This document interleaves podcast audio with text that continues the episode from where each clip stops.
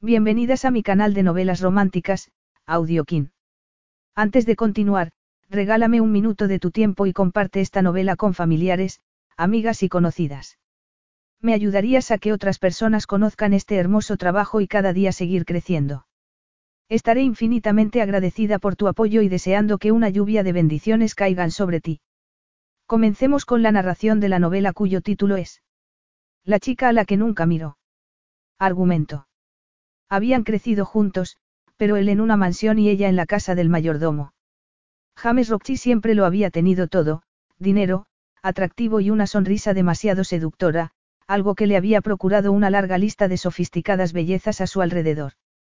Pero nunca se había fijado en Jennifer, la chica corriente que vivía a su lado. Hasta que su vida en París transformó a Jennifer en una mujer elegante con tentadoras curvas. Entonces, no pudo parar de mirarla. Por eso, cuando James le ofreció un trabajo, estaba claro que su interés iba más allá de lo profesional. Prólogo. Jennifer miró su reflejo en el espejo. Se sentía como si hubiera vuelto a nacer. Estaba en un restaurante fantástico, con deliciosa comida, incluso el baño era precioso. ¿Acaso podían irle mejor las cosas? Tenía las mejillas sonrosadas, los ojos brillantes. Ya no se sentía demasiado alta, ni demasiado flaca, ni su boca le parecía demasiado grande. Era una mujer atractiva en la flor de la vida y lo mejor de todo era que James estaba ahí fuera, esperándola. Jennifer Edwards conocía a James Roxy de toda la vida. Desde la ventana de su dormitorio en la casa donde había vivido con su padre, había mirado miles de veces hacia la esplendorosa mansión Roxy, con su impresionante arquitectura victoriana. De niña, lo había visto como un héroe y lo había perseguido mientras James había jugado con sus amigos. De adolescente, se había enamorado de él, sonrojándose cada vez que lo veía.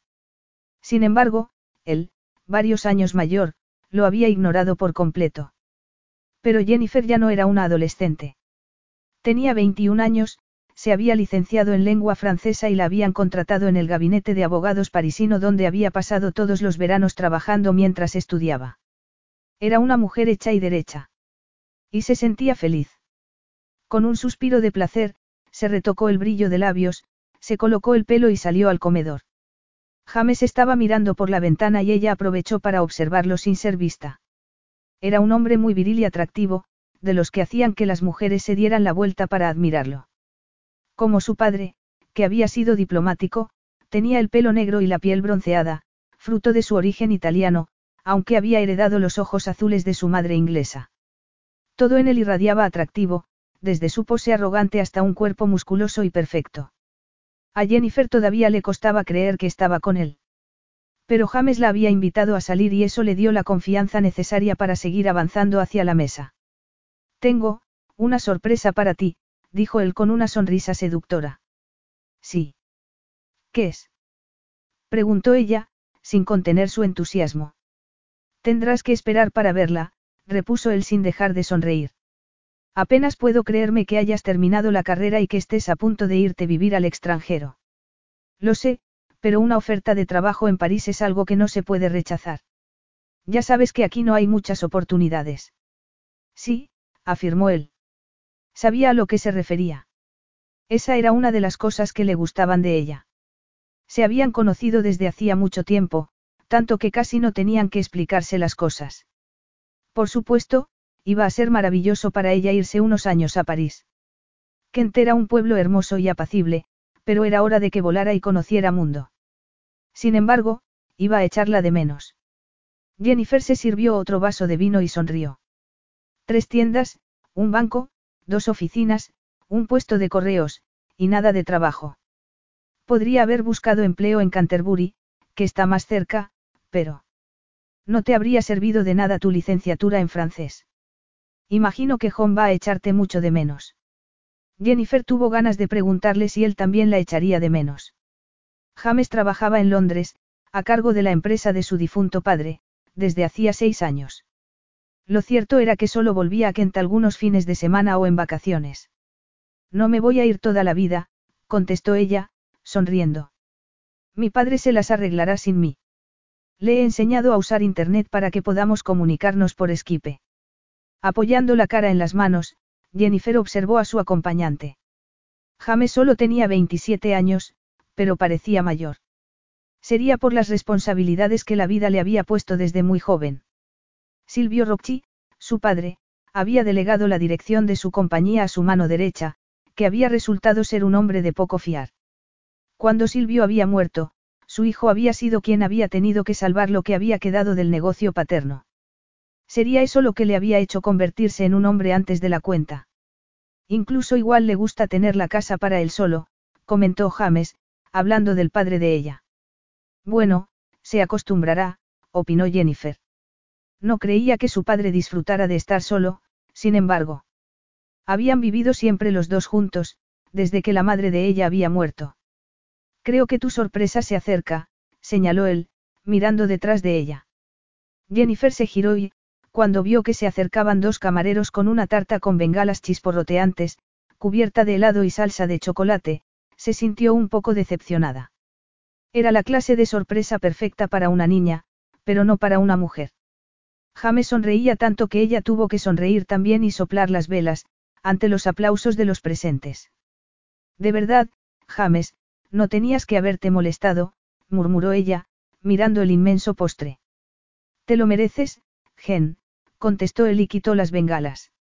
Lo has hecho muy bien en la universidad y ha sido una decisión brillante aceptar ese trabajo en París. No tiene nada de brillante aceptar un trabajo. Pero París, cuando mi madre me contó que te lo habían ofrecido, no estaba seguro de que fueras a aceptar. ¿Qué quieres decir? Quiso saber ella y probó la tarta, más por compromiso que por ganas. ¿Sabes a lo que me refiero? No has estado nunca mucho tiempo lejos de casa. Mientras estabas en la universidad, solías venir un par de veces a la semana a ver cómo estaba tu padre.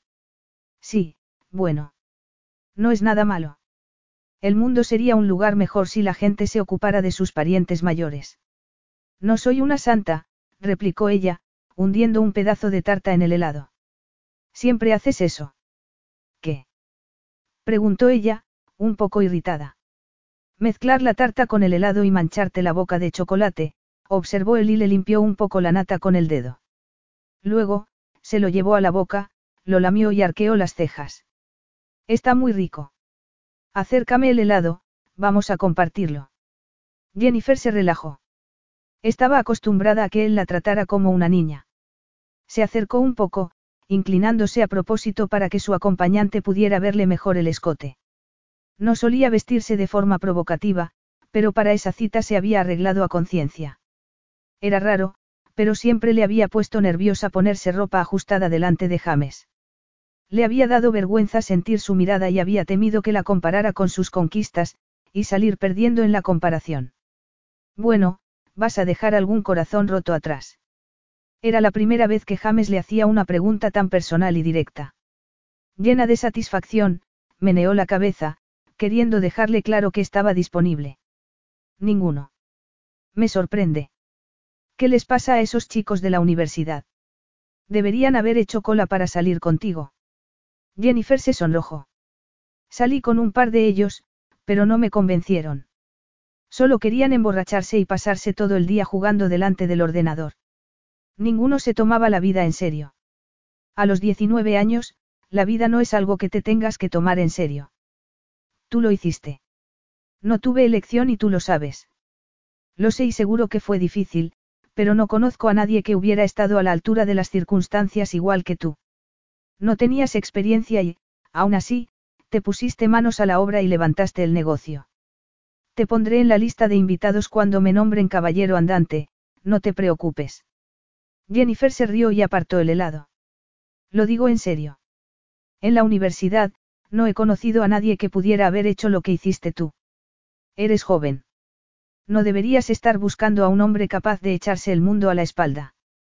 Créeme, tienes mucho tiempo para darte cuenta de lo dura que es la vida. No soy tan joven. Tengo 21 años. Tú eres solo un poco mayor que yo. James rió y pidió la cuenta al camarero. No le has hecho justicia al postre, comentó él, cambiando de tema. Siempre me ha gustado que tuvieras tan buen apetito para los dulces. Las chicas con las que suelo salir ni se atreven a probar el postre. Por eso son delgadas y yo, no, repuso ella, esperando un cumplido. Sin embargo, James tenía la atención puesta en el camarero con la cuenta. Según la velada llegaba a su fin, Jennifer estaba cada vez más nerviosa. Por suerte, el vino que había bebido le ayudaba a relajarse. Al levantarse, se tambaleó un poco. Dime que no has bebido demasiado, murmuró él con gesto de preocupación, sosteniéndola del brazo. Agárrate a mí.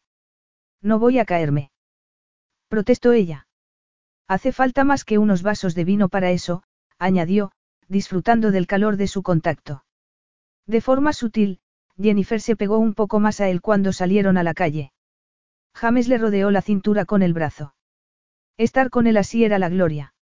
Sin embargo, él rompió el silencio y empezó a preguntarle por su nuevo trabajo en París y por si tenía dónde quedarse. Se ofreció, también, a buscarle un apartamento, pues su compañía tenía unos cuantos en la capital francesa. Jennifer no quería que hiciera de hermano mayor con ella. Por eso, le dijo que no necesitaba que nadie la cuidara. ¿Desde cuándo eres tan independiente? Preguntó él con una sonrisa. Entonces, llegaron al coche y le abrió la puerta. Recuerdo cuando tenías 15 años y me pediste que te ayudara a preparar un examen de matemáticas. Debí de ser una molestia, opinó ella con sinceridad. Más bien, una distracción muy agradable. ¿Qué quieres decir? Yo estaba agobiado de trabajo llevando la compañía de mi padre. Ayudarte y escuchar tus comentarios del colegio era como un respiro para mí. ¿Y tus novias?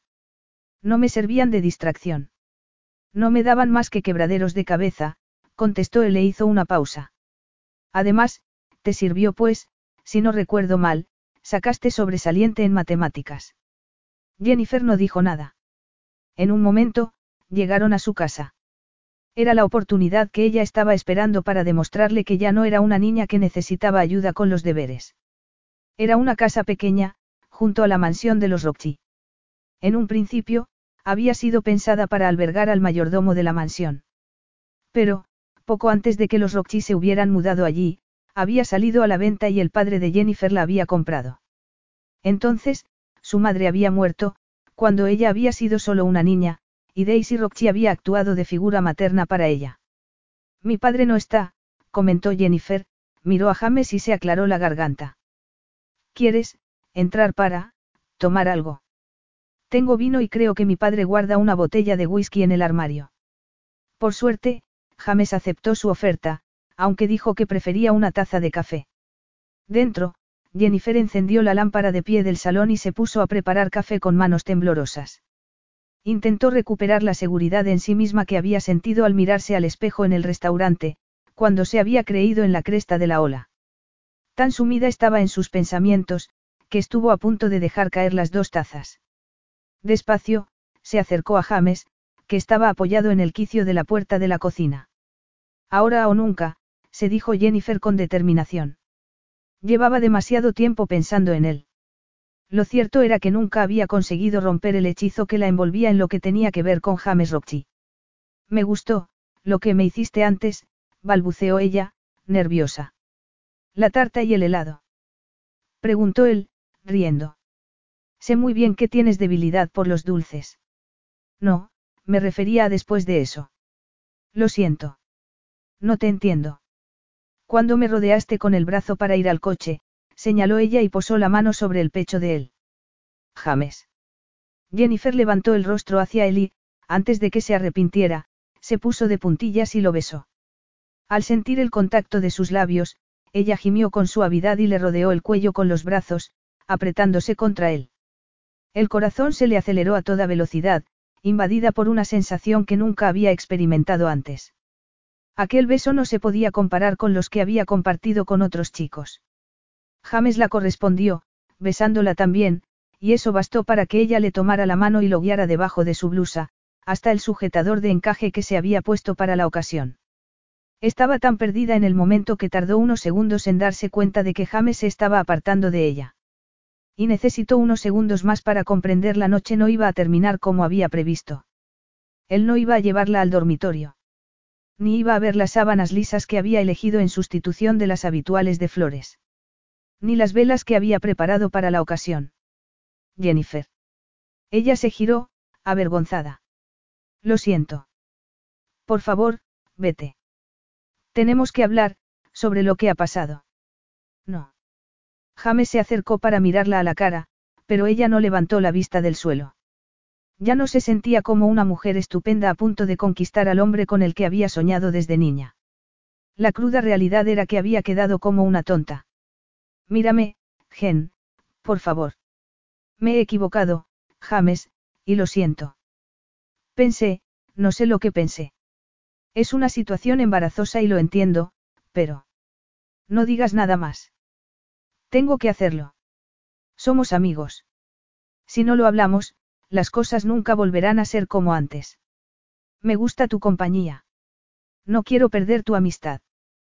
Por favor, Jennifer, por lo menos, mírame. Ella levantó la vista y, por primera vez, no se sintió cautivada al verlo. No te martirices, Gen.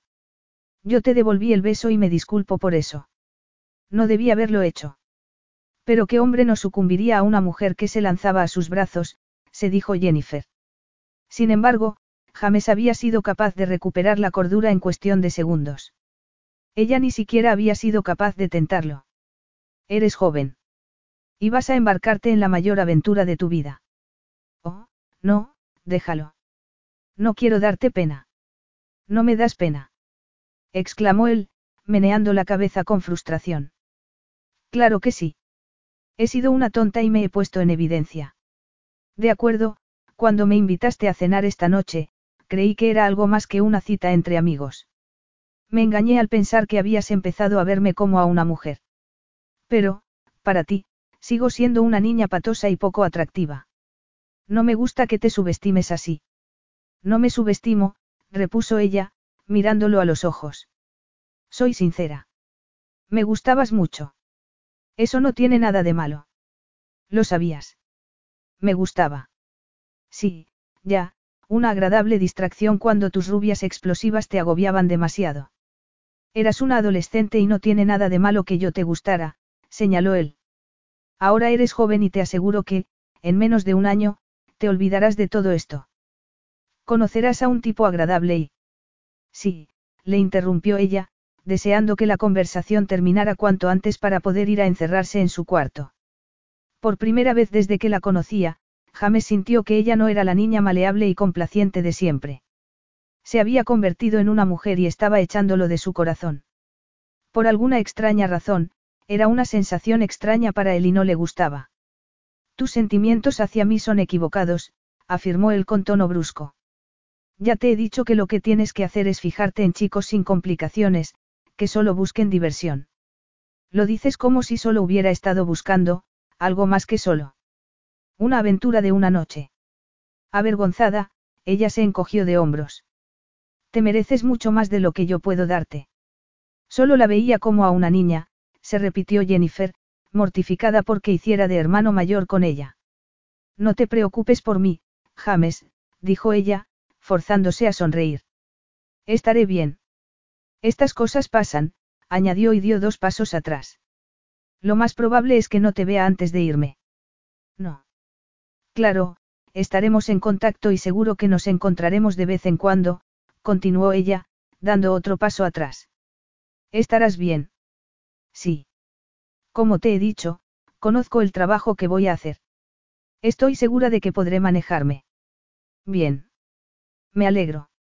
Bueno. James titubeó, sin moverse del sitio. Gracias por la cena, James, hasta otra. Despacio, él pasó a su lado, hacia la puerta. Parecía preocupado. ¿Acaso creía que ella se iba a tirar por la ventana porque la había rechazado? Tan patética le parecía. Cuando, al fin, cerró la puerta tras él, Jennifer se derrumbó. Cerró los ojos y recordó lo excitada que había estado cuando se había comprado ropa especial para su gran cita. Había soñado con seducirlo y con satisfacer sus fantasías. De pronto, le pareció que habían pasado millones de años desde entonces. Sin duda, antes de un año, se olvidaría de él. Capítulo 1. Pasaron dos, tres y cuatro años sin que Jennifer volviera a ver a James. Cada Navidad, había invitado a su padre a reunirse con ella en París. Mientras tanto, había ido ascendiendo en la compañía y había logrado un buen sueldo. Podía permitirse pagarle las vacaciones a su padre. Y las pocas veces que había vuelto a Inglaterra, se había asegurado de que las visitas fueran breves y de que James no estuviera cerca. Aunque había pasado mucho tiempo desde la noche en que él se había ido de su casa, todavía le dolía. Jennifer no quería volverlo a ver y evitarlo se había convertido en un hábito. James le había enviado correos electrónicos y a ella no le había importado responder. Pero, las veces que él había estado de viaje en París y la había llamado para verla, siempre se había buscado una excusa. Hasta que. Jennifer se había quedado dormida en el tren y, cuando se despertó, vio que ya estaban llegando a Kent. Tras recoger sus maletas, bajó al frío helador y nevado de su pueblo natal. No pensaba quedarse mucho tiempo. Solo lo bastante para solucionar un problema que había surgido en su casa. James le había escrito un correo electrónico informándole de que había pasado por delante y había visto agua saliendo por debajo de la puerta principal. Su padre estaba fuera, se había tomado unas vacaciones de tres semanas para visitar a su hermano en Escocia. El mensaje que había recibido había sido el siguiente. Puedes pasarle esto a tu padre, si quieres, pero como creo que estás en el país, supongo que igual quieres verlo tú misma, para que él no interrumpa sus días de pesca. Claro, si es que puedes encontrar un hueco en tu apretada agenda.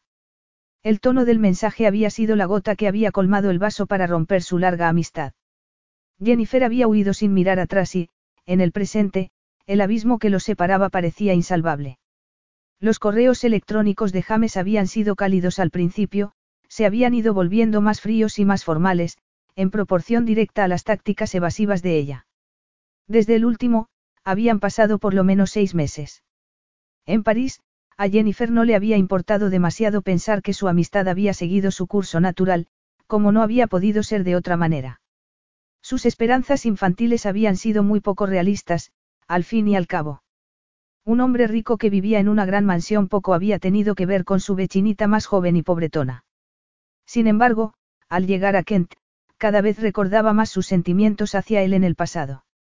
Jennifer llegó con las maletas hasta una fila de taxis cubiertos por la nieve. James le había informado de que habían secado el agua, pero había causado muchos daños, que ella debería valorar para comunicárselo a su compañía de seguros. También, le había informado de que había encendido la calefacción para que, cuando llegara, no se quedara congelada. También sabía que él se había ido a Singapur para unas reuniones de trabajo. Cuando Jennifer pensaba en cómo había terminado su amistad, no podía evitar sentir un nudo en la garganta. Entonces, se recordaba a sí misma la terrible noche donde había quedado como una tonta. Si hubiera sido más fuerte y más madura, habría podido superarlo y seguir manteniendo su relación con él. Pero no había podido. Para ella había sido una dura lección. Y no pensaba tropezar más veces con la misma piedra. Mirando por la ventanilla del taxi, Jennifer se acomodó, preparándose para el viaje de una hora que la llevaría a casa de su padre. Hacía mucho que no iba a Kent. Su padre y ella habían pasado las vacaciones en Mallorca, dos semanas de sol y mar, y cada seis semanas, lo invitaba a visitarla en París. Le encantaba poder permitírselo. También, había quedado de vez en cuando con Daisy, la madre de James, en Londres. Y le había dado respuestas evasivas cuando Daisy había querido saber por qué su hijo y ella ya no se veían. Al pensar que James había estado dentro de su casa, se estremeció un poco. A veces, recordaba su aroma, masculino y limpio, y se quedaba sin aliento. Esperaba que su olor no se hubiera quedado en la casa. Estaba cansada y tenía demasiado frío como para estar abriendo las ventanas para ventilar. El informe del tiempo ha dicho que seguiremos así una semana, informó el conductor del taxi cuando llegaron, señalando la carretera llena de nieve. No durará mucho, vaticinó ella, sin darle importancia. Tengo que estar de regreso en Londres pasado mañana. Trae mucha ropa para quedarse solo un par de días, comentó el hombre, llevando su maleta hacia la puerta. Pienso dejar aquí algunas cosas, repuso ella, pagó y entró en casa. Su forma de vestir había cambiado mucho en los últimos años. Se había dejado seducir por la moda parisina. Había perdido peso y su figura atraía silbidos y miradas de extraños. Por eso, ya no le daba vergüenza ponerse ropas que resaltaran sus curvas. Su pelo rebelde había sido domado gracias a las expertas tijeras de su peluquero. Todavía lo llevaba largo, pero con capas estratégicas que resaltaban sus rizos. La cerradura de la puerta principal estaba abierta. Dentro, estaba oscuro. Jennifer entró, cerró los ojos y respiró hondo, disfrutando de la calidez que la envolvía antes de encender y tener que enfrentarse a los daños que el agua hubiera causado. Entonces, abrió los ojos y allí estaba él. Apoyado en la puerta que daba a la cocina, iluminado por una débil luz que salía de dentro. Jennifer se quedó petrificada. Cielos, no había cambiado nada. Seguía siendo el más guapo de los hombres. Llevaba vaqueros y una sudadera gastada, remangada hasta los codos. Tenía los ojos azules fijos en ella, de una forma que la hacía temblar. Sin poder evitarlo, Jennifer se sintió otra vez como una ingenua quinceañera enamorada. James, ¿qué haces aquí? Me dijiste que ibas a marcharte del país. Debería estar en el avión ahora, pero el mal tiempo me ha obligado a cancelar los planes. Hace mucho tiempo que no nos vemos, Jennifer. Hubo un largo silencio.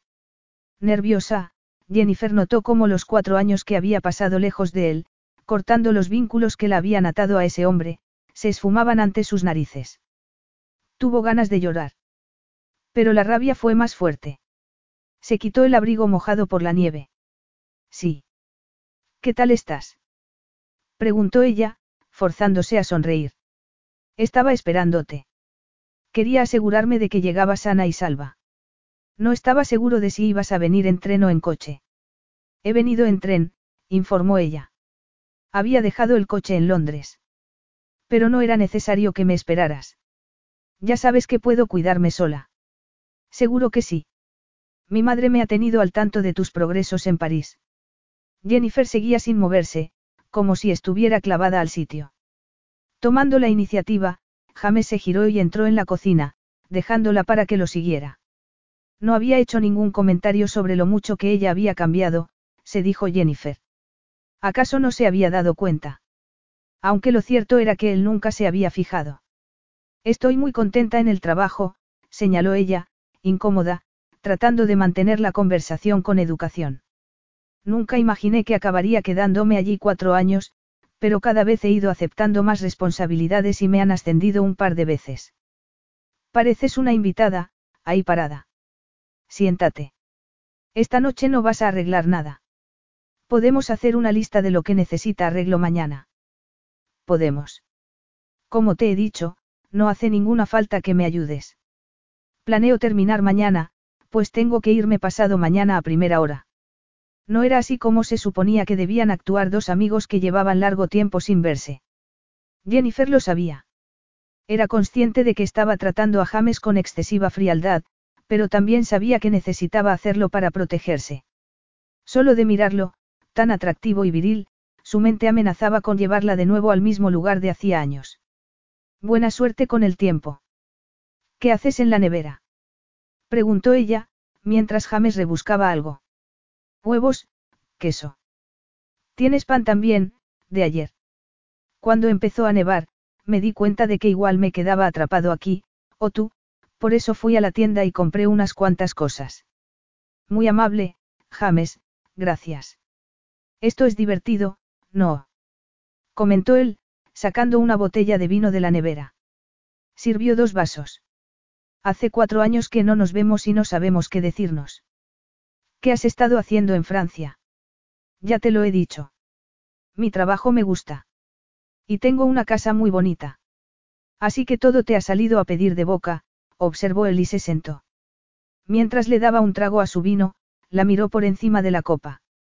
En cuatro años, Jennifer había cambiado mucho, caviló James. No había podido verla en todo ese tiempo, pues ella había hecho todo lo posible por cortar ataduras con él. Y todo por lo que había pasado aquella horrible noche. Por supuesto, él no lamentaba cómo había actuado. No había podido hacer otra cosa. Ella había sido joven y vulnerable y demasiado atractiva.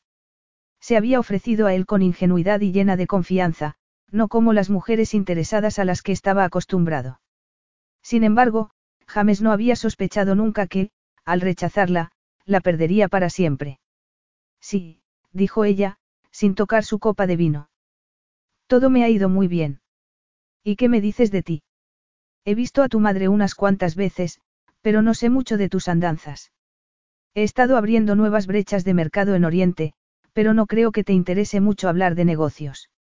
Dime, ¿qué te parece París? Es muy distinto de estos bosques helados, ¿a que sí? Sí, lo es. ¿Vas a decir algo más al respecto o quieres que sigamos bebiendo mientras pienso nuevos temas de conversación? Lo siento, James. Ha sido un viaje muy largo y estoy cansada. Creo que es mejor que te vayas a tu casa. Podemos ponernos al día en otro momento. No lo has olvidado, ¿verdad? ¿El qué? La última vez que nos vimos. No tengo ni idea de qué estás hablando. Sí. Creo que sí, Gen. No creo que tenga sentido escarbar en el pasado, James, se defendió ella, poniéndose en pie con los brazos cruzados. No solo se habían convertido en extraños, sino que eran enemigos. Y, para colmo, Jennifer se daba cuenta de que, todavía, algo dentro de ella seguía respondiendo a su influjo. No sabía si eran los recuerdos compartidos o su atractivo masculino, pero tampoco quería averiguarlo. ¿Por qué no vas a cambiarte? Te prepararé algo de comer y, si me dices que estás demasiado cansada para comer, pensaré que estás inventando excusas para evadir mi compañía. Y no creo que sea eso, ¿o sí? Claro que no, contestó ella, sonrojándose. No será nada complicado. Sabes que mi talento culinario es muy limitado. La sonrisa de James fue un doloroso recordatorio de los buenos tiempos que habían pasado juntos. Y no me digas que no hace falta, continuó él, levantando una mano. Ya te he dicho que sé que eres muy independiente. Jennifer se encogió de hombros y se fue a cambiar. Se dio una ducha rápida y, en menos de media hora, volvió a la cocina, vestida con unos pantalones de chándal grises y una sudadera, con el pelo recogido en una cola de caballo. Siempre habían bromeado juntos de lo mal cocinero que era James. Él solía meterse con el padre de Jennifer, que adoraba cocinar, diciéndole que eso era cosa de mujeres. A ella le encantaban esas pequeñas bromas entre los dos hombres y el modo en que James solía guiñarle un ojo, para buscar su complicidad. Sin embargo, cuando entró, comprobó que él había hecho una tortilla con muy buen aspecto. Había una ensalada preparada y pan cortado. Supongo que no soy la única que ha cambiado, señaló ella desde la puerta. ¿Me crees si te digo que he dado un curso de cocina? Jennifer se encogió de hombros. Sí. Replicó ella, se sentó y miró a su alrededor. El agua no ha causado tantos desperfectos como esperaba. He echado un vistazo antes de darme la ducha. Por suerte, el piso de arriba está intacto. Hay unas cuantas manchas en el sofá del salón e imagino que habrá que tirar las alfombras. Ya hemos terminado de ponernos al día con nuestras vidas. Preguntó él y le tendió un plato para que se sirviera ensalada. A continuación, se sentó a la mesa, frente a ella. Jennifer pensó que esa era la razón por la que lo había estado evitando todos esos años. Ese hombre era demasiado. No hay mucho más que contar, James. El trabajo es lo más importante de mi vida en París. Si quieres que te describa mi piso, puedo hacerlo, pero no creo que te resulte muy interesante. Has cambiado. ¿Qué quieres decir? Apenas te reconozco. En el pasado, solías disfrutar de hablar y reír conmigo. Jennifer sintió que la furia crecía dentro de ella porque él no había cambiado. Seguía siendo el mismo tipo arrogante y seguro de sí mismo. ¿Por qué iba a reírme si todavía no has dicho nada gracioso, James? A eso me refería exclamó él y levantó las manos en un gesto de frustración. O tu personalidad ha cambiado o tu trabajo en París es tan estresante que te ha quitado el sentido del humor. ¿Qué es, Gen? Puedes ser sincera conmigo. Siempre has sido honesta y abierta. Es que tu empleo te está cobrando un precio demasiado alto. ¿Te gustaría que te dijera eso, James? Lo sé. ¿Quieres que te diga que me siento perdida y que no soy capaz de manejarme en mi trabajo? Eso es ridículo. Ah, sí. Si te dijera que lo estoy pasando muy mal y que no puedo más, podrías mostrarme tu preocupación. Podrías rodearme con tus brazos y darme un pañuelo para que llorara. Pero mi empleo es maravilloso y, si no se me diera bien, no me habrían ascendido. ¿Es eso lo que crees? Que soy tan ruin que me alegraría de tu fracaso. Jennifer suspiró y apartó el plato. Sé que no eres ruin, James, y no quiero discutir contigo, afirmó ella, se puso en pie y empezó a fregar los platos, pensando en algo neutro que decir para suavizar la tensión.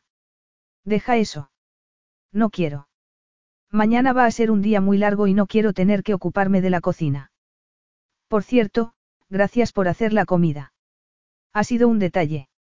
James murmuró algo inaudible y empezó a ayudarla a secar los platos. Jennifer sintió su cercanía como una corriente eléctrica. Estar en su presencia la privaba de su inmunidad y la asustaba, pero no iba a rendirse con tanta facilidad a aquellos sentimientos. Así que optó por iniciar una conversación superficial. Le contó que a su padre le gustaba mucho París. Una vez, me dijo que su sueño había sido viajar por todo el mundo con mi madre y que, cuando mi madre murió, su sueño murió con ella. Sí, la última vez que vine a pasar el fin de semana, lo encontré esperando un taxi y leyendo una guía de viajes sobre el Louvre. ¿De veras? Dijo Jennifer, riendo. Al escucharla, James se quedó paralizado. Se dio cuenta de que todavía recordaba aquella risa, como la letra de una canción que nunca se olvidaba. De pronto, quiso saber mucho más de ella. Una oleada de curiosidad lo impulsó a seguir indagando. Le has ofrecido a John una vida nueva, comentó él, secó el último plato y se apoyó en la mesa. Creo que se ha dado cuenta de lo que se había estado perdiendo todos estos años. Al irte a París, lo has obligado a salir de su agujero. Me da la sensación de que, pronto, hasta París se le quedará pequeño. No solo nos quedamos en París, explicó ella. Hemos estado recorriendo Europa, añadió, emocionada por lo que James le había dicho respecto a ofrecerle una nueva vida a su padre. Con comentarios como ese, se abrían sus recuerdos sobre todo lo que habían compartido a lo largo de los años. En realidad, él la había visto crecer. De hecho, cuando el tiempo mejore, vamos a ir a Praga. Es una ciudad preciosa. Creo que le gustará. Ya la conoces. Estuve una vez. ¿Qué ha sido de la chica que nunca salía de su pueblo, a excepción de aquel viaje que hiciste con la escuela para esquiar? ¿Te acuerdas? Jennifer se acordaba muy bien. El padre de James había muerto justo entonces y él había estado muy ocupado haciéndose cargo de la empresa que había heredado. Ella había estado seis o siete semanas sin verlo y, cuando al fin lo había hecho, le había contado entusiasmada todas las historias de su viaje. Sí, claro que sí. ¿Y con quién fuiste a Praga? Quiso saber él. Yo he estado dos veces. Es una ciudad muy romántica, comentó y se giró para rellenar la cafetera, esperando su respuesta. Jennifer frunció el ceño. Su primer impulso fue responderle que su vida privada no le incumbía. Pero, si lo hacía, él no pasaría por alto su falta de educación y volvería a preguntarle por el tema que ella más deseaba evitar, su último encuentro. Sí. Es una ciudad muy romántica. Me gusta mucho. Me encanta su arquitectura. Parece un lugar suspendido en el tiempo, ¿no crees? ¿Y con quién fuiste? ¿O es un secreto? James se volvió y le ofreció una taza de café. Se sentó con las piernas estiradas sobre otra silla. Con un hombre que conocí. Un hombre. Patrick Alexander. Alguien que conocí en una fiesta. Bueno, dijo él, un poco conmocionado. Jennifer siempre había sido bonita, pero ella misma lo había ignorado. Esa era otra cosa que había cambiado. París le había hecho ser consciente de lo atractiva que era, adivinó James. Francés. Inquirió él, apretando los labios. Medio francés. Su madre es inglesa, contestó ella, se bebió el café de un trago y se puso en pie, un poco tensa. Ahora, creo que es hora de que te vayas a tu casa. Tengo que deshacer la maleta y preparar una lista de cosas por hacer. Me he dado cuenta de que ya has enrollado la alfombra del salón. Gracias. ¿Y cómo es que conoces a ese Patrick? Vive en París. Jennifer frunció el ceño, al ver que él no se movía de la silla. Su nombre no me suena. Estoy seguro de que tu padre no me lo ha mencionado. ¿Por qué iba a hacerlo? Porque soy su amigo. ¿Cuánto tiempo lleva saliendo con ese tal Patrick? No quiero hablar de esto contigo. Te hace sentir incómoda. Estoy cansada y quiero irme a dormir. Me parece bien, dijo el alfini, con suma lentitud, se puso en pie. No quiero que pienses que meto las narices donde no me importa y tampoco quiero que te sientas incómoda. Entonces, comenzó a caminar hacia ella. Con cada paso, Jennifer se sentía más tensa. No estoy incómoda. Por si acaso, señaló él y se detuvo a solo unos pocos centímetros. Me pregunto si me has estado evitando todos estos años porque no querías que conociera a ese hombre tuyo. No te he estado evitando, repuso ella. He respondido a todos tus correos. Y, cada vez que yo iba a París, tú estabas muy ocupada. Y solo venías a Inglaterra cuando yo no estaba aquí. Mala suerte, dijo ella, encogiéndose de hombros, aunque no pudo evitar sonrojarse. Patrick y yo ya no estamos saliendo, confesó al fin, cuando el silencio se hizo insoportable.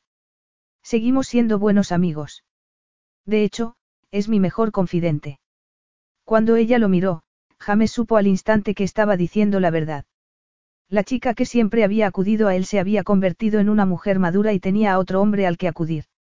¿Y qué me dices de ti? preguntó ella, armándose de valor. ¿Hay alguien en tu vida en este momento? James ladeó la cabeza, considerando la pregunta. No, hasta hace poco, salí con una actriz. Rubia. Inquirió ella, sin poder resistirse. James asintió, frunciendo el ceño. De baja estatura. Amante de los tacones muy altos y los vestidos muy ajustados. Te ha hablado mi madre de ella. Tengo la impresión de que no le gustaba mucho a mí. No, tu madre no me ha mencionado a nadie. De hecho, tu madre y yo apenas hemos hablado de ti. Lo he adivinado porque esa es la clase de chicas con la que siempre sales. Rubias, de pelo largo, poca estatura, altos tacones y vestidos provocativos, indicó ella y respiró hondo, sintiendo de nuevo la inseguridad que había experimentado hacía años, cuando se había comparado con ellas, sintiéndose inferior. James se sonrojó. Nada ha cambiado. De veras.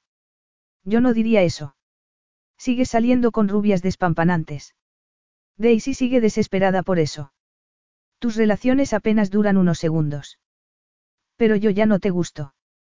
Aquel comentario, dicho con suavidad, quedó flotando en el aire como una pregunta. Jennifer dio un paso atrás como si la hubiera abofeteado. ¿En qué había estado pensando? se reprendió a sí misma. Había estado tan sorprendida de encontrarlo en su casa que había olvidado el poderoso influjo que James siempre había tenido sobre ella. Había conseguido, hasta el momento, evitar los temas personales, sin embargo. Eso fue hace mucho tiempo, James, y como te he dicho, no tiene sentido ahondar en el pasado. Bueno, murmuró él y comenzó a caminar hacia el perchero donde había dejado su abrigo. Ya me voy. Pero volveré mañana y no me digas que no hace falta. Enrollaré las otras alfombras y las guardaré en un sitio seco hasta que alguien de la compañía de seguros pueda echarles un vistazo. Aunque, hasta que no pare de nevar, no creo que nadie pueda acercarse por aquí. Estoy segura de que eso puede esperar. No voy a quedarme mucho tiempo. Pienso irme, mañana por la noche o a primera hora del día siguiente. James no dijo nada. Se tomó su tiempo en ponerse la bufanda y abrió la puerta de par en par. Buena suerte con tus planes, le deseó él, mientras la nieve caía sin compasión sobre los campos. Creo que existe la posibilidad de que los dos nos veamos atrapados aquí. Solos. Jennifer trató de no dejarse impresionar por esa perspectiva. Sabía que James no iba a quedarse en su casa mientras sospechara que ella necesitaba ayuda. Lo cierto era que la nieve parecía decidida a quedarse y aquellos parajes no tenían muy buen acceso a las carreteras. Estaban en medio de ninguna parte y no sería la primera vez que una fuerte nevada los dejaba incomunicados. Pero, tal vez, fuera para bien. No podía seguir escondiéndose de él para siempre. Antes o después, ella iba a volver a Inglaterra. Su padre era cada vez más mayor y ella tenía buenas perspectivas de encontrar trabajo en su país natal. Cuando regresara, volvería a ver a James de vez en cuando. Quizá, ese fuera su destino. Igual tienes razón, respondió ella, fingiendo indiferencia. En ese caso, es una suerte que estés aquí. Adoro a Patrick, te lo aseguro, pero un artista no sería de mucha ayuda en una situación práctica como esta. Capítulo 2. Artista. Jennifer había salido con un artista. James apenas podía creerlo. Ella nunca había mostrado especial interés por el arte, como era posible que hubiera tenido una aventura con un artista. ¿Y con quién más habría salido? Desconcertado, admitió que su antigua amiga no encajaba dentro de la imagen que se había hecho de ella. Era comprensible. La gente cambiaba. Aunque, según Jennifer, él había cambiado muy poco, pues seguía saliendo con la misma clase de rubias. Cuando se levantó antes del amanecer a la mañana siguiente y miró por la ventana, James supo que ninguno de los dos iba a salir de allí en un futuro próximo. La nieve caía todavía con más fuerza. Su coche había quedado enterrado bajo una densa capa de copos blancos. Por suerte, la electricidad seguía funcionando y había internet. Revisó su correo electrónico y pidió a su secretaria que cancelara todas las reuniones que tenía durante los dos días siguientes. Luego, buscó el nombre de Patrick Alexander en Internet, casi esperando no encontrar nada, pues había muchos más artistas desconocidos que famosos. Sin embargo, lo encontró. James se llevó el portátil a la cocina y se preparó una taza de café. Patrick tenía ya una consistente lista de admiradores y clientes y parecía un pintor de éxito. Había una imagen suya, rodeado de mujeres, delante de uno de sus cuadros. Era un hombre guapo, había que reconocerlo. James cerró el portátil de golpe, se terminó el café y se fue a casa de Jennifer. Eran apenas las ocho y media de la mañana y estaba tan oscuro que había tenido que llevar la linterna. Aunque llevaba varias capas de ropa, el frío le calaba hasta los huesos. Cada vez de peor humor, esperó a que ella abriera. ¿Qué estás haciendo aquí tan pronto? preguntó ella, sin dejarle entrar, abriendo solo una rendija. Hace demasiado frío para que hablemos en la puerta. Abre y déjame pasar. Cuando dijiste que vendrías a verme, no mencionaste que sería casi al amanecer. Hay mucho que hacer. ¿Para qué vamos a seguir durmiendo? Dentro, James se quitó el abrigo y la bufanda. Ella llevaba unos vaqueros gastados que le sentaban a la perfección. Su cuerpo también había cambiado. Parecía más alta y atlética. Se había hecho una trenza en el pelo. Espero no haberte despertado. Me he levantado a las cinco y media. Lo siento por ti, James, repuso ella, sin sonreír. Entonces, la siguió a la cocina, donde Jennifer empezó a cascar huevos en un recipiente. Él no había desayunado y la perspectiva de hacerlo le encantó. Le preguntó si podía prepararle algo a él también. Dijiste que tenías provisiones en tu casa. Tengo la nevera llena, pero no me he preparado nada para desayunar. Y llevas despierto desde las cinco y media. No se te ocurrió servirte un bol de cereales o prepararte una tostada. Cuando empiezo a trabajar, nada me distrae. Además, no me gustan los cereales. Son como pedazos de cartón, por mucho que digan que son saludables. Jennifer había pasado muy mala noche. No estaba de humor. Esto no va a funcionar, James, le espetó ella, girándose hacia él de golpe. ¿Qué? Esto. Que vengas cuando te da la gana como si estuvieras en tu casa. Si quieres ayudarme a enrollar las alfombras, de acuerdo. Pero no es necesario que vengas aquí a pasar el día. Tengo muchas cosas que hacer. ¿Cuáles? Tengo que limpiar armarios y tengo que ponerme al día en el trabajo, si es que no voy a poder irme mañana como planeaba, repuso ella y se volvió para echar los huevos en la sartén. Es mejor que compartamos el mismo espacio, Gen. ¿Para qué voy a tener la calefacción a todo gas en mi casa cuando soy el único que la usa? No quiero tenerte todo el día encima. Voy a hacer el trabajo pesado para ti hoy, Jennifer. Lo siento, murmuró ella.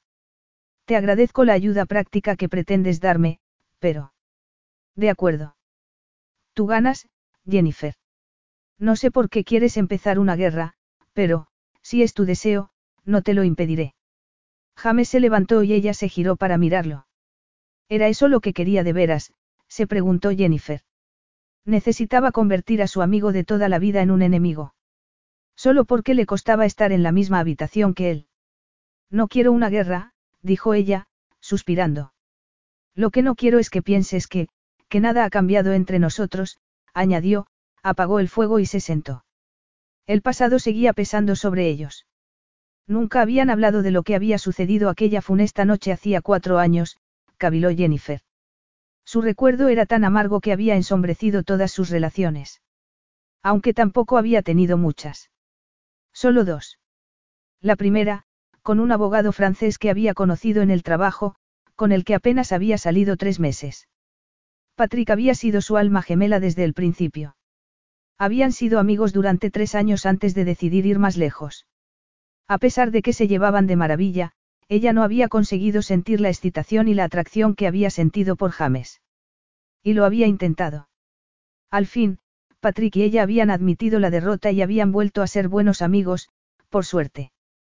Jennifer sabía que necesitaba encontrar una manera de sacarse a James de la cabeza. Ya no era una jovencita impresionable. James la observó en silencio. Sé, que di un paso en falso contigo hace años, balbuceó ella. Nunca lo hemos hablado. Era imposible. Te fuiste del país sin mirar atrás. Cuando empecé a trabajar, de pronto, no tuve tiempo para nada, se justificó ella. Supongo que me resultaba raro verte, reconoció. Puede que te haya evitado un poco al principio, pero luego el trabajo me absorbió, apenas tenía tiempo para pensar. Mi padre estaba feliz de poder ir a visitarme a Francia, por eso, yo apenas venía por aquí. Además, es tan satisfactorio poder pagar nuestras vacaciones a todos esos lugares. Los huevos se habían quedado fríos en la sartén. Jennifer aprovechó para darle la espalda y calentarlos de nuevo, tratando de poner en orden sus pensamientos. Creo que lo que quiero decir es que ya soy adulta, James. No soy esa chica inocente que estaba siempre pendiente de ti. Y no espero que lo seas. Protestó él. Sin embargo, si lo había esperado, en cierta manera. La extraña con la que se habían encontrado lo había dejado desorientado por completo. Por eso, no quiero que haya malestar entre nosotros. Pero tampoco quiero que, porque estemos aquí atrapados, creas que puedes venir a mi casa cada vez que te apetezca. Has descubierto el problema de la inundación y te estoy agradecida, pero eso no te da carta blanca para entrar aquí. Entendido. Ahora estarás enfadado conmigo, dijo ella, sin pensar. Al momento, se arrepintió de sus palabras. Debía ser indiferente a lo que él pensara o sintiera. Sin embargo, me alegro de que me hayas dicho lo que piensas. Creo que eso siempre es la mejor estrategia, señaló él y empezó a comer el desayuno con hambre. Tu padre me comentó que iba a hacer un curso de cocina. Podemos hablar de estas cosas, no. Que hayas cambiado no significa que hayamos perdido la capacidad de comunicarnos. Jennifer titubeó, dudando si era buena idea meterse en un tema tan familiar. Al final decidió que, le gustara o no, sus vidas estaban demasiado entrelazadas como para fingir lo contrario. Me lo ha contado, replicó ella, relajándose un poco. La última vez que fue de visita a París me llevó un montón de folletos para que lo aconsejara. Aunque yo no soy buena consejera para esas cosas. Estando en París, rodeada de su deliciosa cocina francesa, no te han entrado ganas de aprender. Al revés, admitió ella. Cuando hay tanta comida rica por todas partes, ¿qué sentido tiene hacerle la competencia en casa? Se te debe de haber pegado algo, opinó él con la boca llena. Estos huevos están riquísimos. Puedo preparar algo pasable, pero nada excelente. De hecho, en un par de ocasiones, mis amigos de París se han presentado en casa para cenar con comida comprada en restaurante. Ellos me dicen que quieren facilitarme la vida, pero sospecho que lo que pasa es que no confían mucho en mis habilidades culinarias, confesó ella, riendo. Sus ojos se encontraron un momento y, al instante, apartó la mirada. Era agradable charlar con él, relajada, y bajar la guardia durante un rato, se dijo Jennifer. ¿Y tú? ¿Sigues odiando las tareas del hogar? ¿Crees que las odiaba? Una vez, me dijiste que siempre te asegurabas de que tus novias no se acercaran a la cocina, por si se les ocurría intentar domesticarte. No recuerdo haber dicho eso. Sí lo dijiste. Cuando yo tenía 19. Recuérdame que no tenga conversaciones personales con mujeres de buena memoria, bromeó él, reconociendo para sus adentros que, a lo largo de los años, debía de haberle contado muchas cosas que jamás habría compartido con otras mujeres. Tu padre ha intentado tentarme para que cocine. Cada vez que le hago una visita, me enseña un nuevo libro de recetas. Hace unos meses, vine a ayudar a mi madre con unas obras en la casa y tu padre nos invitó a cenar a los dos. Nos sirvió una increíble variedad de platos exóticos y a mí me dio una charla sobre la importancia de otras cosas aparte del trabajo. ¿Tienes idea de lo difícil que es defenderse de un ataque a dos bandas? Tu padre me sermoneó para que aprendiera a disfrutar de mi tiempo de ocio y mi madre señaló que había una estrecha relación entre el trabajo excesivo y la presión sanguínea alta. Jennifer se rió de nuevo. Su risa le recordó a James lo mucho que había echado de menos su compañía a lo largo de los años. A pesar de que las cosas ya no eran tan sencillas como antaño. Podían tocar ciertos temas neutros sin sentirse incómodos, pero él deseaba poder adentrarse en conversaciones más profundas. Se me ocurrió buscar a ese Patrick en Internet, señaló él y se puso en pie para recoger la mesa. Cuando ella iba a imitarlo, se lo impidió con un gesto de la mano. Jennifer se quedó paralizada. Buscar a Patrick en Internet. ¿Por qué iba a hacer eso? Ah, sí. Hablan bien de él. ¿Por qué has tenido que buscarlo? Preguntó ella de forma abrupta. ¿Acaso pensaste que estaba mintiendo o que me lo había inventado? Claro que no. Exclamó él y meneó al cabeza, frustrado, sintiendo cómo se rompía su frágil tregua. Entonces, ¿por qué lo has hecho? Por curiosidad. Observando el gesto serio de su interlocutora, James hizo una mueca. Tal vez, se había relajado durante unos minutos, pero seguía queriendo protegerse y mantener las distancias. En ese momento, recordó la noche crucial que había marcado un punto de inflexión en su relación, cuando ella se le había ofrecido. Cielos, todavía se acordaba del sabor de sus labios. No sé, me dejé llevar por un impulso, repuso él, apretando los dientes. Es que es un tema tabú. ¿Te parece raro que muestre interés por la persona en que te has convertido? Jennifer se quedó callada. Era ella quien había metido la pata. Era normal que James quisiera hablar de algo más aparte de intercambiar frases superficiales sobre el pasado o sobre sus padres. Era ella quien tenía la culpa de sentirse amenazada cada vez que él se acercaba demasiado. El problema era que todavía sentía algo por él. No sabía qué. Pero era algo poderoso que la estaba haciendo reaccionar de forma desmedida. Iba a ser agotador estar todo el tiempo virando entre charla inocua y temas más amargos. Patrick no es un tema tabú. Solo creo que ya te he hablado de él y lo que no te haya contado lo habrás visto en Internet. Es muy conocido en Europa. Al menos, lo será pronto. Su última exposición fue todo un éxito. Lo vendió todo y varias galerías se interesaron por su trabajo. James había leído todo aquello en un artículo digital. El periodista no había escatimado en alabanzas. ¿A ti nunca te ha gustado el arte? Yo, no pensé que fuera algo muy práctico, por eso, lo descarté en bachillerato. Y aquí, no hay museos ni galerías. Creo que empecé a darme cuenta de lo mucho que me gustaba el arte cuando fui a la universidad, y me enamoré de él cuando llegué a París. Y te enamoraste también de ese Patrick. Ella se encogió de hombros. Al principio, éramos muy amigos. Tal vez, me dejé seducir por su pasión y su entusiasmo. No lo sé. Y, al final, no salió bien. No, porque no empezamos a quitar las alfombras. La conversación personal había terminado. James recibió el mensaje alto y claro. Nunca le había gustado escuchar confidencias de las mujeres.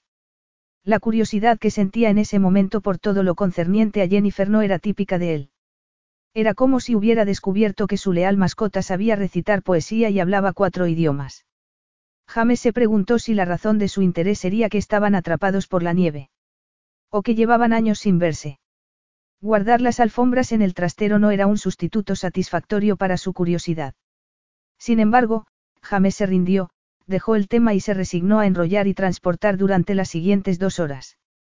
Trabajaron codo con codo e intercambiaron opiniones sobre las mejoras que podían hacerse en la vieja casa. Lo cierto era que le hacía falta una buena remodelación.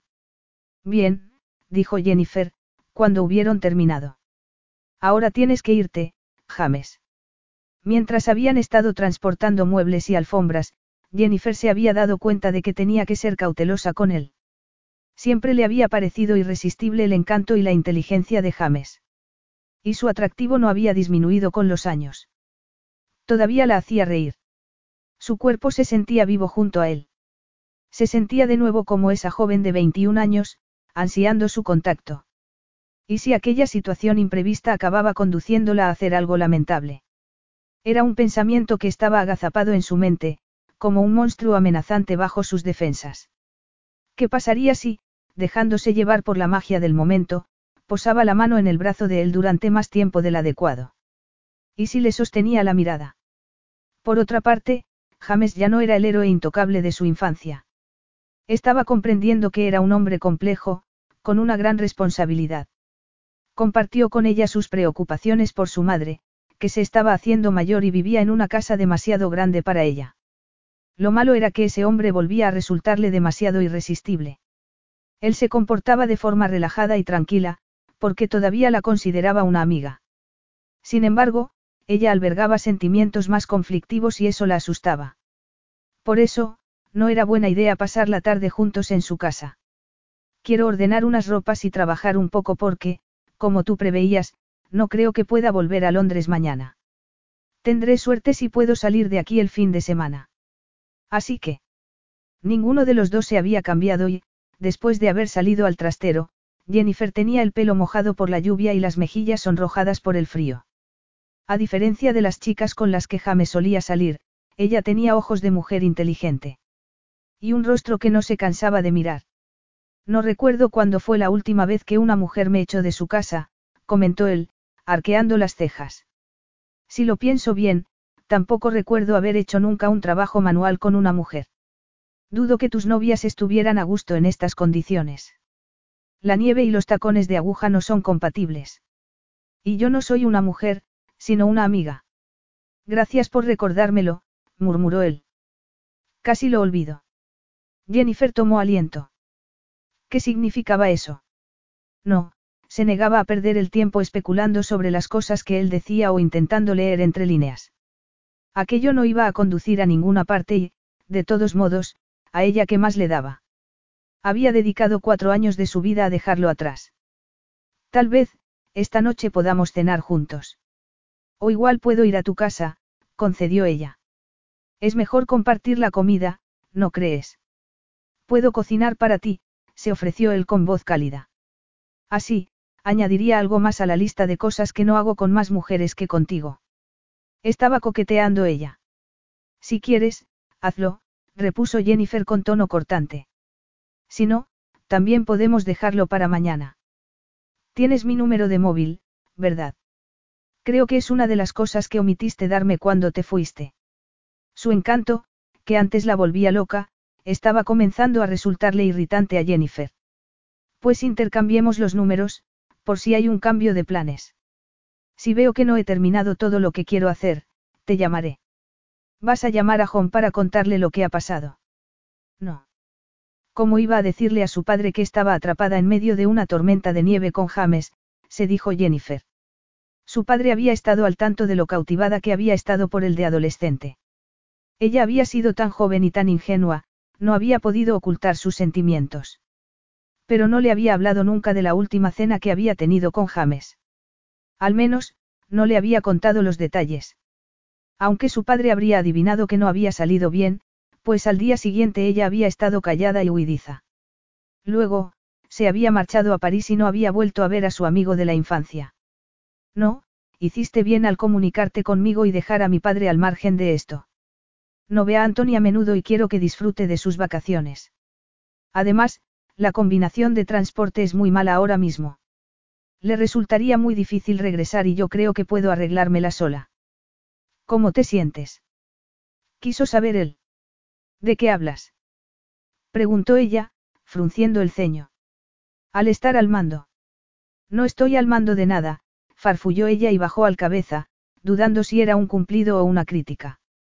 Bueno, ahora estoy al mando, tal vez, se corrigió. Mi padre es mayor. Va a cumplir 68 el mes que viene y cada vez se cansa más. Cuando pasamos mucho tiempo caminando por París, se resiente un poco, aunque no quiera aceptarlo. ¿Y qué vas a hacer al respecto? No estoy diciendo que mi padre sea un inútil. Solo me preguntaba durante cuánto tiempo piensa seguir en París. Ese es un tema muy complejo para resolverlo ahora, replicó ella, conteniéndose para no confiarle sus preocupaciones. Patrick era un buen amigo, pero no la conocía tan bien como James, que la había visto crecer y conocía a su padre mejor que nadie. Lo es.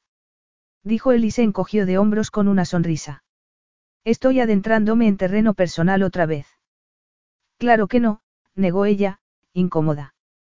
Yo, sí, bueno, he estado pensando en que, tal vez, ya sea hora de volver a Inglaterra. Pero te preocupa que, al volver, encuentres dificultades para establecerte y mantener la misma forma de vida, adivinó él. Esto no es París. He hecho muchos amigos, se apresuró a añadir ella. Conozco mi trabajo y me pagan muy bien, ni siquiera sé si podré encontrar un empleo aquí. Según las noticias, cada vez hay más paro. Además, odias el cambio y lo más grande que has hecho jamás ha sido ir a París y construir una nueva vida allí. Deja de hablar del pasado. Ya no soy la misma persona, protestó ella. Sin embargo, era cierto que nunca le habían gustado los cambios. Siempre había tenido problemas para adaptarse. La escuela secundaria había sido todo un reto, por ejemplo. Pero le había ido bien. Lo mismo le había pasado en la universidad. Y París, como James decía, había sido un gran paso. Regresar a Inglaterra sería otro. No, eres distinta, comentó él en voz baja. No me importaría darte trabajo, Jennifer. Hay muchas oportunidades en mi empresa para alguien que hable bien francés y con tu experiencia. También, hay pisos disponibles para empleados. Podría buscarte uno. No, gracias. Negó ella.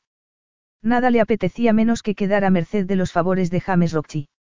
En París, había podido ser ella misma. Y no quería ni imaginarse cómo sería su vida trabajando con él. Tendría que verlo cada dos por tres con una de sus rubias de silicona y soportar que se inmiscuyera en sus asuntos privados cuando saliera con alguien. Quiero decir que es una oferta muy generosa, pero no he tomado todavía la decisión de volver. Y, cuando lo decida, querré hacerlo por mí misma. Estoy segura de que mi jefe me dará una buena carta de recomendación, señaló y esbozó una sonrisa amplia y fingida. Seguro que sí, repuso él, sintiéndose impotente y un poco irritado. He conseguido ahorrar un poco, además. Creo que seré capaz de comprarme mi propia casa pronto. No en Londres, claro. Tal vez, en Kent. Puedo trabajar en Londres, porque es ahí donde están las grandes compañías, mucha gente viaja a diario desde aquí a la capital. Así que, gracias por la oferta de un piso, pero no tienes por qué ser caritativo conmigo. Bien. Creo que es hora de que me vaya. Jennifer no se lo impidió y lo acompañó a la puerta. Intercambiaron comentarios sobre el mal tiempo y James propuso volver allí para cenar, pues sería más fácil para él atravesar la distancia entre sus casas bajo el temporal. Ella esbozó una sonrisa forzada y cerró la puerta, sintiéndose fatal por no ser capaz de dejar atrás el pasado. Se pasó el resto del día limpiando, recogiendo y guardando ropas viejas. Sacó un montón de cosas para tirar de su cuarto. En el fondo del armario, encontró los zapatos que se había puesto en la noche de la fatídica cena y no pudo evitar recordar. A continuación, trabajó en el ordenador. Quería aprovechar que todavía tenía conexión a Internet, antes de que la tormenta la cortara. Se esforzó en no mirar el reloj, tratando de convencerse a sí misma de que le daba igual que James fuera a cenar o no. Bueno, aunque no le sentaría mal un poco de compañía. Comer pasta a solas, rodeada de nieve, no era una perspectiva muy atractiva. También, intentó hacerse creer que no le importaba si él se había ofendido porque había rechazado su oferta de ayuda. Sin embargo, sabía que se estaba engañando a sí misma. Estaba deseando volver a verlo.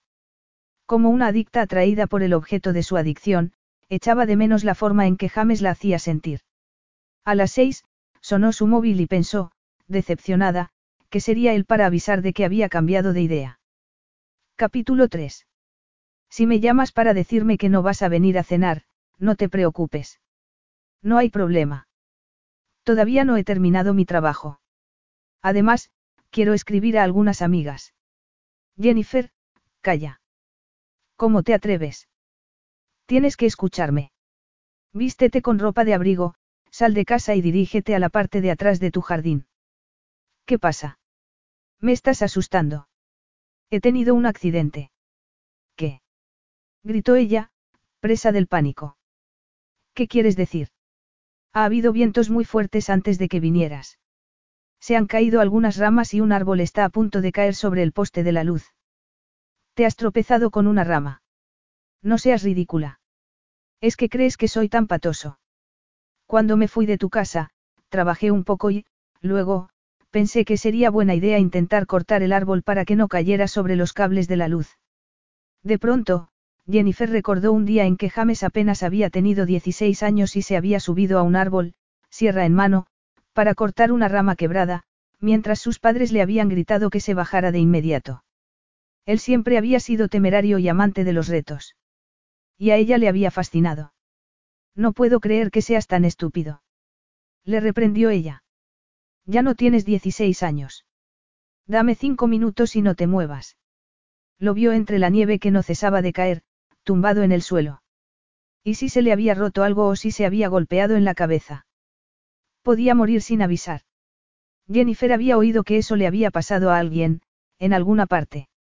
No había forma de que un médico pudiera llegar hasta allí. Incluso un helicóptero tendría problemas en atravesar la tormenta. No te muevas. Gritó ella, llevando dos manteles en la mano. Puedes taparte con esto. Voy a buscar ese tablón que usa mi padre para empapelar las paredes. Podemos usarlo como camilla. No seas tan melodramática, Gen. Solo necesito que me ayudes a ponerme en pie. La nieve está tan blanda que no puedo. Creo que tengo una contractura en la espalda. ¿Y si es más grave que eso, James? Dijo ella, se agachó y lo miró de cerca, apuntándole a la cara con la linterna. ¿Te importa apuntar a otra parte? No debes moverte si crees que te has lastimado la columna, insistió ella, ignorándolo. Es lo primero que se aprende en un curso de primeros auxilios. ¿Has hecho un curso? No, pero estoy segura de que es así. Tus ojos tienen buen aspecto. Eso es buena señal. ¿Cuántos dedos tengo aquí? ¿Qué? Mis dedos. ¿Cuántos hay?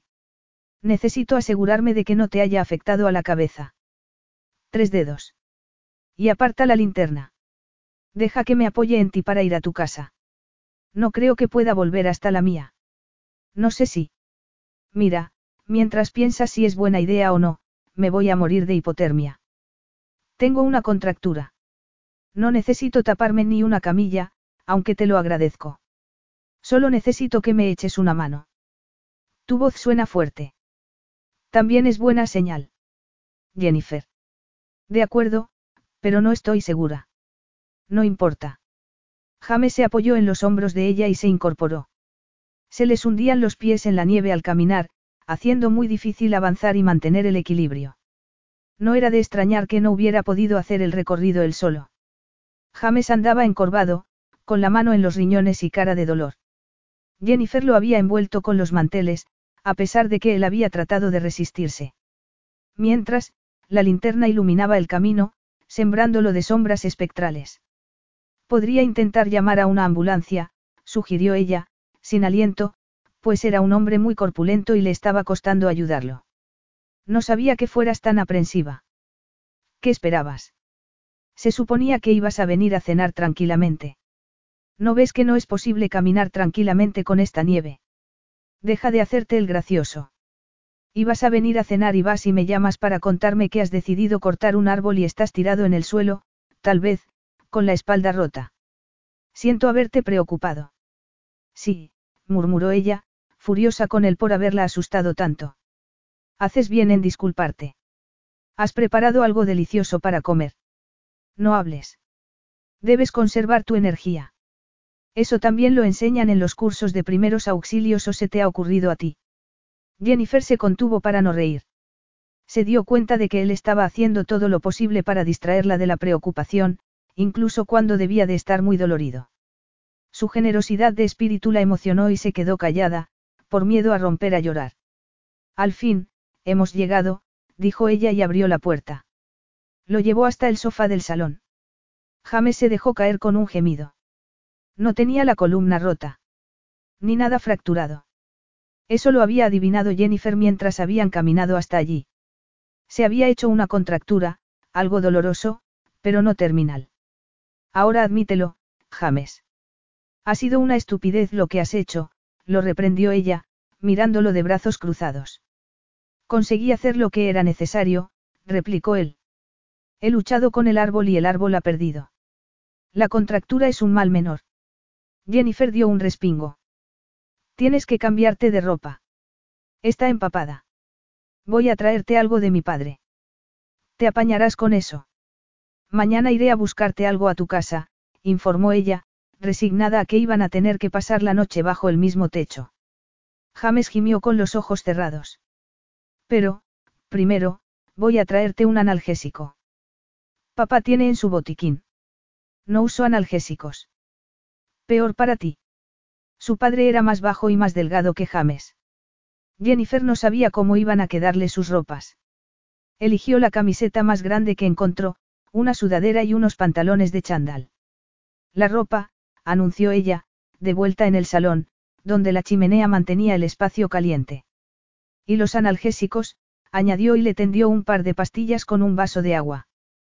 Con reticencia, él se las tragó. Eres buena enfermera, comentó él y le devolvió el vaso de agua con una sonrisa. A Jennifer no le hacía ninguna gracia. Había sido un estúpido al intentar cortar el árbol bajo la tormenta. Además, en el fondo, odiaba que la viera como una enfermera. Quería que la considerara una mujer frágil y vulnerable, necesitada de protección masculina.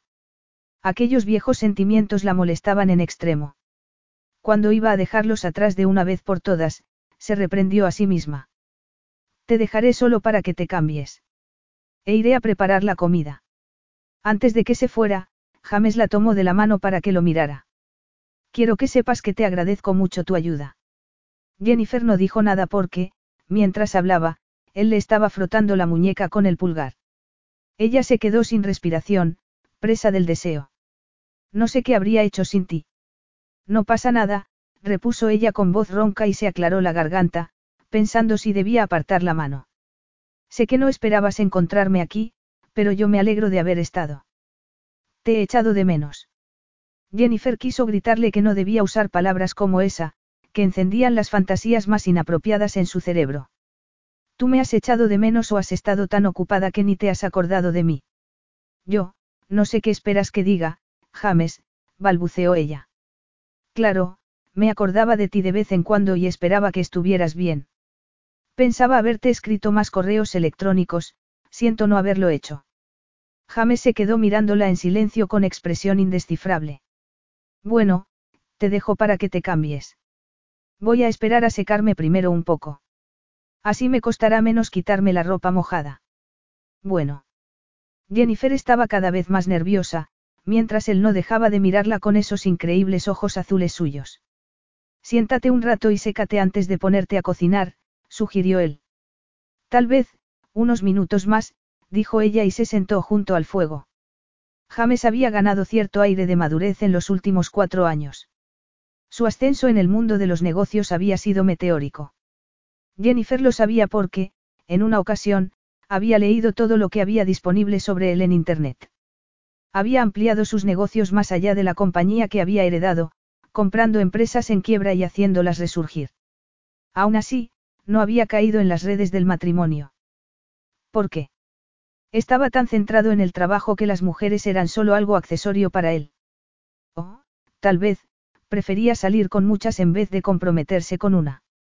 Jennifer sintió la urgencia de saltar por encima del escudo protector que ella misma se había forjado y preguntárselo. Pero se contuvo, al recordar la última vez que se había tomado demasiadas confianzas con él. Has crecido, comentó James con suavidad. Ya no eres tan abierta y transparente. La gente crece, replicó ella de forma abrupta. ¿Te hizo daño este tipo? Durante unos segundos, Jennifer no comprendió a quién se refería, hasta que se dio cuenta de que estaba hablando de Patrick.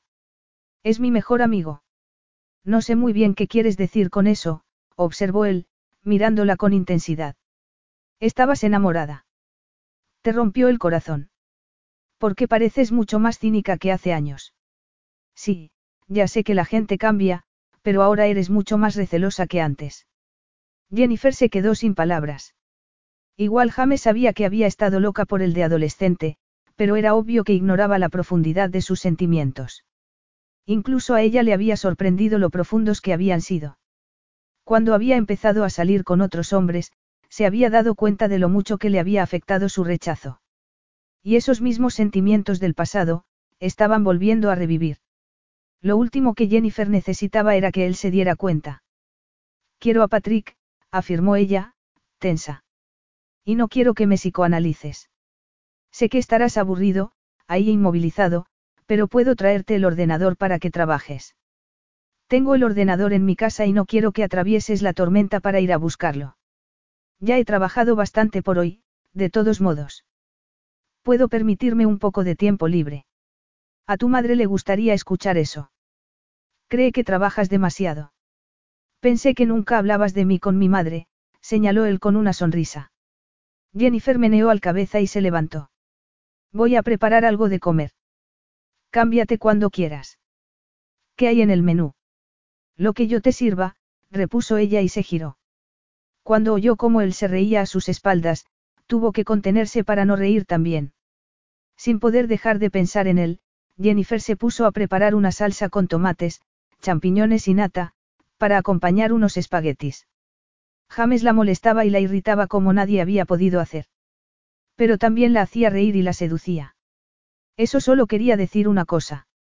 No había superado sus sentimientos y él seguía teniendo un influjo poderoso sobre ella, al contrario de lo que había esperado. Cuando lo imaginó recostado en el sofá del salón, una cálida excitación comenzó a apoderarse de ella, muy a su pesar. Le llevó una bandeja y él se sentó para sostenerla. Los analgésicos me están haciendo efecto, indicó él y empezó a comer. A mitad de la cena, James anunció que ya estaba casi seco. Con generosidad, informó de que no haría falta que lavara su ropa, aunque ella tampoco se lo había ofrecido. Tengo mucha más en casa, afirmó él. Para varios días. Jennifer lo miró, frunciendo el ceño. ¿Cuánto tiempo planeas quedarte? ¿Quién sabe? Aunque el tiempo mejore y deje de nevar, no podremos salir de aquí durante un par de días más. Está demasiado profunda para conducir y, tal y como estoy, no puedo ponerme a despejar el camino con la pala. De todas maneras, no creo que deje de caer durante las próximas 24 horas. O más, según el informe meteorológico. Bueno, hablas como un pájaro de mal agüero, opinó ella, le quitó la bandeja, la colocó encima de la suya y se volvió a sentar, exhausta. Había sido un día agotador. Yo lo llamo ser realista. Y eso me lleva al siguiente punto. No puedo volver a mi casa. Voy a necesitar ayuda para ponerme en pie. Intento hacerme el fuerte, pero apenas puedo moverme. Ella no lo había recibido con muchas ganas al principio, era cierto, se dijo James. Pero había algo entre los dos, ya fuera amistad, atracción, desde luego, él sentía algo cuando la miraba. Y cuando la escuchaba reír o la sorprendía mirándolo de reojo. Le gustaba verse obligado a quedarse allí, esa era la verdad. Jennifer no supo si creerlo. James era un hombre fuerte. Siempre había alardeado de no ponerse enfermo y de no tener que ir nunca al médico. Si decía que le dolía, no era probable que estuviera mintiendo. Por otra parte, él no parecía lamentar las circunstancias en absoluto. De hecho, para alguien presa del dolor, parecía bastante contento. En cualquier caso, no podía mandarlo de vuelta a su casa en ese estado, aunque tenerlo allí la llenara de aprensión. Después de cuatro años evitándolo, se había ganado una dosis concentrada de James. Por lo que parece, voy a tener que ir buscarte ropas para una estancia indefinida, además del ordenador, y voy a tener que alimentarte y darte de beber. No hace falta que muestres tanto entusiasmo. No es esto lo que yo esperaba cuando vine. No, dijo él con tono seco. ¿Por qué no esperabas encontrarme? Pero me alegro de haberlo hecho, admitió ella a regañadientes. Cuatro años es mucho tiempo. Casi me olvido de tu aspecto. Y es como lo recordabas. Pareces mayor, contestó ella, sin preocuparse por dañar su enorme ego. Muy amable, repuso él con una sonrisa. Ahora vas a tener que hacerme otro favor, me temo. ¿Quieres café? ¿O té? ¿U otra cosa para beber? ¿Y quieres un postre dulce? Tal vez una tarta casera. Acierto. ¿Sabes hacer tartas? Preguntó él. Sé que no eres muy amiga de la cocina, añadió, sosteniéndole la mirada. Ella abrió la boca para decir algo, pero olvidó qué era. Se sonrojó y, para romper la sofocante tensión, se puso en pie dispuesta a llevar las bandejas a la cocina. Entonces, té o café. Mi padre tiene una gran variedad de infusiones. Tienes que ayudarme a desvestirme. ¿Cómo dices? No puedo quitarme los pantalones, aunque hayan empezado a hacer efecto los analgésicos. Jennifer se quedó petrificada. Tras unos segundos de shock, pensó que de ninguna manera podía hacerle ese favor. Corría el terrible peligro de derretirse con solo tocarlo. Pero qué excusa podía darle. Lo has intentado. No hace falta. Cada vez que hago el menor movimiento, me duele la espalda. No tenía elección, se dijo ella. James se apoyó en sus hombros e inspiró su dulce aroma. Menos mal que no soy una de esas pequeñas mujeres con las que suele salir, bromeó ella, llena de tensión. Habrías tenido que venir a la casa arrastrándote. Jennifer lo ayudó a colocarse sentado. Tenía la piel sudorosa. Era obvio que, bajo su fachada impasible, lo estaba pasando mal. De pronto, una oleada de vergüenza y culpa la inundó. James se desabotonó la camisa e hizo una mueca al quitársela. Recuerdo que, cuando tenías 16 años, te burlabas de ti misma por tu altura. No puedo concentrarme en ayudarte si me hablas. exclamó ella, sonrojada. No quería retomar esos recuerdos. Eres una mujer atractiva. Te ayudaré a ponerte en pie para quitarte los pantalones.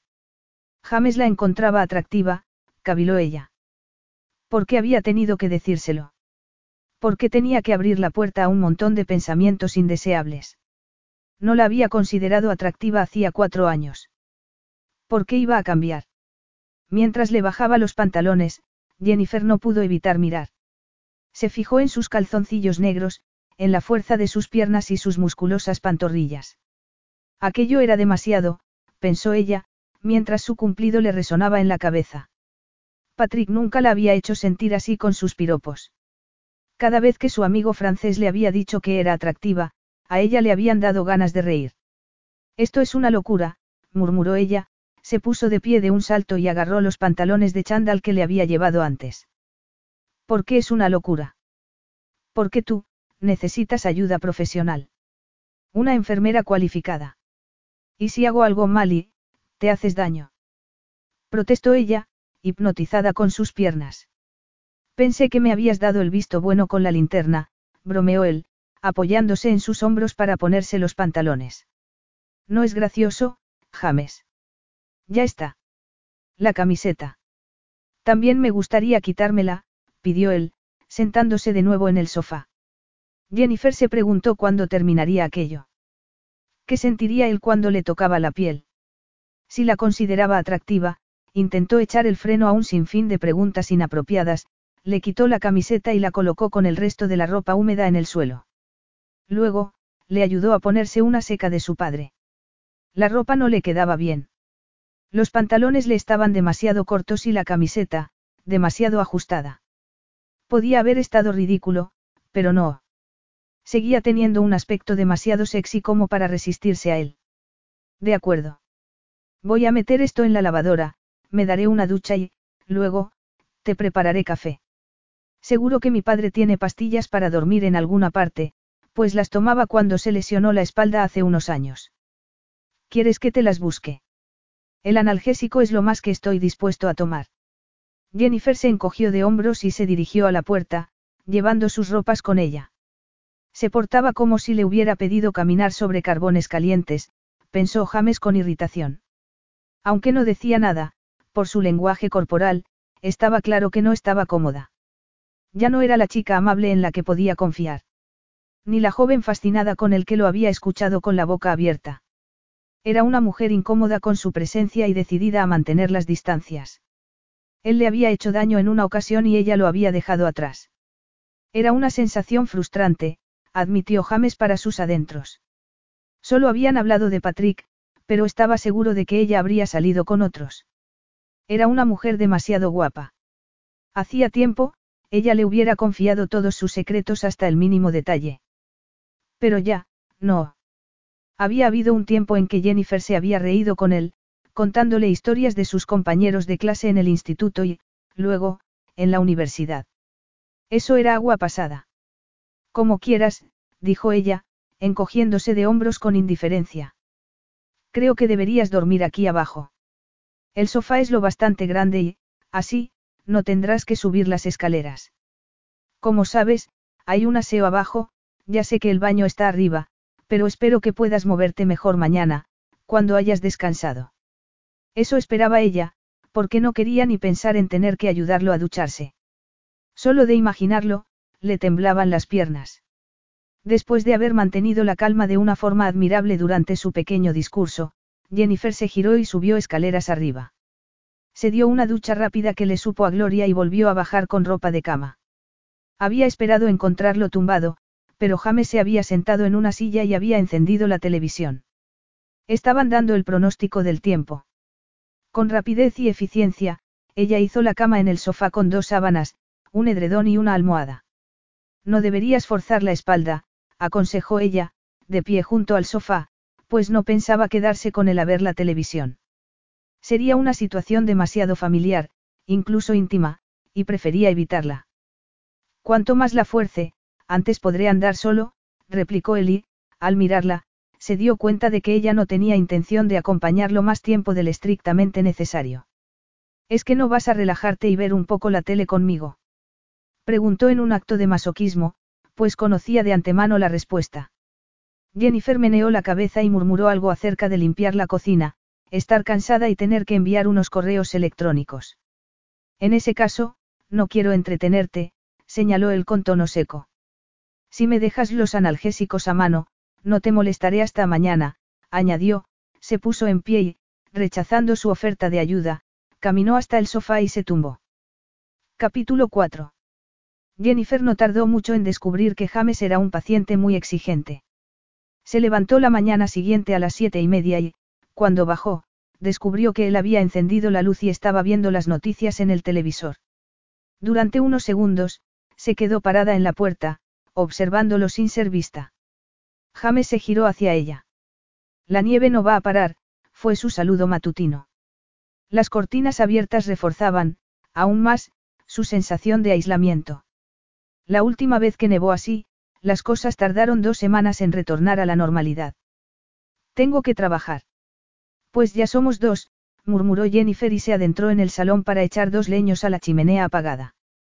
Por la noche, apenas había podido dormir, pensando cómo iba a ingeniárselas con James bajo su mismo techo. Había analizado al detalle la caótica mezcla de sentimientos que su presencia le provocaba.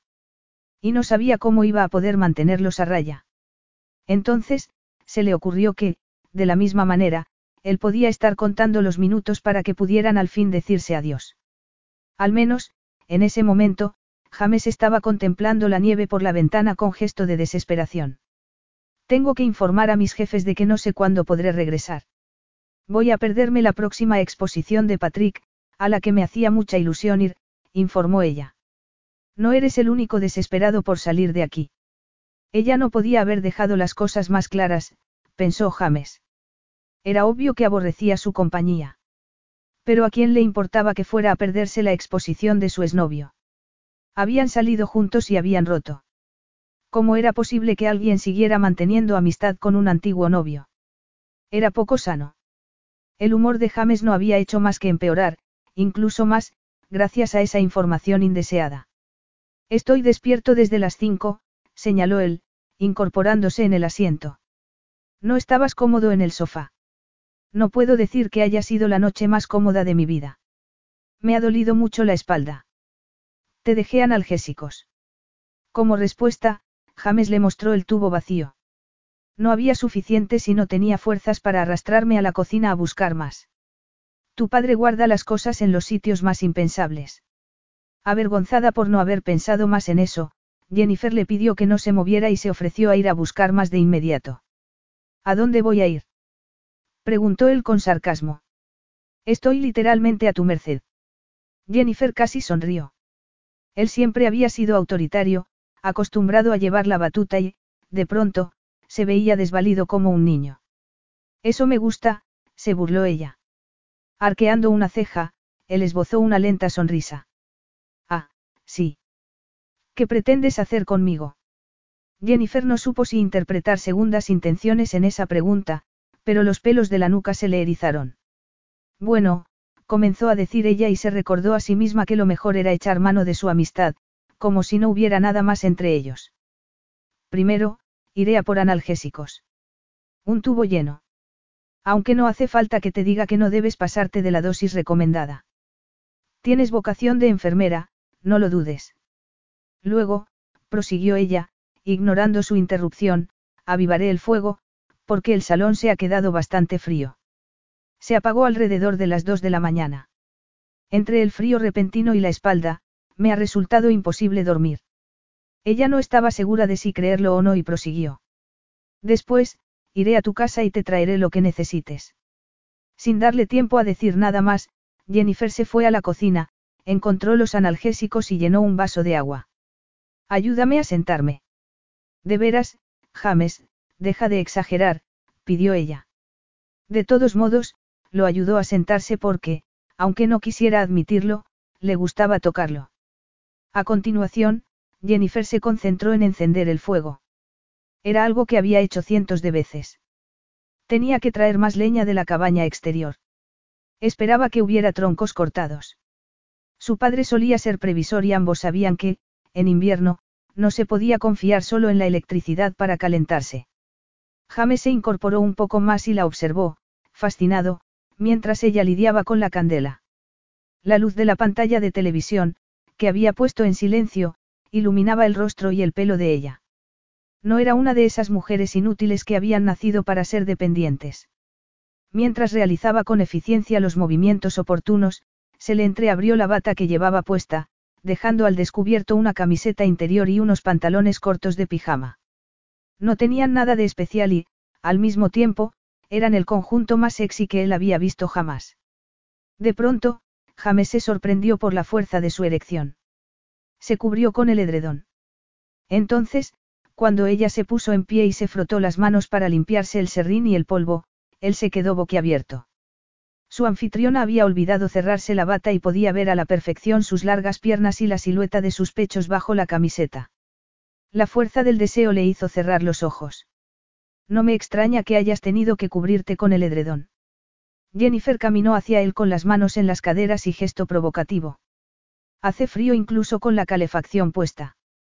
Deberías haberme gritado para que bajara y encendiera el fuego. Habría entendido que no podías hacerlo solo. James se retorció e hizo un esfuerzo para apartar la vista de aquellos pechos que le resaltaban bajo la pequeña camiseta. Incluso podía percibirse la silueta de sus pezones, o era su imaginación. Iba a hacerlo, pero me acordé de lo claro que me habías dejado que soy una molestia para ti, repuso él, malhumorado, volviendo a apartar la mirada de un paisaje tan tentador. Jennifer se sonrojó, sintiéndose culpable. Él ni siquiera quería mirarla a la cara y entendía por qué. Había sido una mala amiga, dando prioridad a sus propias inseguridades. Había sido antipática y desagradable. Lo más probable era que ya no quisiera ni ser su amigo. Cuando imaginó que él igual ya no quería pasar tiempo en su compañía, una profunda angustia la invadió. Mientras había estado huyendo de él durante cuatro años, no se había parado a pensar que había estado destruyendo los cimientos de su larga amistad. Había intentado olvidarlo, pero no había podido. Con el corazón acelerado, Jennifer ansió que él volviera a mirarla, en vez de apartar de vista como si fuera una extraña que no lo hubiera ayudado en un momento crítico. Siento si te he dado esa impresión, James. No era mi intención. Claro que no eres una molestia. Me has dejado muy claro que este es el último sitio donde te gustaría estar, sobre todo cuando París te está esperando con sus fiestas y una emocionante exposición. Nunca he dicho nada de fiestas, murmuró ella. Además, la exposición a la que tanto había deseado ir, había perdido de pronto su atractivo. Solo importaba lo que estaba sucediendo ante sus narices, todo lo demás parecía borroso y desenfocado. Y Patrick estará bien sin mí. La verdad es que esas cosas son, a veces, un poco cansadas. James, que se ponía tenso cada vez que oía el nombre del francés, la observó mientras se sentaba en un brazo del sofá con aire distraído y recogía un cojín del suelo. ¿De veras? preguntó él, esperando que le diera más detalles. Ella lo miró con gesto culpable. James se esforzó en mantener los ojos en su cara, porque sabía que, si bajaba la vista a otras zonas de su anatomía, sería desastroso. Sin duda, lo que había vislumbrado antes eran sus pezones, sí, por eso, debía mirarle solo el rostro, aunque eso también lo excitaba un poco. Me gusta el arte y me gusta ir a exposiciones y, por supuesto, haría cualquier cosa para ayudar a Patrick, pero a veces resulta un poco aburrido. Las mujeres siempre asisten llenas de joyas y los hombres apenas admiran los cuadros porque solo les interesa hacer negocios.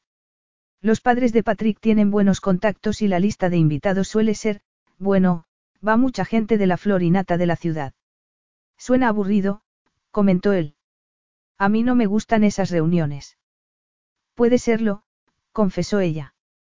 Pero, para poder seguir viviendo de su arte, a Patrick no le queda más remedio que confraternizar con ese mundo. Tal vez, le gusta, dijo James, tratando de insinuar que igual no era un hombre tan maravilloso como ella creía. Parecía querer comerse el mundo en las fotos suyas que vi en Internet. Una amplia sonrisa, muchas chicas guapas a su alrededor. Siempre tiene chicas a su alrededor, replicó ella, riendo. Tiene mucho éxito con ellas, porque no intenta esconder su lado femenino. Me estás diciendo que es homosexual. No he dicho nada de eso exclamó ella y, sin poder evitarlo, rompió a reír. Lo que pasa es que sintoniza bien con las mujeres, además, le gusta mucho coquetear. James quiso preguntarle si era esa la razón por la que habían roto. Lo habría sorprendido en la cama con una de esas chicas. Sin embargo, Jennifer dio por terminada la conversación, se levantó e informó de que iba a cambiarse. Te traeré el desayuno, en cuanto me duche. Esto, balbuceó ella, sin saber si preguntarle si quería ducharse. Tal vez, prefiriera darse un baño. Al final, decidió no decir nada al respecto, temiendo tener que desnudarlo. Solo de pensarlo, le subía la temperatura.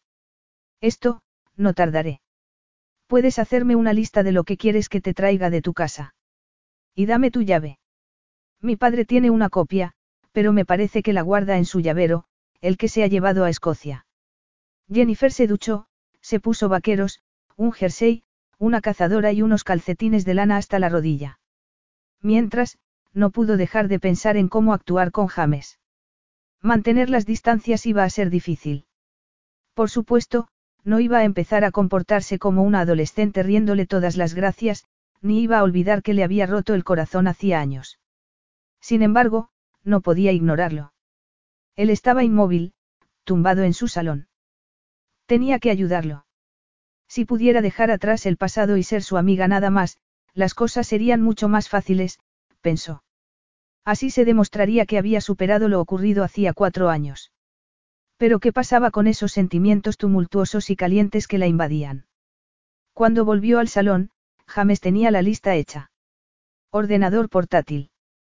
Cargador. Ropa. Poco después, Jennifer se encaminó a la gran mansión.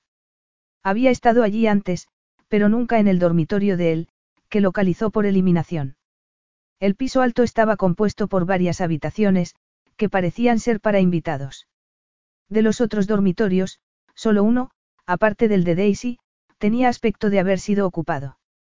Las cortinas color burdeos estaban abiertas, dejando ver enormes ventanales y el exterior poblado de nieve. La moqueta color pálido estaba cubierta por una alfombra persa y una cama gigantesca.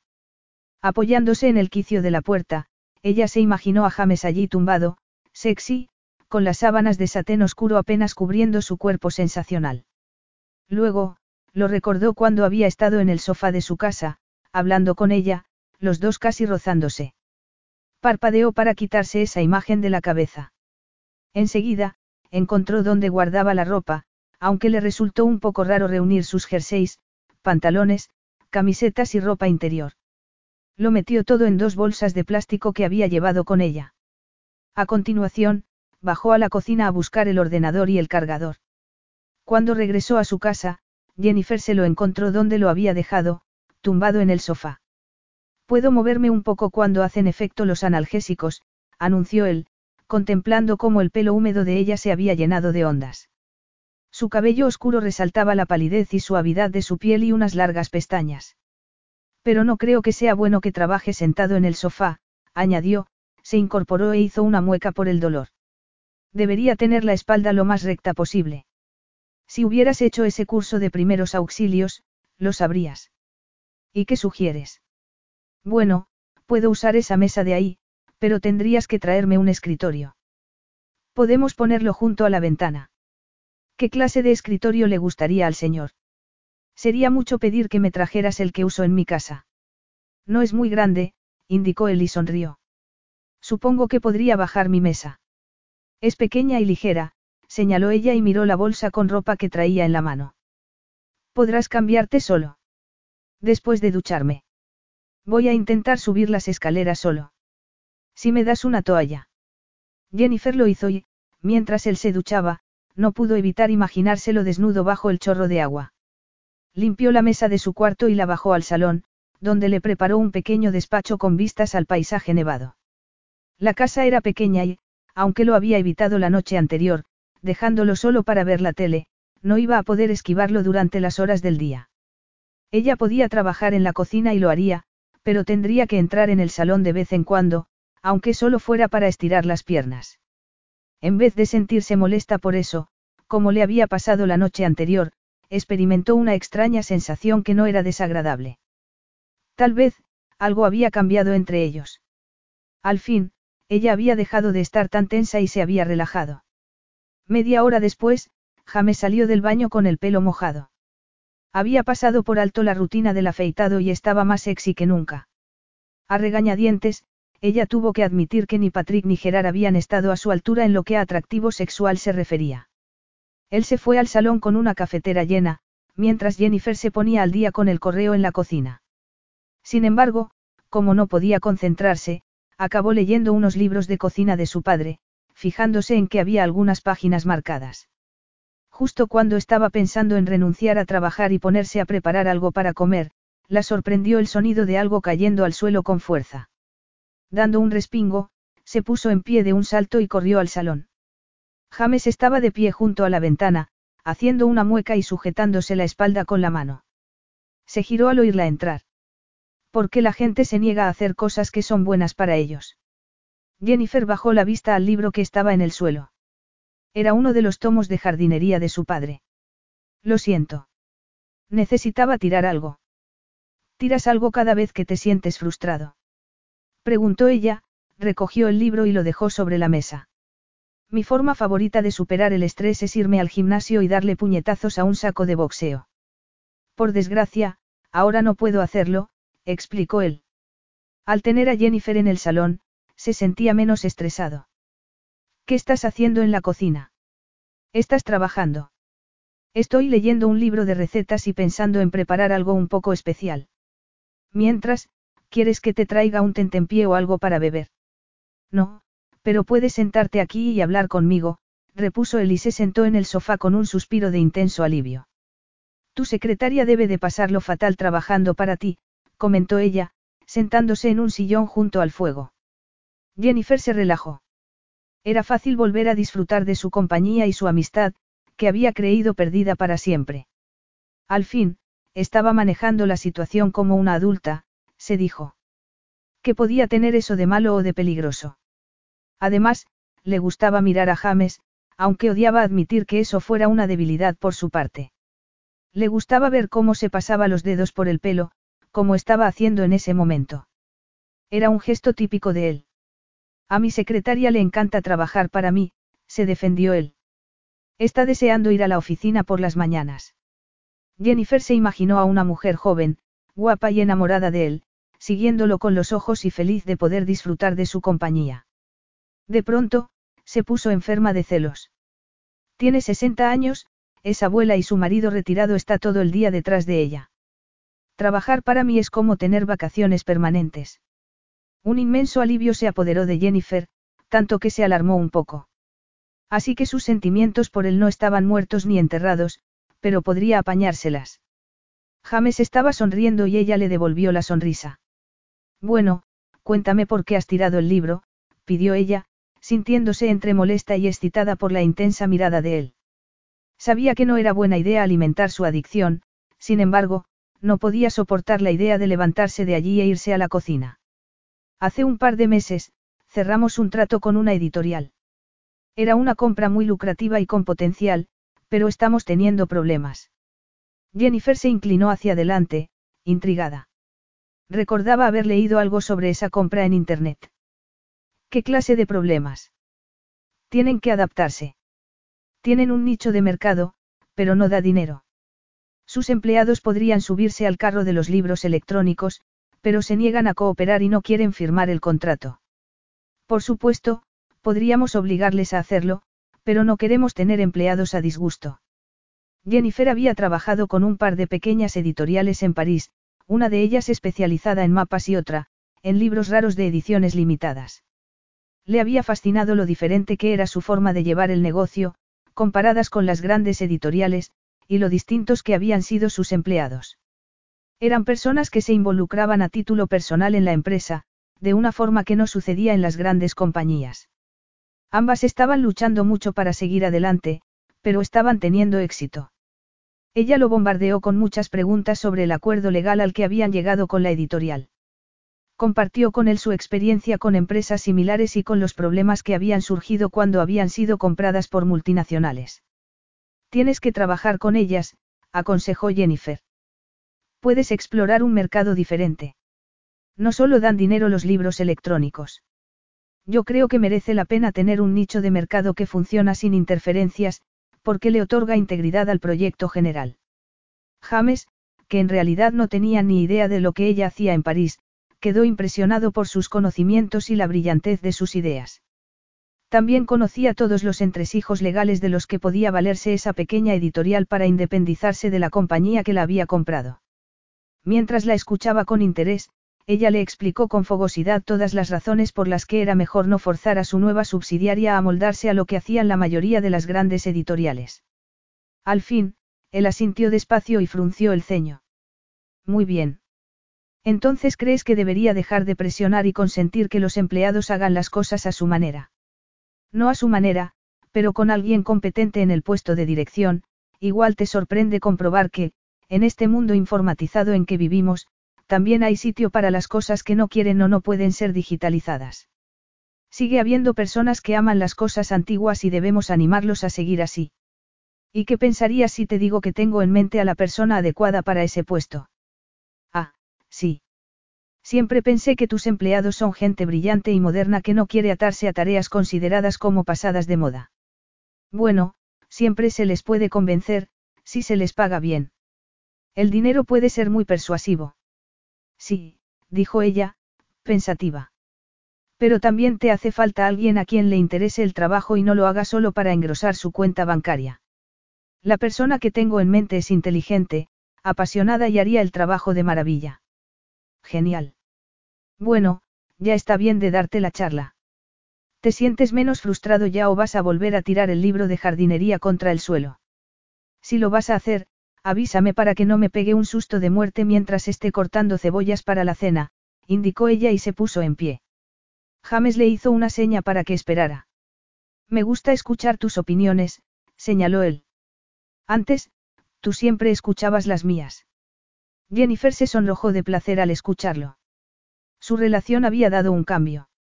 Se habían convertido en dos adultos en una situación de igualdad, muy diferente de la que habían compartido en el pasado y mucho más satisfactoria.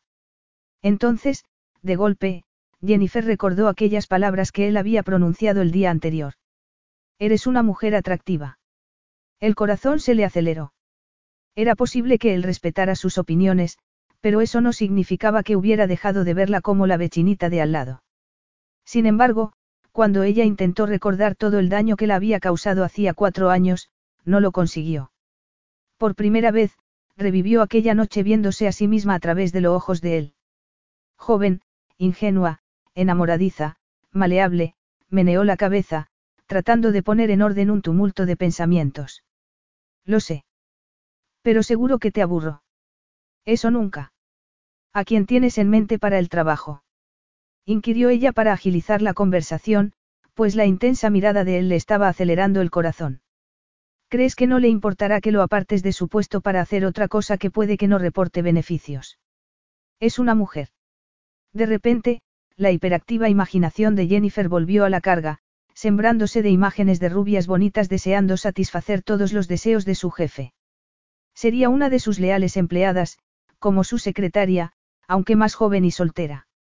El único obstáculo que veo es que todavía no trabaja en mi compañía, señaló él, maravillado porque ella todavía no adivinara hacia dónde iba la conversación. Ah, no. No, de hecho, ni siquiera trabaja en el país, añadió él con una sonrisa y guardó silencio, esperando que ella empezara a comprender. No puedo trabajar para ti, James. ¿Por qué no? Tú misma has dicho que estás pensando en volver a Inglaterra, que tu padre se está haciendo mayor y que necesita tenerte cerca, has cambiado de idea. No, pero... No te ofrezco el trabajo por caridad. Tú misma me has hecho ver que hace falta. Todo lo que has dicho me ha dejado impresionado. Será el mayor reto de tu vida y te aseguro que te va a encantar. Seguro que tienes empleados más cualificados para ese puesto. Nadie tan apasionado como tú y nadie con experiencia para lidiar con una pequeña y tozuda editorial que no quiere amoldarse a los nuevos tiempos. No sé qué decir. Piénsalo, sugirió él y cerró los ojos. ¿Qué habías dicho sobre prepararme una comida excitante? Capítulo 5. Nunca he dicho que iba a ser excitante. Así podrás darle vueltas a mi oferta mientras cocinas. ¿Estás seguro de que hablas en serio, James? Nunca has trabajado conmigo. No quiero que, cuando regreses a Londres, pienses que te has equivocado porque no estabas en tu entorno natural. No puedo permitirme perder mi trabajo para descubrir que te habías equivocado. Yo nunca me equivoco. Y nunca te quedas incapacitado y aquí estás. Incapacitado. No puedes hablar de nada sin discutir. Replicó él con una sonrisa. Lo digo en serio. Serías perfecta para el trabajo. Puedes unirte a ellos y mantener largas conversaciones sobre las maldades del capitalismo y de las grandes multinacionales que se comen a los peces chicos. ¿Es eso de lo que te acusan ellos? Preguntó ella, sonriendo y pensando que iban a caerle bien. Algo parecido. No había conocido a una gente más tozuda en mi vida. Les he permitido ocuparse de sus propias cuentas, gracias a la intercesión de su encantador jefe de 82 años, y ahora que les amenazamos con tomar el control, no quieren rendirse. No quieren aceptar que su editorial ya no les pertenece y que no tienen elección. Pero tú no eres tan cruel como para forzarlos. Como te he dicho, un empleado a disgusto es peor que no tener empleado. Jennifer se emocionó. Tal vez, James Rockchi fuera poderoso e implacable, pero también era justo y compasivo. ¿Y qué pasa con ese jefe de 82 años? Se han sentido vendidos por él. No fue una operación hostil, explicó él. Edward Cable era amigo de mi padre. Vino a pedirme dinero para salvar su empresa. Una gran editorial andaba detrás de ellos y Cable sospechaba que acabaría haciendo los pedazos y despidiendo a sus empleados. Yo no tenía experiencia con editoriales y no había pensado en añadir una a mis negocios, pero... Sentiste que era lo correcto. Quizá fue por mi lado sensible y femenino. Jennifer se contuvo para no reír. Yo podía permitírmelo y Edward me lo agradeció mucho. De hecho, la editorial es una inversión muy prometedora. No les iba mal del todo. Entonces, ¿por qué quería vender? Cada vez hacían menos beneficios y Edward no tiene familia. No tiene hijos a quien dejar herencia. Lo pensaré, dijo Jennifer tras un momento. Se puso en pie y se dirigió a la cocina dándole vueltas a su oferta de trabajo. Debería aceptar un empleo que implicaba trabajar con James. Si se lo hubieran preguntado en París, habría rechazado la idea de inmediato. Pero, teniéndolo allí delante, se estaba dando cuenta de que no era el mal tipo que su imaginación había forjado. Y el empleo sonaba divertido. Y adecuado para ella. Iba a negarse solo porque se trataba de James. Dejaría que su orgullo tomara las riendas de su decisión. Sumida en sus pensamientos, Jennifer preparó la cena. Se estaban quedando sin verduras frescas, así que tuvo que arreglárselas con las latas. La despensa de su padre estaba bien repleta, tanto como para mantener a una pequeña familia durante semanas en caso de ataque nuclear. De pronto, la terciopelada voz de James la sacó de sus pensamientos. Se giró de golpe y se lo encontró parado en la puerta de la cocina. ¿Cómo era posible que su mera presencia cargara el aire de electricidad de esa manera? se preguntó ella. He venido a echarte una mano, indicó él y se acercó. ¿Qué delicia estás preparando? Nada. James tomó el libro de cocina que ella había estado siguiendo a medias y leyó la página marcada, comprobando que todos los ingredientes estaban sobre el mostrador. Su cercanía le estaba haciendo imposible a Jennifer pensar con claridad. Le quitó el libro de recetas de la mano. No deberías estar aquí. Le reprendió ella. Deberías estar en el salón, trabajando. Me he esforzado mucho en bajar mi mesa desde el piso de arriba porque no podías conformarte con el sofá y la mesita de café. Lo dices como si fuera un exigente. Eres exigente, rezongó ella. La mayoría de la gente se habría aguantado con lo que había. James había tomado una cebolla de la mesa y estaba empezando a pelarla. Los ojos se le llenaron de lágrimas y se limpió con la manga. Eres la única mujer que puede hacerme llorar así. Jennifer se sonrojó y, al instante, se reprendió a sí misma por su ingenuidad. James solo estaba tomándole el pelo. Siempre había disfrutado haciéndolo. En una ocasión, le había dicho que le gustaba cómo se sonrojaba. Irritada, le dijo que dejara la cebolla de una vez y saliera de la cocina, que prefería cocinar sola. Pero entre varios el trabajo se hace más ameno, repuso él, sin dejar de cortar la cebolla. Y es justo que compartamos las tareas del hogar. Además, así tengo la oportunidad de convencerte de que trabajes para mí. Quiero encerrarte y tirar la llave, antes de que tengas tiempo de considerar otras opciones. Es tentador, admitió ella. Pero no quiero que nadie piense que he conseguido mi puesto por amiguismo. No estaría bien. Ni me gustaría que mis compañeros me vieran como una intrusa impuesta por el jefe. Yo sería tu jefe en teoría, pero no en la práctica. La editorial ni siquiera está localizada en mi oficina. Tienen un viejo edificio victoriano al oeste de Londres, lejos del centro. Así que estarías lejos de mí. James se había puesto con los pimientos, cortándolos en tiras. Era rápido, pero manchaba mucho, observó ella. Había pedazos de pimiento esparcidos por el fregadero y alguno se había caído al suelo. Tal vez, la estaba ayudando, pero luego ella tendría que pasarse una hora limpiando y recogiendo. En vez de enfurecerse por eso, sonrió con indulgencia. Cielos, ¿qué le estaba pasando? Se le estaban derritiendo los sesos, se preguntó a sí misma. No sé con cuánta antelación debería avisar a mi jefe en París, comentó ella, decidida a ignorar el efecto que él le provocaba. Suele ser un mes, pero han sido muy buenos conmigo y no me gustaría dejarlos en la estacada. Claro, respondió él y miró a su alrededor para ver si había algo más que cortar. Solo quedaban los champiñones, pero estaban llenos de tierra y decidió dejarlos. Así que se lavó las manos y se dedicó a servir dos copas de vino. Mientras, observó cómo Jennifer mezclaba los ingredientes, disculpándose de vez en cuando porque no tenía muchos conocimientos culinarios. No midió ni pesó nada. Era un soplo de aire fresco, pensó él. A James no le gustaban las mujeres que trataban de impresionarlo o fingir algo que no eran. Había caído víctima de las artimañas de una de ellas hacía años y se había jurado no volver a cometer nunca el mismo error. Cuando una mujer comenzaba a alardear de su talento en la cocina, casi siempre, lo que pretendía era hacerle ver que sería buen partido como esposa. Pero él no pensaba casarse. Al menos, no en el futuro cercano. Algún día, quizá, empezaría a pensar en sentar la cabeza, pero no sería pronto. Además, tendrías que dejar atrás a tus amigos, apuntó él y le dio un trago a su copa. Creo que puedo mantener el contacto con ellos, afirmó ella con tono seco. Mientras la salsa cocía en el fuego, se puso a recoger la mesa. James quería preguntarle si iba a echar mucho de menos a su amiguito francés, pero no sabía cómo sacar el tema. Aunque tampoco entendía por qué se molestaba en pensar en el exnovio de Jennifer. De pronto, se sonrojó cuando ella se dio la vuelta de improviso y lo sorprendió mirándola. Supongo que eso quiere decir que puedo contar contigo. Sí, contestó ella.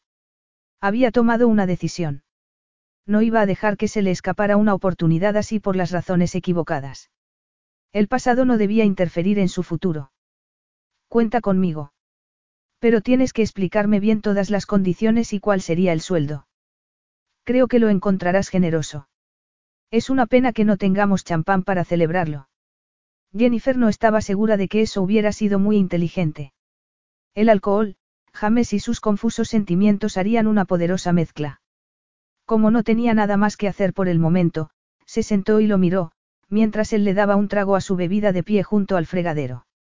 Ya me has dicho que no te interesa, pero, si cambias de idea, siempre habrá un piso de la compañía disponible para ti. Sí, no me interesa. Ellie, mi amiga de Londres, tengo alquilada una habitación en su casa. Me gusta saber que, siempre que vaya a Londres, voy a tener dónde quedarme. Entonces, Jennifer se preguntó dónde viviría él. En un piso. En una casa. ¿Dónde vives tú en Londres? En Kensington, respondió él y se la imaginó en su enorme piso, tratando de preparar algo decente para comer. Se la imaginó, también, con un vaso de vino en la mano, riendo con esa risa tan fresca y tan característica suya. La imagen fue tan repentina y vívida que meneó al cabeza para volver al presente, frunciendo el ceño. Qué bonita es esa zona, comentó ella. Bueno, es un piso grande y no estoy seguro de que te pareciera bonito, admitió él. ¿Qué aspecto tendría Jennifer sentada delante de él en la mesa del comedor, riendo? ¿Por qué? Es muy moderna y sé que nunca te han gustado las cosas modernas. Puedo haber cambiado. Sí. No tanto, confesó ella y le dio un trago a su bebida. Por eso, sigo alquilando una habitación en casa de ella. Me gusta el barrio donde está y me gusta que la casa sea pequeña, acogedora y de estilo victoriano. Tiene un jardín y, en verano, se pone precioso. James pensó que, en ese caso, a ella no le habría gustado nada el piso de la compañía, que estaba diseñado al estilo moderno, con paredes de color pálido, suelo pálido de madera, cuadros abstractos, cocina de última tecnología y todas las comodidades conocidas. Creo que deberías enviar un correo a tu empresa informándoles por anticipado de que planeas regresar a Inglaterra. Cuanto antes se lo digas, mejor, sugirió él. Estaba ansioso porque ella firmara el contrato. ¿Estás seguro de que no quieres entrevistar a ningún candidato más? Nunca he estado más seguro de nada en toda mi vida. ¿Cómo tienes la espalda? Siento no habértelo preguntado antes, estaba absorta pensando en tu oferta de trabajo. Los analgésicos están cumpliendo su función. James dio un paso hacia ella. No podía dejar de imaginársela en su casa, mirándolo como quería que lo mirara, levantando los labios hacia él, cerrando los ojos. Recordó su sabor cuando lo había besado hacía cuatro años. Nunca lo había olvidado. Se había ofrecido a él con inocencia y él la había rechazado, incapaz de aprovecharse de la situación. En el presente, sin embargo, ella no se le había ofrecido. Pero la deseaba. Le gustaba la mujer en que se había convertido. Independiente, segura de sí misma, inspiradora. En todos los sentidos, era distinta de las mujeres con las que había salido en el pasado. Cuando pensó en el francés, de nuevo, tuvo que reprimir un ataque repentino de celos. Él nunca había sido celoso, pero siempre había una primera vez. Pero todavía me duele. Tendré que ir al médico cuando vuelva a Londres, indicó él y se apoyó en la mesa, mirándola a los ojos. Igual tengo que ir al fisioterapeuta. ¿Quién sabe? Los problemas de espalda pueden durar años. ¿De veras? Sí, confirmó él. Por eso, había pensado que igual es buena idea que me des un masaje. Un masaje. Es mucho pedir, lo sé, pero no quiero despertarme a las dos de la mañana loco de dolor. Tampoco quiero que, cuando la nieve se haya despejado, siga sin poder moverme ni ir a trabajar. ¿Y crees que un masaje te ayudaría? No me haría ningún daño. Ayer no me atreví a pedírtelo, porque me di cuenta de que tenías algún problema conmigo. No tenía ningún problema, negó ella con torpeza. Lo que pasa es que me sorprendió encontrarte aquí. Pero, por suerte, parece que hemos superado nuestras diferencias. Por eso, ahora sí me atrevo a pedirte este favor, a menos, claro, que prefieras no ayudarme, lo que comprendería. Bueno, solo mientras se hace el pollo. Un masaje. Si James supiera lo que ella había estado pensando, esa habría sido la última petición que le habría hecho. Ya la había rechazado una vez. Y no dudaría en hacerlo de nuevo, solo si adivinara lo tentada que estaba de volver a hacer otra tontería. Aunque era capaz de controlarse, se aseguró a sí misma. Sin embargo, no creía que fuera buena idea tocarlo. Pero qué excusa podía darle para librarse de ello. Como James había dicho, habían superado sus diferencias, habían hecho las paces, eran amigos, él no sentía nada por ella. Y no podría comprender que su amiga no quisiera ayudarle con algo tan inocente como un masaje, sobre todo, cuando la lesión de la espalda podía acabar teniendo repercusiones duraderas. Cinco minutos, aceptó él. Seguro que me sienta bien. En el salón, que estaba calentito gracias a la chimenea, James se quitó la parte de arriba. Era cierto que le dolía la espalda a rabiar con el más leve movimiento, aunque también era verdad que lo había exagerado un poco para conseguir sus fines. Se tumbó boca abajo en el sofá y esperó mientras ella colocaba dos cojines en el suelo, a su lado, para sentarse. La piel de él estaba fría al principio. Tenía una espalda firme y bronceada, anchos hombros y cintura estrecha. Jennifer no hacía más que repetirse que eran solo amigos y que nada más que eso. Sintió cómo el cuerpo de James se relajaba bajo sus dedos. Sin embargo, ella estaba nerviosa. Le latía el corazón tan rápido que apenas podía respirar. Al menos, era una suerte que él no la estuviera mirando. Si no, hubiera adivinado que estaba, excitada. Jennifer se detuvo y le informó de que iba a ver el pollo. No va a estar listo todavía, opinó él y se giró. El pollo crudo, no es nada recomendable. Sí, bueno, balbuceó ella, tratando de no posar la mirada en su pecho desnudo. Ha sido agradable. Ella se humedeció los labios, nerviosa. La atmósfera que los rodeaba se cargó de electricidad. James le mantuvo la mirada, mientras ella se sentía incapaz de apartar los ojos. Siéntate, ordenó él, apartándose un poco para dejarle sitio en el sofá. Como una autómata, Jennifer obedeció, sin estar muy segura de por qué. Entonces, él entrelazó sus dedos con ella, sin dejar de mirarla ni un momento. Jennifer se quedó clavada al sofá y se le quedó la boca seca, notando cómo él le acariciaba la mano con el pulgar. ¿Qué estás haciendo? preguntó ella al fin, cuando el silencio comenzó a hacerse insoportable. Se esforzó por no bajar la vista a sus manos entrelazadas porque eso significaría admitir que sabía muy bien lo que él estaba haciendo. Acariciarle. Sería su manera de agradecerle el masaje. Era él consciente de lo que su contacto le producía. Sería un mero gesto de amistad. Te estoy tocando, murmuró él. ¿Quieres que pare? Jennifer tardó un rato en reaccionar. Se había pasado toda la vida fantaseando con un momento así. Durante cuatro años, había tratado de convencerse de que los sueños no se cumplían en la realidad, de que él no se sentía atraído por ella. Sí. No, esto no es, apropiado. ¿Por qué no? Tú sabes por qué, rezongó Jennifer. Había una buena razón, seguro, aunque ella no pudiera recordarla en ese momento. Sin dejarle tiempo para pensar, James la atrajo despacio hacia él. Presa de excitación, Jennifer se estremeció. Era como una niña dispuesta a abrir los regalos el día de Navidad, preguntándose si estaría a la altura de sus expectativas. Ella sabía que no era buena idea, sin embargo, los unía una fuerza magnética e irresistible. Y su curiosidad era demasiado grande. Cerró los ojos con un suspiro y sus bocas se tocaron. Él le tocó el pelo y la agarró de la nuca, convirtiendo lo que había sido una suave caricia en algo eróticamente apasionado. Jennifer se apretó contra él. Haciendo un esfuerzo, levantó la cabeza para decirle con voz temblorosa que no deberían estar haciendo eso, que era mejor parar, que el pollo iba a quemarse en el horno.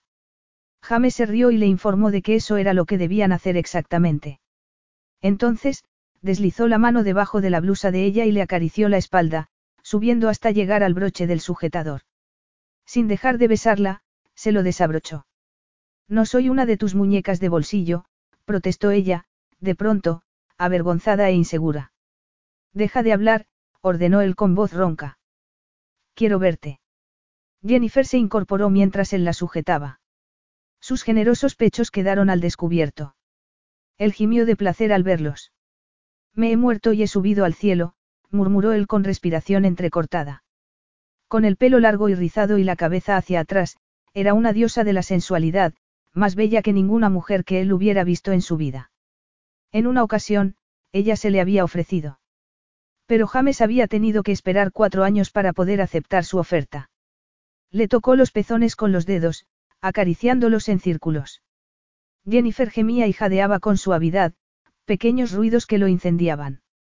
James no creía que pudiera detenerse mucho tiempo con los preámbulos, pues ansiaba poseerla cuanto antes. Cuando ella se inclinó un poco, la agarró de la cintura y comenzó a lamerle los pezones, deleitándose con su sabor. Él era un hombre grande con manos grandes, perfectas para cubrir pechos tan abundantes. El sofá era amplio, pero no era fácil encontrar una postura cómoda. Este sofá no me gusta, comentó él, levantando la cabeza un momento de sus pechos. Puedo extender la manta delante del fuego. Hazlo sin la ropa puesta. Quiero ver cada milímetro de tu cuerpo perfecto. Jennifer se puso en pie y se desnudó despacio. No tenía experiencia en quitarse la ropa bajo la atenta mirada de un hombre. Se sintió de maravilla, increíblemente deseada. La adoración que él le había mostrado, prestando atención a sus pechos, era algo nuevo para ella. Y su mirada le gritaba que la consideraba hermosa. Si había tenido un poco de vergüenza al principio, pronto desapareció bajo la calidez de los cumplidos de James. De hecho, se sentía sexy y llena de confianza. Después de apartar la mesita de café, Jennifer extendió la gran manta en el centro de la habitación. Él se puso en pie y comenzó a desvestirse con calma. Ella se quedó sin aliento. Cuando estuvo desnudo por completo, él le hizo una seña con la mirada para que contemplara cómo se tocaba a sí mismo. Todo en aquel hombre era grande, incluida la impresionante erección que se sostenía con la mano. En sus fantasías, Jennifer nunca había imaginado lo maravilloso que sería estar allí de pie, desnuda, a punto de hacer el amor con ese hombre. Se acercó a él y le quitó la mano, sustituyéndola por la suya. Quería sentirlo latir bajo sus dedos. ¿Estaría haciendo lo correcto? se preguntó ella. Nunca se había sentido tan bien, reconoció y se puso de puntillas para besarlo. Tendrás que tomar las riendas, señaló él, conduciéndola hacia la manta. No olvides que tengo la espalda lesionada. No quiero hacerte daño, replicó ella, llevándose a un pecho la mano de él. Como tú dijiste, los problemas de espalda se curan muy mal. Sería feliz de cambiar la salud de mi espalda por una hora en la cama contigo. Qué fácil era perderse en el deseo y deleitarse con palabras que nunca había soñado con escuchar. Sin embargo, su sentido común le dijo que debía ser precavida y no lanzarse de cabeza a una situación que podía traerle sufrimiento. Eso era lo que ella quería. Había esperado mucho tiempo. En realidad, se había pasado cuatro años esperando. Aunque eso no significaba que todos sus sueños fueran a hacerse realidad. La vida no funcionaba de esa manera. Se tumbaron en la manta y ella se acurrucó contra él, acariciándole el pelo con los dedos. Al mirarle a la cara, Jennifer vio el pasado entrelazado con el presente, el muchacho que James había sido y el hombre en que se había convertido. Los sentimientos que había albergado hacia él, habían ido creciendo y madurando con el tiempo. Estar allí solos en su casa le había hecho darse cuenta de eso. Lo que sentía por él ya no era un capricho de adolescencia. Ni lo había sido hacía cuatro años. Los caprichos no duraban tanto tiempo y se olvidaban con facilidad. Jennifer lo amaba y sabía, sin comprender por qué, que si le hablaba de amor, él saldría huyendo.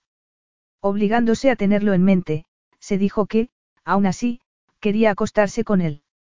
Eres muy hermosa, dijo él, interrumpiendo sus pensamientos. No es que quiera quitarle romanticismo al momento, pero no es eso lo que me dijiste hace cuatro años, repuso ella con una triste sonrisa. Hace cuatro años, eras una niña. Tenía veintiuno. Y eras muy joven, murmuró él, apartándole un mechón de pelo de la cara. Demasiado para alguien como yo. Pero has crecido mucho en los últimos años, Jennifer. Había crecido, sí, pero seguía siendo tan vulnerable como antes, admitió ella para sus adentros. Asintiendo, lo besó y trató de no pensar en nada. Se colocó a horcajadas sobre él y se inclinó para que pudiera tomarle un pezón la boca. Entonces, gimió, mientras él le acariciaba entre las piernas, deslizando los dedos entre su interior caliente. No es justo, protestó ella, apretándose contra él. James rió de placer. Quiero saborearte, pidió él, sosteniéndola para que se enderezara y pudiera contemplar su cuerpo espectacular una vez más. Sus pechos eran perfectos, igual que sus pezones, y el vello negro de su pubis era tan dulce y aromático como la miel. Agarrándola de las caderas, se la colocó sobre la boca. Jennifer apoyó las manos en sus hombros y se estremeció al sentir su lengua saboreándola. Él se tomó su tiempo, lamiendo y explorándola, llevándola una y otra vez a la cresta del clímax. Era una experiencia increíble. En múltiples ocasiones, se había preguntado cómo sería tener sexo con él.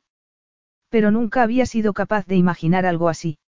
No puedo soportarlo más, gimió ella y se apartó, tumbándose a su lado. Yo tampoco, confesó él con voz jadeante. ¿Quieres que comprobemos cuánto aguante tienes?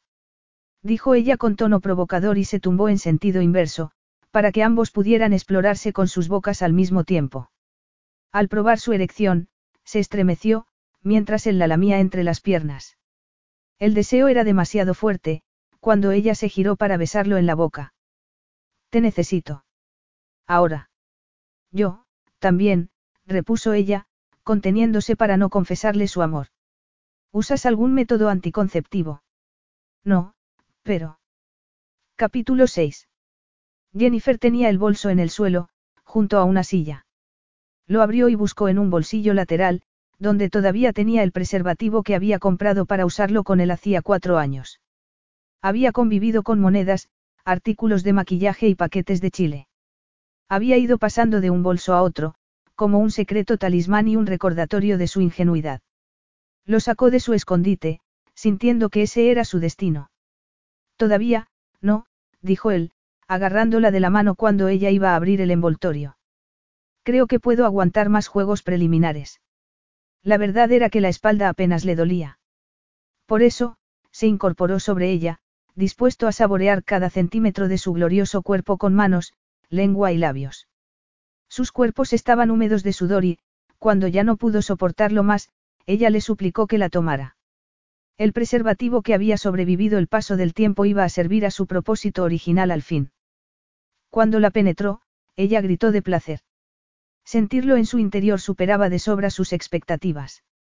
Era un hombre grande y poderoso y la llenaba por completo.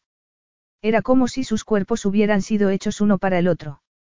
Jennifer llegó al orgasmo más fuerte que había experimentado jamás y se acurrucó contra él, llena de satisfacción. James tiró el preservativo usado a la chimenea. Increíble, susurró él. Le ha hecho mucho bien a mi espalda. Creo que tendremos que practicar este método de fisioterapia más a menudo para terminar de curarme. Ella no se había sentido nunca tan feliz y tan completa. Entonces, se preguntó cuánto tiempo duraría ese tratamiento de fisioterapia. Miró por la ventana y la nieve le recordó que ese momento era fugaz como el tiempo. Bastante increíble, reconoció ella, acariciándole la mejilla. Es como lo había soñado. Quiso saber el contono de humor. No pienso alimentar tu ego diciéndote que eres estupendo, James, replicó ella y se colocó a su lado para que él pudiera acariciarle los pechos. Qué mala eres, bromeó él, riendo, sin dejar de tocarle los pezones con los pulgares. Me dan ganas de castigarte no dejándote dormir esta noche. Si por mí fuera, no te dejaría apartarte de mi lado. Y casi lo consiguió. Al menos, durante las siguientes 48 horas. Poco a poco, la nieve dejó de caer con tanta fuerza y, de vez en cuando, comenzaban a vislumbrarse pedazos de cielo azul entre las nubes.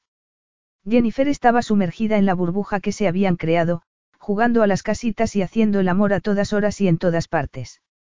James tenía más preservativos porque, como ella imaginaba, no estaba dispuesto a correr riesgos con ninguna mujer.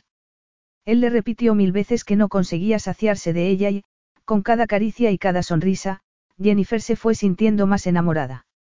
Hasta que, el tercer día, tumbada en la cama a su lado, miró por la ventana y se dio cuenta de que la nieve había desaparecido.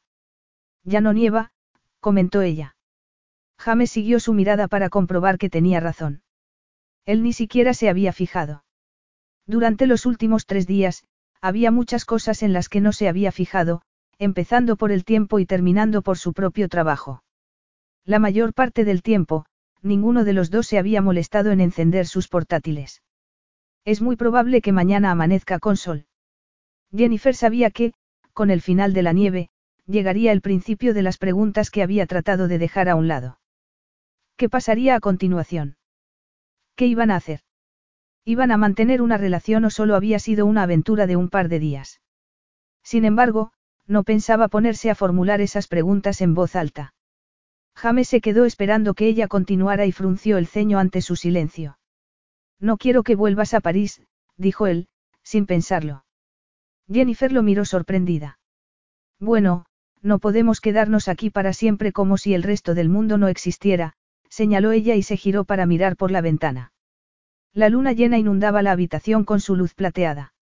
James estaba acostumbrado a que, llegado ese momento, las mujeres le presentaran sus exigencias. Y le irritaba que ella no hiciera amago de pedirle nada.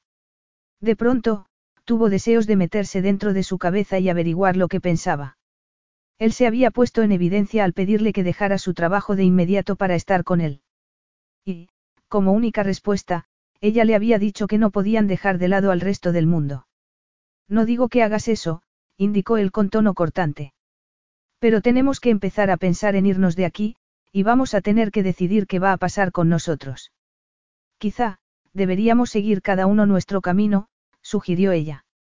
Sabía bien que a James las novias no le duraban más que un par de meses. Él estaba acostumbrado a tomar de ellas lo que quería y descartarlas cuando se cansaba. ¿Lo dices en serio? inquirió él, se incorporó y la giró para que lo mirara a los ojos. Mira, tú nunca tienes relaciones largas y... ¿Es eso lo que quieres? Claro que sí. Pero Jennifer sabía lo que pasaría si lo confesaba. Dejaría de interesarse por ella. Podía hacérsela difícil, pero, de veras estaba preparada para que lo suyo terminara de golpe. Iba a terminar, antes o después, caviló. Sin embargo, ¿por qué no iba a disfrutarlo mientras durara? Déjame terminar, le reprendió ella, pensando bien lo que iba a decir. Nosotros, esto, supongo que no es asunto zanjado. Asunto zanjado. Le espetó él, se levantó como por un resorte y se dirigió a la ventana. Desde allí, se giró con el ceño fruncido. Para ti no soy un asunto zanjado. De acuerdo, igual no lo he expresado bien, se disculpó ella y se sentó. Ven a la cama. Yo, yo, balbuceó. Tampoco quiero irme a París, admitió. Al escucharla, despacio, James regresó a la cama con ella. Pues no lo hagas. Quiero que te quedes conmigo. ¿Tú qué piensas? Sí, es divertido, titubeó ella. Pero ¿cuánto iba a durar? Aunque sin ataduras, claro. James no evitar sentirse incómodo, igual que cuando le había considerado un asunto no zanjado. Y no entendía por qué, pues lo que ella le estaba diciendo encajaba a la perfección con su propia filosofía. No pensé que fueras la clase de chica que no busca ataduras. Jennifer se quedó paralizada. Él la conocía muy bien, era cierto, pero no quería dejar que supiera lo mucho que significaba para ella. ¿Acaso estaba dispuesta a abrirle su corazón para que se lo hiciera pedazos de nuevo? Eso demuestra que tienes mucho que aprender de mí, murmuró ella. Entonces, vas a escribir a tu trabajo. Te despedirás de ellos desde aquí. Iré y hablaré en persona con mi jefe, afirmó ella con firmeza. No sé cuánto podré esperar a que vuelvas. Si estás hablando de meses, olvídalo. Iré allí a buscarte y a traerte a Londres, advirtió él y comenzó a acariciarle el vientre. Siempre consigues lo que quieres con las mujeres. Preguntó ella, sin aliento, presa de nuevo del deseo, mientras él le tocaba con suavidad entre las piernas. Antes de perder el control de su cuerpo, Jennifer se incorporó sobre un codo y lo miró cara a cara. Quería hablar con él. Lo necesitaba. No puedo mentirte. ¿Qué esperan de ti? Quiso saber ella, desconcertada. Jennifer sabía muy bien lo que ella esperaba, igual que sabía que era una causa perdida. Las otras mujeres con las que había salido no podían haber sido tan estúpidas como para pensar que habían podido atarlo, o sí. Quizá, él solo se acercaba a mujeres como él, que querían aventuras pasajeras, sin compromiso. ¿Qué quieres decir? ¿Acaso creen que vas a ofrecerles una relación duradera? ¿Cómo podrían? replicó él con impaciencia. Las mujeres con las que salgo siempre están avisadas de que no voy a llevarlas al altar. De todos modos, ¿por qué estamos hablando de esto? Estábamos diciendo que vas a dejar tu trabajo en París y venir aquí de inmediato. ¿Y no les importa? Volvió a preguntar ella, ignorando su comentario. Supongo que algunas veces quieren llevar las cosas más lejos, admitió él a regañadientes. Pero, por lo que a mí respecta, cuando una mujer acepta salir conmigo, sabe cuál es el trato. Y nunca tienes la tentación de ir más lejos. Hablas demasiado. Tendrás que acostumbrarte. Antes, no solías hacer tantas preguntas. No te hacía ninguna pregunta, no, pero ahora la situación ha cambiado, ¿no te parece? Nunca me he sentido tentado, no, contestó él y se tumbó, sin mirarla. Su mente parecía estar a años luz de allí. No sé si te acuerdas de cuando murió mi padre, dijo, de pronto. Tenías unos, 15 años. Fueron unos tiempos terribles. Daisy estaba hecha pedazos. Lo recuerdo. Abandonaste el año sabático que te habías tomado después de la universidad para ponerte a trabajar. Fue muy duro. Lo sé. Los empleados desconfiaban y el banco también. Yo había trabajado allí antes, durante los veranos, bueno, ya lo sabes, continuó él. No solía contarle su vida a nadie, pero, por alguna razón, sentía la necesidad de compartir con ella algo tan importante. Sabía un poco de contabilidad, sin embargo, estaba muy verde. Aunque, me gustara o no, era el socio mayoritario y tenía una gran responsabilidad. Al mismo tiempo, estabas de duelo por tu padre. Sé que debió de ser muy difícil, James, lo consoló ella, llena de compasión por el muchacho que él había sido entonces. Fue muy, difícil. Entonces, empecé a salir con una mujer. Saliste con una mujer. Lo dices como si te hubiera confesado que soy extraterrestre, repuso él con tono seco. Aquello era algo nuevo para él. Siempre había mantenido esa parte de su vida en secreto. Nadie, ni siquiera su madre, conocía la historia. Y nunca había querido compartirla con las mujeres con las que había salido, a pesar de que ellas lo habían presionado para sonsacarle detalles de su vida privada, como si así hubieran podido acercarse más a él. Jennifer esperó a que continuara. La razón por la que te lo cuento a ti, aparte de porque nos conocemos hace mucho, es porque quiero que comprendas las decisiones que he tomado en lo que respecta a las mujeres. Ella estaba tratando de adivinar a qué mujer se refería. Recordaba ese tiempo con claridad, aunque habían pasado muchos años. Él había perdido su buen humor y se había convertido en un hombre controlado y enfocado en su objetivo. Por primera vez desde que se habían conocido, apenas lo había visto por aquel entonces. Pensé que estabas por completo dedicado a la empresa, señaló ella, mirándolo. Tenías tiempo para salir a relacionarte. Mi padre y yo te apodamos el hombre invisible, porque sabíamos que estabas, pero nunca te veíamos. Bueno, yo no salía a relacionarme. Fue ella quien me buscó a mí. ¿Qué quieres decir? Anita Yuard era directora de contabilidad. Parecía modelo de alta costura. Tenía largas piernas, pelo largo y me miraba entornando las pestañas cada vez que pasaba por mi despacho. Mostraba la combinación justa de comprensión y ánimos. Era un soplo de aire fresco, después de soportar que todo el mundo me mirara con pena. Me pareció que era lo que necesitaba en ese momento. Además, se ocupaba de informarme de todo lo que pasaba en la oficina. Poco a poco, empezamos a salir a cenar después de trabajar. Tu madre siempre decía que estabas trabajando hasta altas horas de la noche, pero no estabas en la oficina.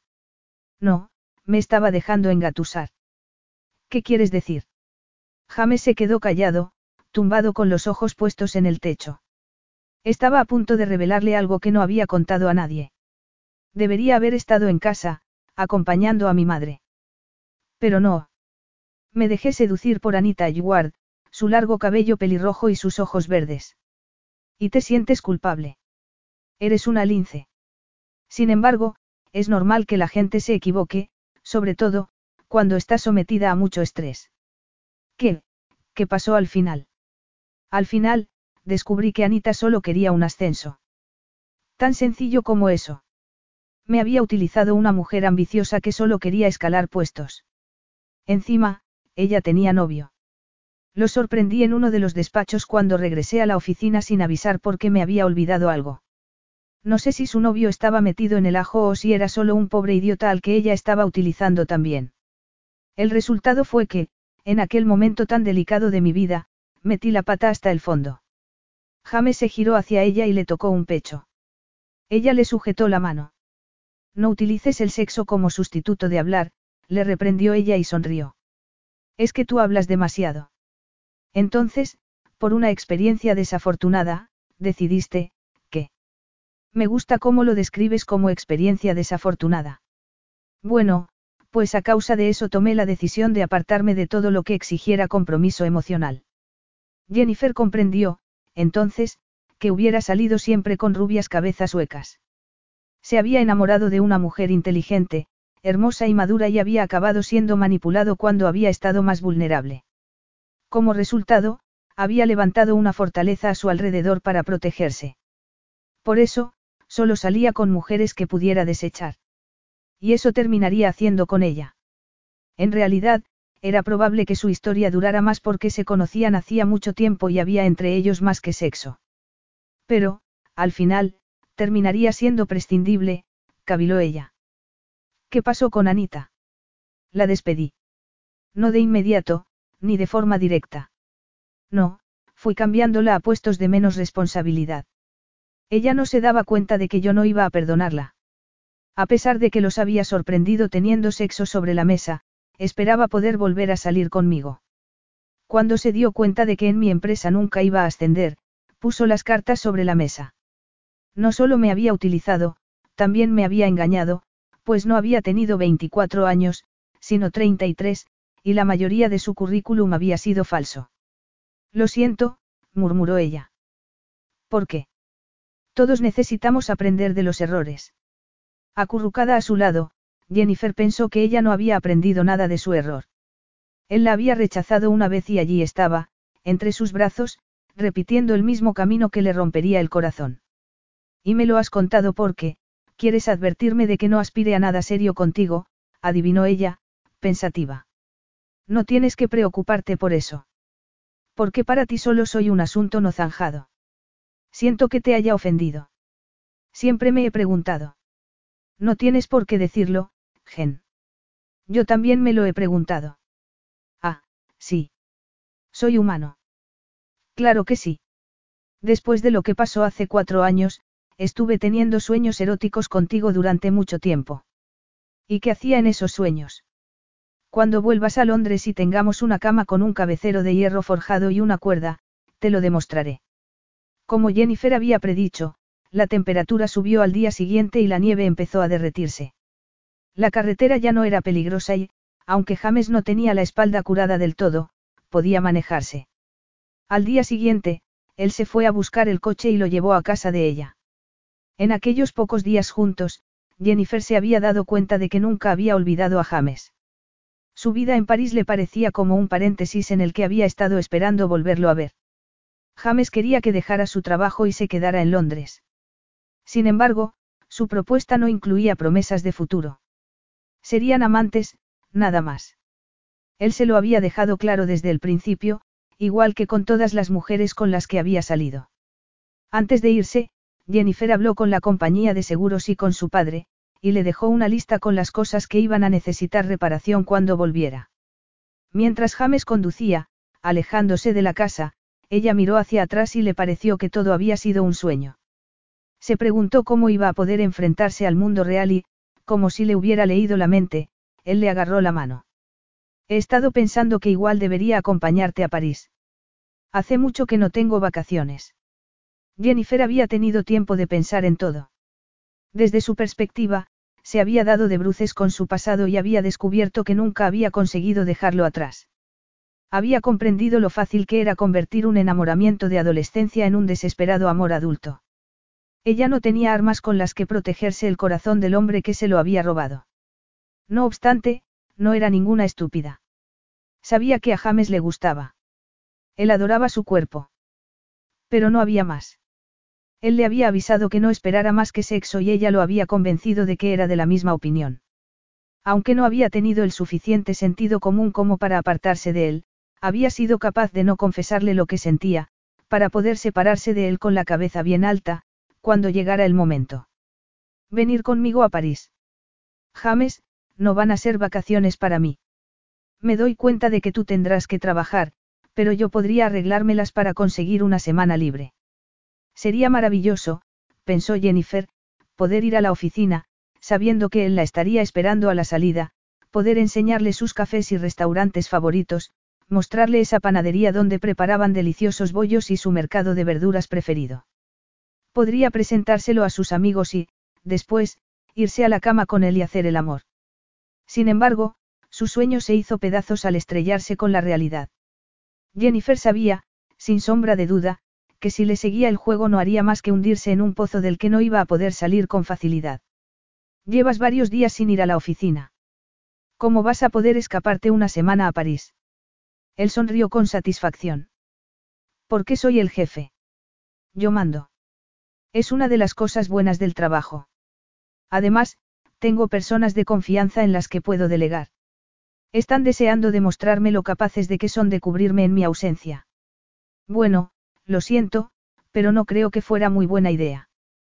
¿Por qué no? Quiso saber él, deslizando las manos entre las piernas de ella. Al instante, Jennifer se excitó. James volvió a poner la mano en el volante. No podía dejar de tocarla y sabía que a ella le pasaba lo mismo. Había veces que, con solo mirarla, podía adivinar que estaba caliente, lista para él. Entonces, ¿qué tenía de malo aprovechar el tiempo que pudieran estar juntos? Me siento muy culpable por dejarlos en la estacada. No los dejas en la estacada, protestó él. Tus razones son muy comprensibles. Tu padre se está haciendo mayor, el accidente de tu casa ha demostrado que, cada vez, harás más falta aquí, te ha salido una oferta de trabajo y tienes que aprovechar la oportunidad mientras dure, vas a entrenar a tu sustituta durante un tiempo. ¿Por qué crees que estás dejándolos en la estacada? ¿Por qué así es? Pues no entiendo tu lógica. Jennifer chasqueó la lengua y suspiró. Para él, todo era blanco y negro nada más. Desde mi punto de vista, has actuado de una forma práctica e inteligente, aseguró él. Bueno, pues entonces, no quiero que me distraigas de lo que tengo que hacer en París. Pero ya sabes que puede ser una distracción muy divertida, susurró él con tono provocativo. Estaré allí dos semanas. Oh, tal vez, tres. No mucho más. Lo justo para recoger mis cosas, guardar en cajas las cosas que tengo en mi piso, salir con mis amigos. Eso último era lo que más molestaba a James, que no pudo evitar hacer una mueca. No quería ni pensar en que, en honor a las despedidas, ella acabara haciendo el amor una última vez con su amiguito francés, solo de pensarlo, se ponía enfermo. Aunque no debía darle más vueltas. Ella no era la clase de mujer que se acostaba con un amigo por los viejos tiempos. Jennifer se dio cuenta de su cambio de expresión y sonrió porque, aunque sabía que no podía esperar nada serio de él, su posesividad le resultaba halagadora. A ver si lo entiendo. No quieres que vaya contigo a París y no quieres que le contemos lo nuestro a nuestros padres, comenzó a decir él, apretando los dientes. Bueno, ya te he explicado por qué no es buena idea contárselo a mi padre y a Daisy, repuso Jennifer. Su padre sabría de inmediato que ella estaba enamorada de pies a cabeza. Le haría preguntas y, al final, ella no iba a ser capaz de ocultarle la verdad. Y yo te he explicado que no lo entiendo. Solo soy práctica, afirmó ella y comenzó a enumerar una lista de razones. Al mismo tiempo, su mente traviesa le recordó lo maravilloso que sería poder gritar al mundo su amor. Los dos somos, sabemos que esto no durará. Así que ¿por qué meter a nadie más en el asunto? Añadió y se imaginó a Daisy planeando su boda, contándoselo a los amigos y familiares. Solo empeoraría las cosas cuando decidiéramos separarnos. Vaya. Ya estás pensando en terminar cuando ni siquiera hemos empezado. Estas son tus reglas, James. Tú no quieres nada serio. James no podía discutírselo. Era la mujer perfecta para él. Era inteligente y le encantaba acostarse con ella. De hecho, no podían haber sido más compatibles. Además, Jennifer respetaba sus límites. No le había insinuado que era importante hacer planes a largo plazo, ni había hecho comentarios censuradores sobre su forma de entender las relaciones después de lo que le había pasado con Anita. Tampoco le había dado sermones sobre dejar atrás el pasado. Era perfecta en todos los sentidos. Sin embargo, por alguna razón incomprensible, no se sentía satisfecho. Además, los dos estamos de acuerdo en que ni yo soy tu tipo, ni tú el mío, continuó ella. La noche anterior, cuando la conversación había recaído en Patrick, a pesar de que Jennifer le había repetido que ya no salía con él, James había parecido obsesionado. La única explicación que ella le había encontrado había sido que quería tenerla solo para él, sin distracciones por parte de nadie, ni siquiera de un exnovio. No estoy tratando de sabotear lo nuestro, aseguró ella. Los dos sabemos que solo se trata de atracción física. Pronto, pasará y seguiremos con nuestras vidas. ¿Por qué implicar a más gente cuando no es necesario? Es verdad, gruñó él. Disfrutemos del momento. Sin complicaciones. Capítulo 7. James se miró el reloj por tercera vez en diez minutos. Jennifer llegaba tarde, lo que era inusual en ella. Pero no le importaba. Por primera vez en tres meses y medio, había sido ella quien había tomado la iniciativa al pedirle que se vieran. En cuanto lo había llamado, él había reservado mesa en uno de los restaurantes más lujosos de la ciudad. Por otra parte, a pesar de que siempre había detestado a las mujeres que querían tenerlo todo planificado con él con días de antelación, le molestaba que Jennifer fuera justo al contrario. Ella no tenía intención de impresionarlo. Ni de manipularlo. Había rechazado sus regalos. Y era muy huidiza. En dos ocasiones, había rechazado sus invitaciones al teatro, diciéndole que estaba muy ocupada. ¿Con qué? Otra vez, se había excusado diciendo que estaba cansada. Era cierto que él la había llamado un poco tarde, a las once de la noche, pero después de un agotador día de reuniones de trabajo no había querido ver a nadie más que a ella. No había podido dejar de imaginarla tumbada desnuda en la cama. Tampoco podía decirse que Jennifer estuviera haciéndosela difícil. Cuando estaban juntos, se entregaba a él por completo. Le hacía reír, lo excitaba, discutía si no estaba de acuerdo con algo. No era manipuladora. Era directa con todo lo que hacía y decía. Además, nunca hablaba del futuro. Lo hacía todo con vistas al presente y, poco a poco, James llegó a la frustrante sensación de que, por muy sexy y agradable que fuera, no había manera de avanzar con ella. Jennifer no tenía pensado comprometerse con él. Eso era bueno, se decía a sí mismo. Sin embargo, al pensarlo, no podía evitar ponerse furioso. Un camarero se acercó para rellenarle la copa de vino y le preguntó si necesitaba algo, mientras esperaba a su acompañante. El chef podía prepararle algunos aperitivos ligeros y deliciosos. James rechazó su oferta y encendió su iPad. Le dio un trago a su bebida, mientras hojeaba las fotos de una casa.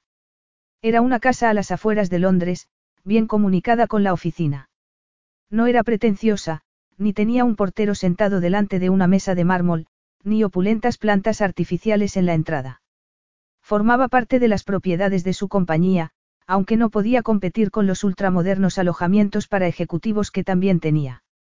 Uno de sus agentes le había hablado de ella hacía poco, preguntándole si le parecía bien venderla.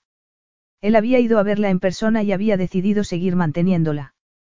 Después de ponerle muebles nuevos, quedaría perfecta, había pensado James.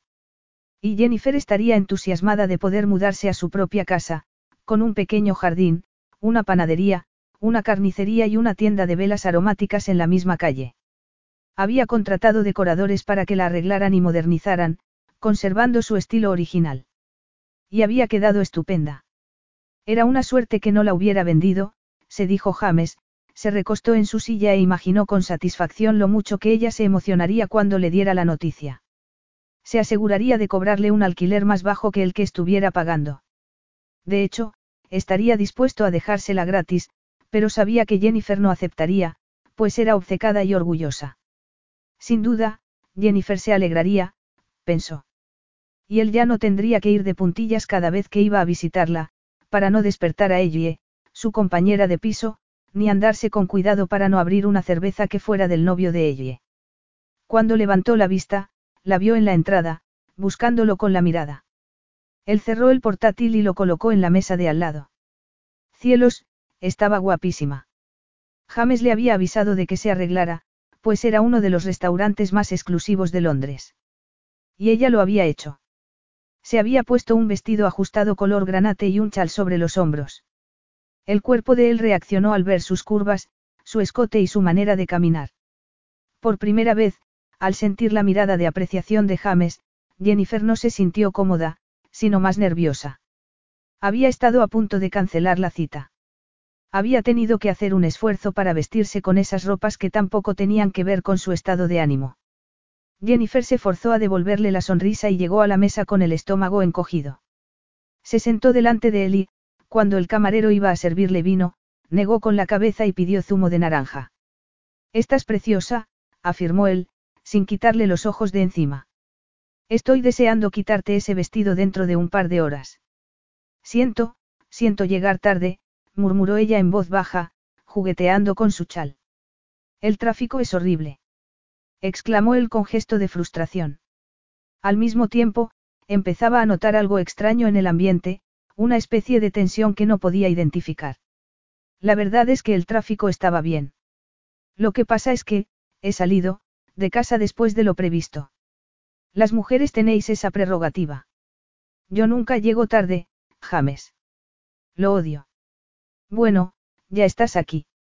Al menos, no has cancelado la cita diciéndome que tu compañera de piso se encontraba deprimida y necesitaba un hombro en el que llorar. Jennifer se sonrojó. No había modo de que James supiera que las veces que había cancelado sus citas había sido con excusas inventadas. Su instinto de conservación la había impulsado a mantener las distancias. Y, en ese momento, se alegraba de ello. Entonces, ella hizo algunos comentarios corteses sobre el restaurante, le dijo que no hacía falta que la llevara a sitios tan caros. Nunca he salido con una mujer a la que no le gustara salir a cenar a un sitio lujoso. No me impresiona lo que puedes comprar con el dinero, James. ¿Cuántas veces tengo que decírtelo? Replicó ella con tono irritado. ¿Es que vamos a pelearnos? preguntó él, frunciendo el ceño. Se cruzó de brazos. Que sepas que yo no pienso discutir. Ya que lo mencionaba, una pelea era justo lo que Jennifer quería. Necesitaba algo que liberara la tensión que había estado creciendo en ella durante las horas anteriores. Una discusión sería un buen punto de partida para lo que tenía que comunicarle. No quiero pelear. Solo te digo que no me impresiona, esto. Es otra de las cosas que demuestra lo distintos que somos tú y yo. Otra vez con esas. Protestó él y se inclinó hacia adelante con gesto severo. Pensé que te gustaría que te llevara a cenar a un sitio elegante. No me había dado cuenta de que ibas a tomártelo como un ataque contra tu código moral. Ni sospeché que fueras a acusarme de, ¿de qué me acusas? No te acuso de nada. Solo digo que no es la clase de sitio que yo hubiera elegido para comer. Los camareros nos hacen reverencias, la comida no parece comida. Bien. Pues nos vamos, decidió él. Cuando iba a levantarse, ella lo agarró para detenerlo. No seas tonto. Dime qué te pasa. Nada. No me pasa nada. Bueno. Bueno, He estado pensando, comenzó a decir ella y tomó aliento. El corazón le latía a toda velocidad, mientras él la observaba como si fuera a taladrarla con la mirada. No es buena idea pensar, interrumpió él, sintiéndose cada vez más incómodo. ¿Quieres que te dé un consejo? No pienses. Disfruta, nada más. No sabes lo que he estado pensando. No quiero saberlo. Por la cara que tienes, adivino que, sea lo que sea, no me va a gustar. Quiero que sepas que solo mantengo lo que te he dicho todo el tiempo, James. Tú y yo no estamos hechos el uno para el otro. Nos divertimos juntos, pero a la larga somos como agua y aceite. Nuestras personalidades no combinan bien, le espetó ella, bajando la mirada. No tengo ni idea de lo que estás hablando. Si quieres decir algo, te sugiero que me mires a los ojos y lo digas. Esto, balbuceó ella y levantó la vista. Todo esto, ha sido divertido, muy agradable, y he disfrutado de cada minuto, pero creo, creo que es momento de que lo demos por terminado. No doy crédito, dijo él en voz baja, tratando de mantener la calma, a pesar de que tenía ganas de pagar su rabia con la decoración del exquisito restaurante. Estás rompiendo conmigo. Es eso. Es una forma de expresarlo. ¿Qué quieres decir? No sé qué está pasando, pero este no es lugar para tener esta conversación. Vamos a mi casa. No. Negó ella. Eso sería aún mucho peor, pensó. No quería hablar de eso rodeada por el lugar que le recordaba lo mucho que iba a perder, la cocina donde habían preparado la comida juntos, la mesita donde habían jugado al Scrabble, porque ella le había obligado a hacerlo, el dormitorio con cama de matrimonio que no volvería a ocupar, no podría soportarlo. James levantó ambas manos en un gesto de rendición. La miró con ojos fríos e interrogadores. Mira, dijo ella, poniendo las manos sobre la mesa. Hay algo que tengo que decirte, pero, antes de nada, tenemos que dejar claro lo de nuestra relación. Tenemos que admitir que no iba a durar para siempre. Es necesario que rompamos. James se pasó los dedos por el pelo. Le temblaban las manos. Entre anoche y esta noche, has decidido, de pronto, que tenemos que romper, y esperas que yo te siga la corriente. No pienso hacer nada parecido. No pretendía que esta conversación fuera así, James. No pensé que esto fuera a pasar, pero, pero, ha sucedido algo. ¿Qué? inquirió él, mientras su imaginación contemplaba las más horrendas opciones, sintiéndose caer por un precipicio. ¿Has encontrado a otra persona? ¿Es eso? Preguntó con incredulidad. Había habido otro hombre rondando sin que él lo supiera. Uno de esos tipos melosos y sensibles que ella consideraba como pareja ideal. No se le ocurría ninguna otra razón por la que Jennifer pudiera estar ahí sentada, diciéndole que había sido divertido, pero... No digas tonterías. No he encontrado a nadie. ¿Acaso crees que tengo tiempo para buscarlo? Me estás diciendo que crees que he monopolizado tu vida. Si es eso, no me importa tomarme las cosas con más calma, aseguró él, sorprendiéndose a sí mismo de lo dispuesto que estaba a lo que fuera con tal de contentarla. Jennifer sabía que a él no le costaría tomarse las cosas con más calma. No había invertido nada emocionalmente hablando. No, no es eso. A ver si lo entiendo. Sin ninguna razón en particular, de pronto, has decidido que no podemos seguir juntos. No hay nadie más, los dos nos estamos divirtiendo, pero eso no es bastante para ti. Me estoy perdiendo algo. Porque tengo la sensación de que sí. No es tan fácil decir esto, James, por eso, voy a ir al grano. Estoy embarazada. Jennifer no fue capaz de mirarlo a la cara e inclinó la cabeza. El silencio pesó sobre ellos. No puede ser. Estás usando anticonceptivos. He visto las píldoras que guardas en el baño. ¿Quieres decirme que has fingido tomarlas? Preguntó él, haciendo todo lo posible para no enfrentarse de frente y aceptar el hecho que ella acababa de revelarle. No puedo hablar aquí, Jennifer. No pienso ir a tu casa. ¿Por qué? Porque quiero hablar de esto en territorio neutral. Desde luego, tú sí que sabes elegir las palabras. ¿Qué otra cosa quieres que diga, James? ¿Quieres que te diga que lo siento? Bueno, lo siento. Y, antes de que te atrevas a acusarme de haberme quedado embarazada a propósito, te advierto que no lo hagas. Esa es la última cosa del mundo que haría. Mensaje recibido. He estado tomando la píldora. Puede que fuera aquella primera vez.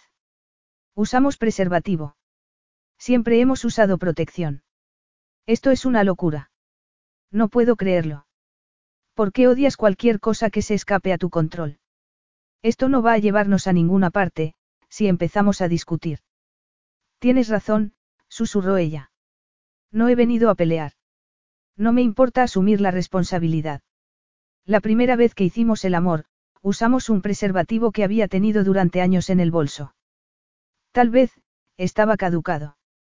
El bolso se le había mojado en una ocasión con agua de mar, también, el preservativo podía haberse pinchado con la punta de una llave o una horquilla o cualquiera de los cientos de objetos que había llevado encima a lo largo de los últimos cuatro años. Jennifer había empezado a tomar la píldora nada más llegar a Londres. Sin embargo, entonces, ya había sido demasiado tarde. Comencé a tomar anticonceptivos al llegar aquí, por eso, no le di importancia al hecho de que se me había retrasado el periodo. Hasta que, hace un par de semanas, fui a ver al médico para preguntarle si estaba tomando la dosis adecuada. En cualquier caso. Estás embarazada, afirmó él, aceptándolo poco a poco. Vas a tener un bebé. Lo siento, se disculpó ella con expresión tétrica. Estás en estado de shock.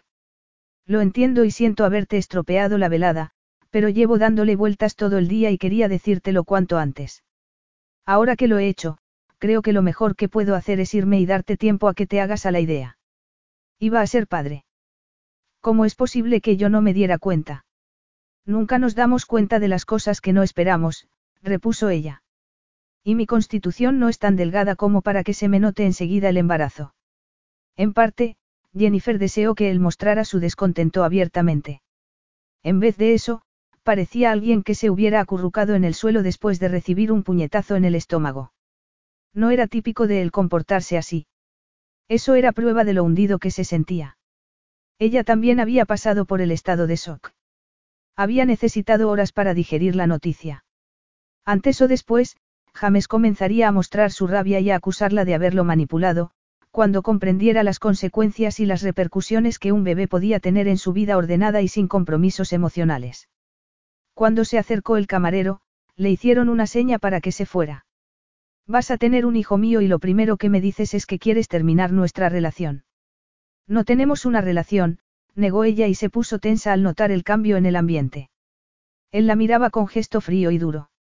Hemos, mantenido, cierto interés sexual el uno en el otro. Y no me mires así.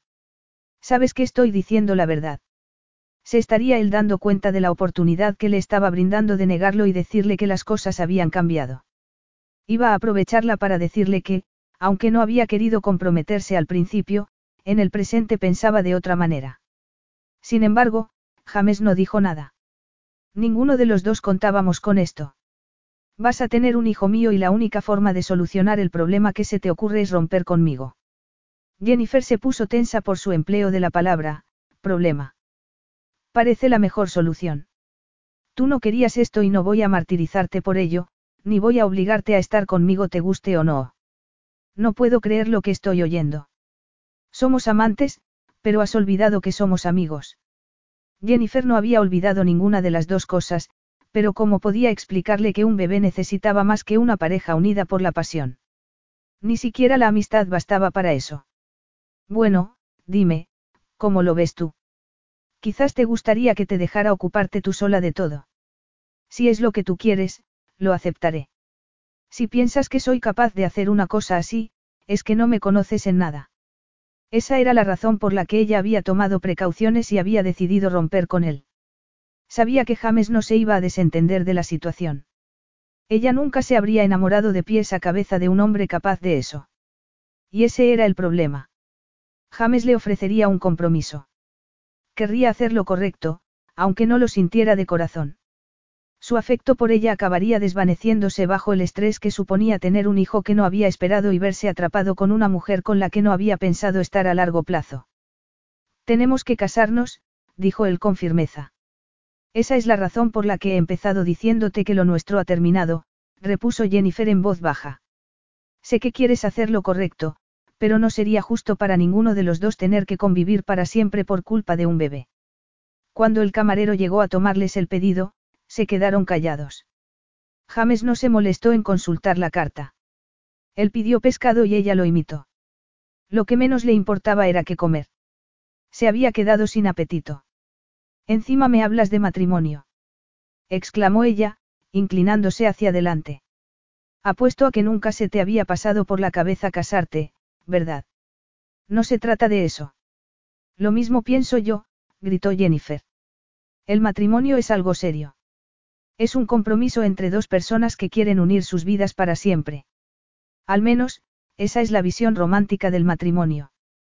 ¿Qué otra interpretación podría hacerse? Algo más práctico. Piénsalo. Uno de cada tres matrimonios termina en divorcio. Y seguro que todas esas parejas de divorciados se habían sentado a cenar de la mano antes de casarse, soñando con hacerse viejos juntos. Pero, en dos de cada tres, la cosa funciona. Terminan juntos. Eres una optimista. La experiencia me ha enseñado a ser más cauto. De todas maneras, no importa. Podríamos seguir dando vueltas a lo mismo durante toda la noche. La realidad es que estamos en una situación en la que no podemos elegir. A Jennifer se le encogió el corazón. Si no lo amara, quizá hubiera sido más fácil aceptar su propuesta. Pero, si se casaba con él, se sentiría desgarrada. Lo siento, James, murmuró ella con voz temblorosa. Mi respuesta tiene que ser no. No puedo casarme contigo porque creas que es lo correcto. Cuando me case, quiero que sea por la razón adecuada.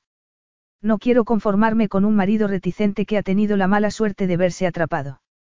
¿Acaso crees que sería bueno para nuestro hijo?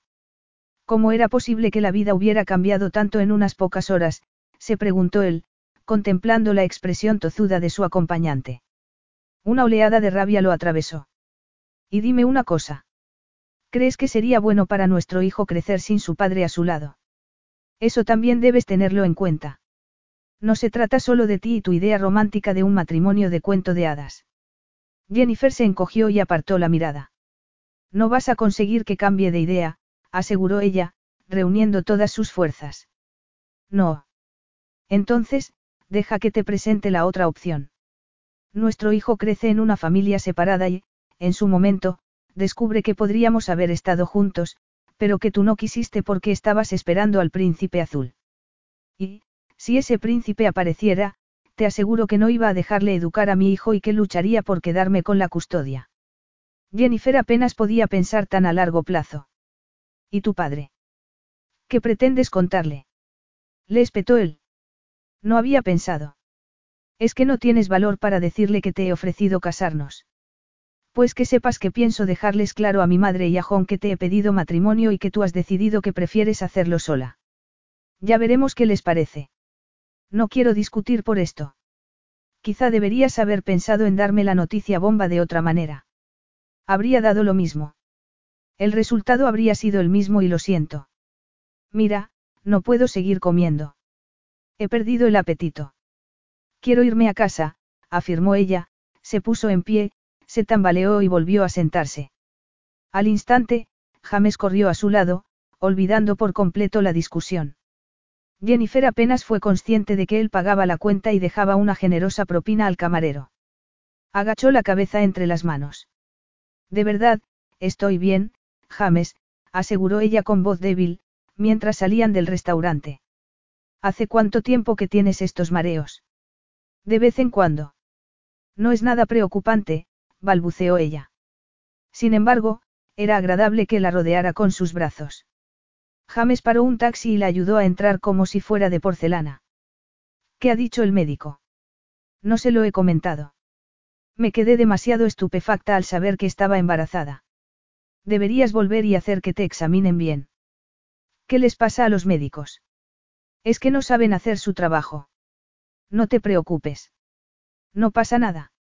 Por primera vez desde que había descubierto que estaba embarazada, Jennifer se preguntó si estaría haciendo bien al rechazar su propuesta. La amara o no, era un hombre fuerte y ella necesitaba su protección. Sobre todo, iba a necesitarla cuando fuera madre.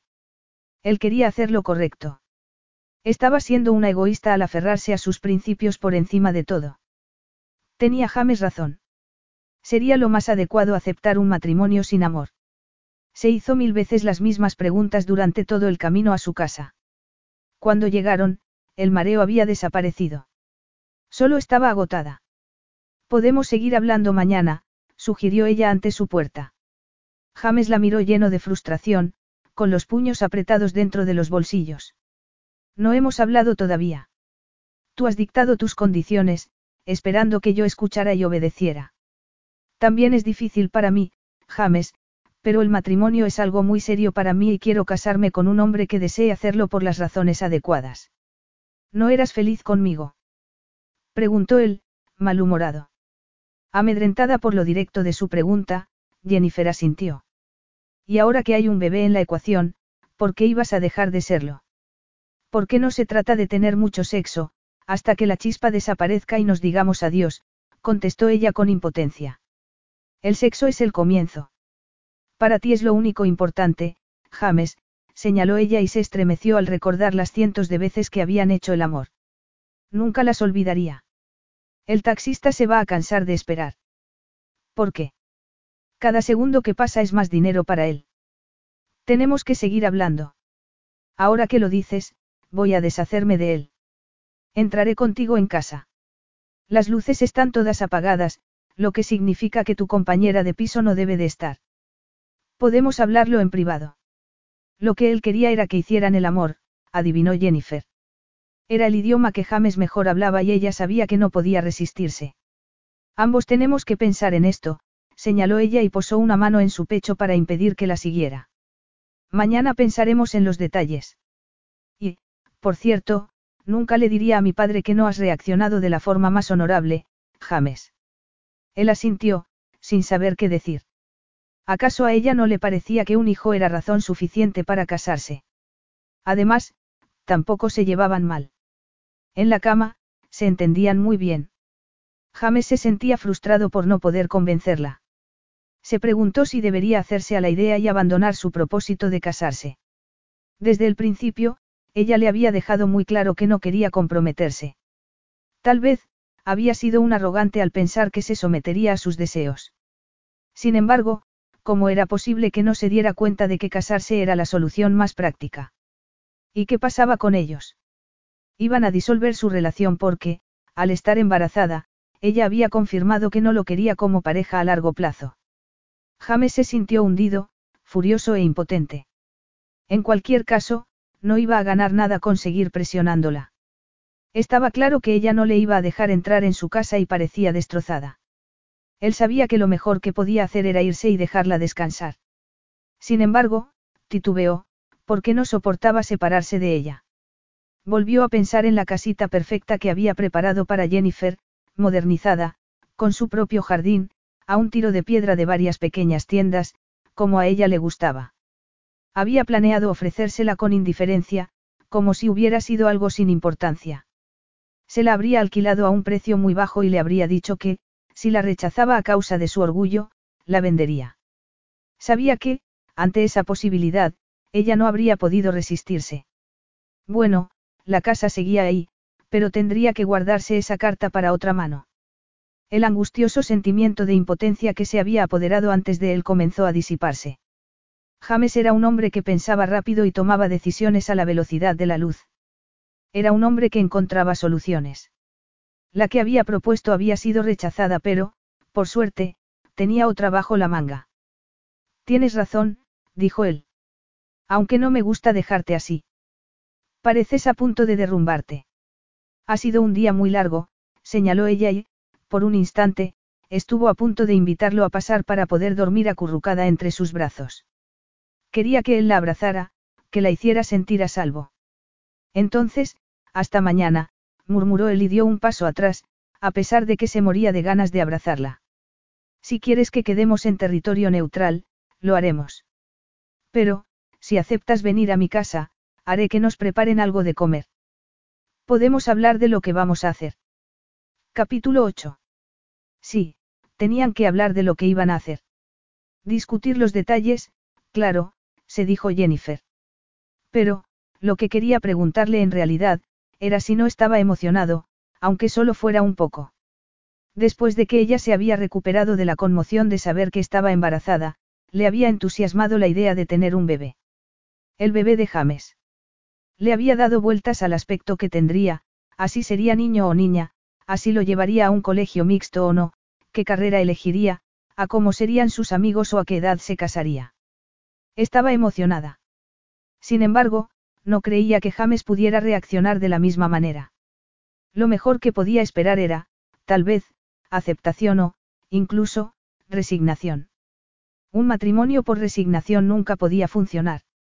Sin embargo, Jennifer no pudo evitar imaginar cómo sería estar casada con él. Era curioso lo cerca que había estado de hacer realidad todas sus fantasías con él, aunque de una forma con la que no había contado. Se preguntó si, durante la noche, al darle más vueltas al asunto, James se habría puesto furioso. Habría perdido el sueño pensando que, por culpa de la estupidez de ella, todos sus planes de vida se habían hecho pedazos. Al no estar en un comedor lleno de testigos involuntarios, sacaría él toda su rabia y le demostraría lo decepcionado que estaba por la situación. En cualquier caso, iban a tener que llegar a un acuerdo respecto a cómo afrontar el tema. Jennifer no podía ocultárselo a su padre durante mucho más tiempo. De hecho, cuando lo visitara el fin de semana siguiente pensaba hacerle partícipe de la noticia. Con la proximidad del verano, los días eran cada vez más largos. Todavía había luz cuando llegó a casa de James, poco después de las seis. No tuvo tiempo de prepararse para su encuentro, pues él la estaba esperando en el vestíbulo de mármol cuando llegó. Estaba recién salido del trabajo, todavía con traje, aunque sin chaqueta, con las mangas remangadas, la corbata aflojada y dos botones de la camisa desabrochados. Oh, dijo Jennifer y se quedó paralizada. Acabas de llegar de trabajar. Deberías haberme llamado para que viniera un poco más tarde. No me habría importado. Una vez más, ella experimentó su poderoso influjo, sintiéndose atraída hacia él como por un imán.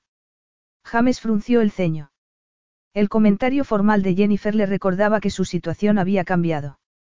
Con las manos en los bolsillos, se tomó su tiempo para mirarla. Se había puesto un vestido de punto por las rodillas en tonos verdes y, podía percibirse su embarazo. ¿O sería su imaginación?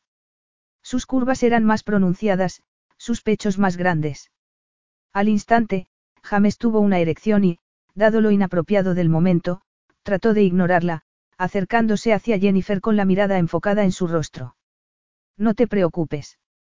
Los planes han cambiado. No vamos a mi casa. ¿A dónde vamos? Tenías que ponerte ese vestido tan ajustado. Ahora que estás embarazada, comentó él. Estaba demasiado sexy. No le extrañaría que más de uno se diera contra un poste al girarse para admirar su cuerpo sensual. Se te salen los pechos por el escote. Sí, he engordado un poco, admitió ella y se sonrojó, pensando que, tal vez, a él no le gustaba el cambio.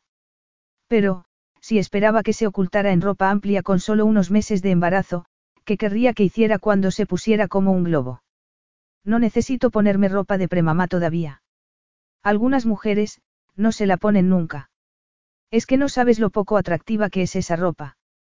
Tú tendrás que usarla, informó él, recordando con desagrado la foto de una modelo embarazada que había visto en la portada de una revista, una actriz cuya ropa no había hecho nada para disimular su enorme vientre.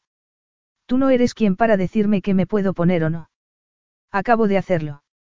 Mañana, iremos de compras. Te compraré atuendos menos ajustados. ¿Es ese uno de los detalles de los que querías hablar? Preguntó ella, irritada, y se sentó dentro del coche cuando el chofer le abrió la puerta. Si es así, dalo por zanjado y táchalo de la lista. James apretó los dientes, frustrado. La reunión no estaba empezando nada bien. En el silencio que siguió, Jennifer estuvo a punto de disculparse por haberse puesto así, pero decidió no hacerlo. ¿A dónde vamos? repitió ella, tras unos minutos. Quiero enseñarte algo. Ah, sí. Creí que íbamos a hablar de, cómo vamos a enfrentarnos a la situación. Lo que voy a enseñarte forma parte de eso. Fue todo bien cuando volviste a casa anoche. ¿Qué quieres decir? En el restaurante, parecías a punto de desmayarte. Ah, sí.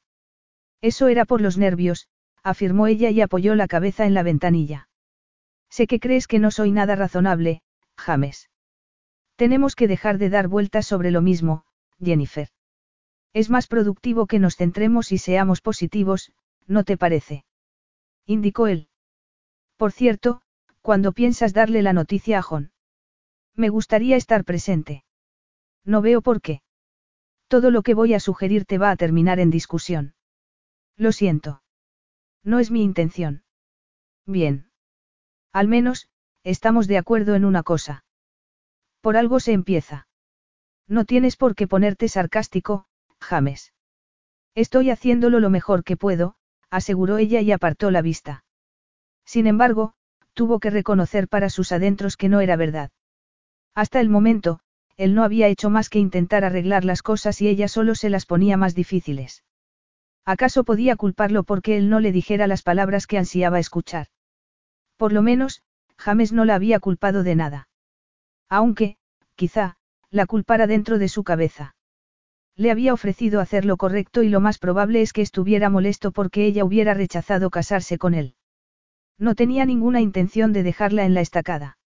Sin embargo, estaba segura de que, en el fondo, él quería salir corriendo y esconderse en la otra punta del planeta.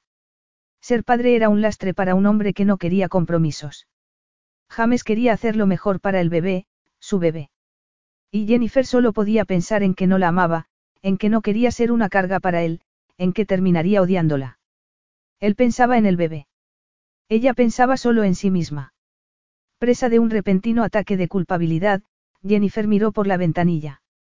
Habían salido del centro de la ciudad, hacia el noroeste y estaban entrando en un barrio con cada vez más zonas verdes.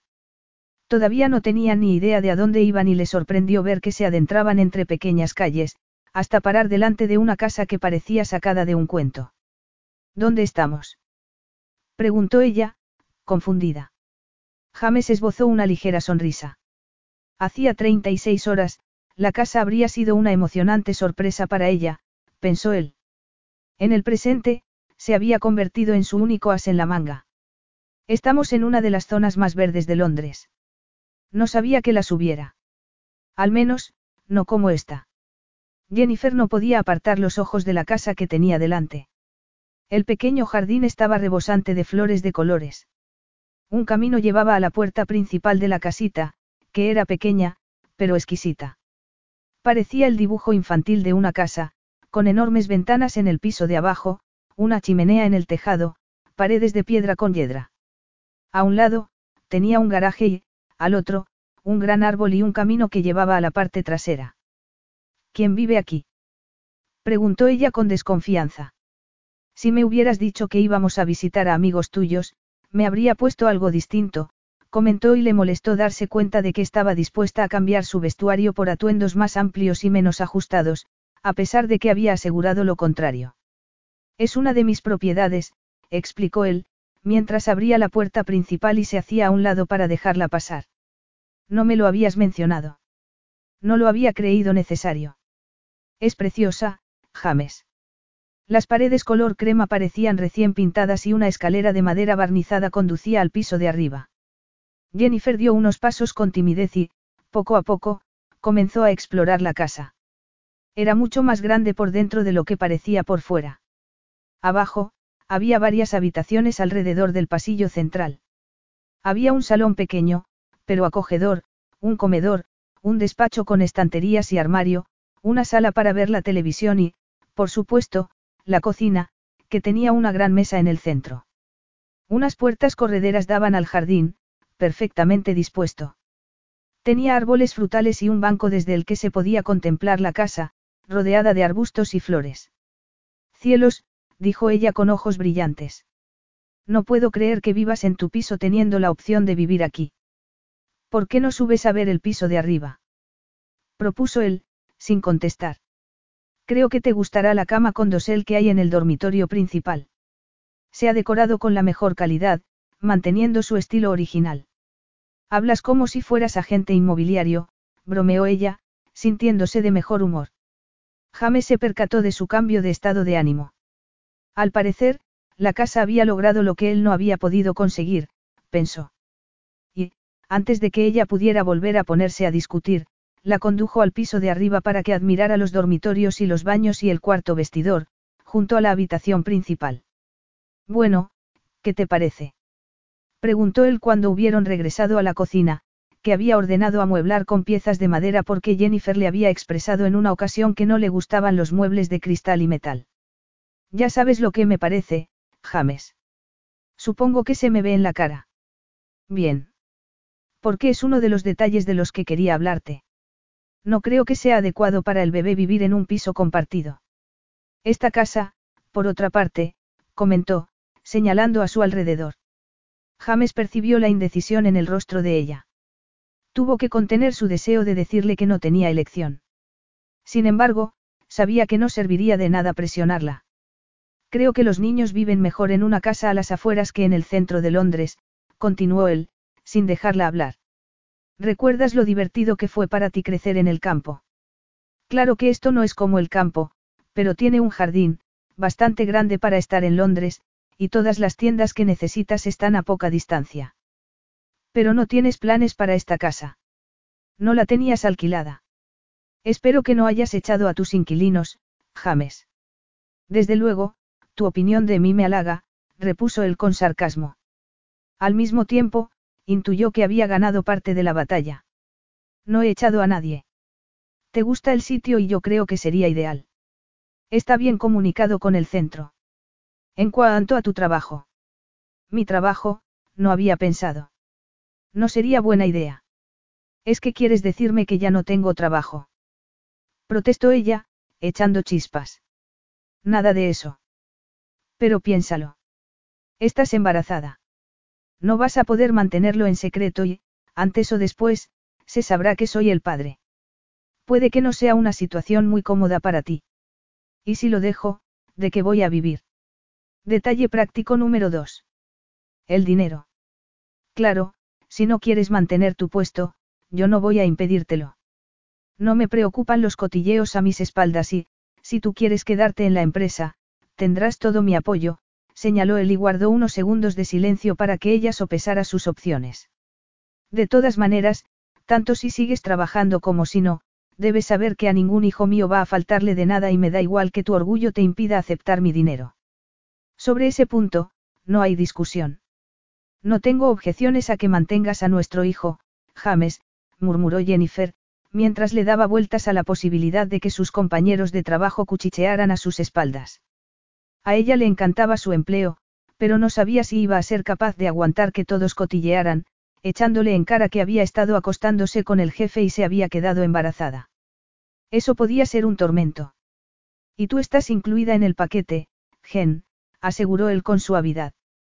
Tengo la intención de ocuparme de tu cuenta bancaria, para que siempre tengas libertad para hacer lo que quieras.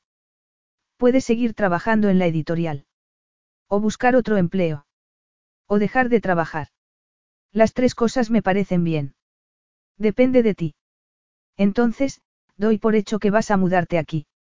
Bueno, puede que sea buena idea salir del centro de Londres, respondió Jennifer, sin querer demostrar su alivio por poder dejar el piso.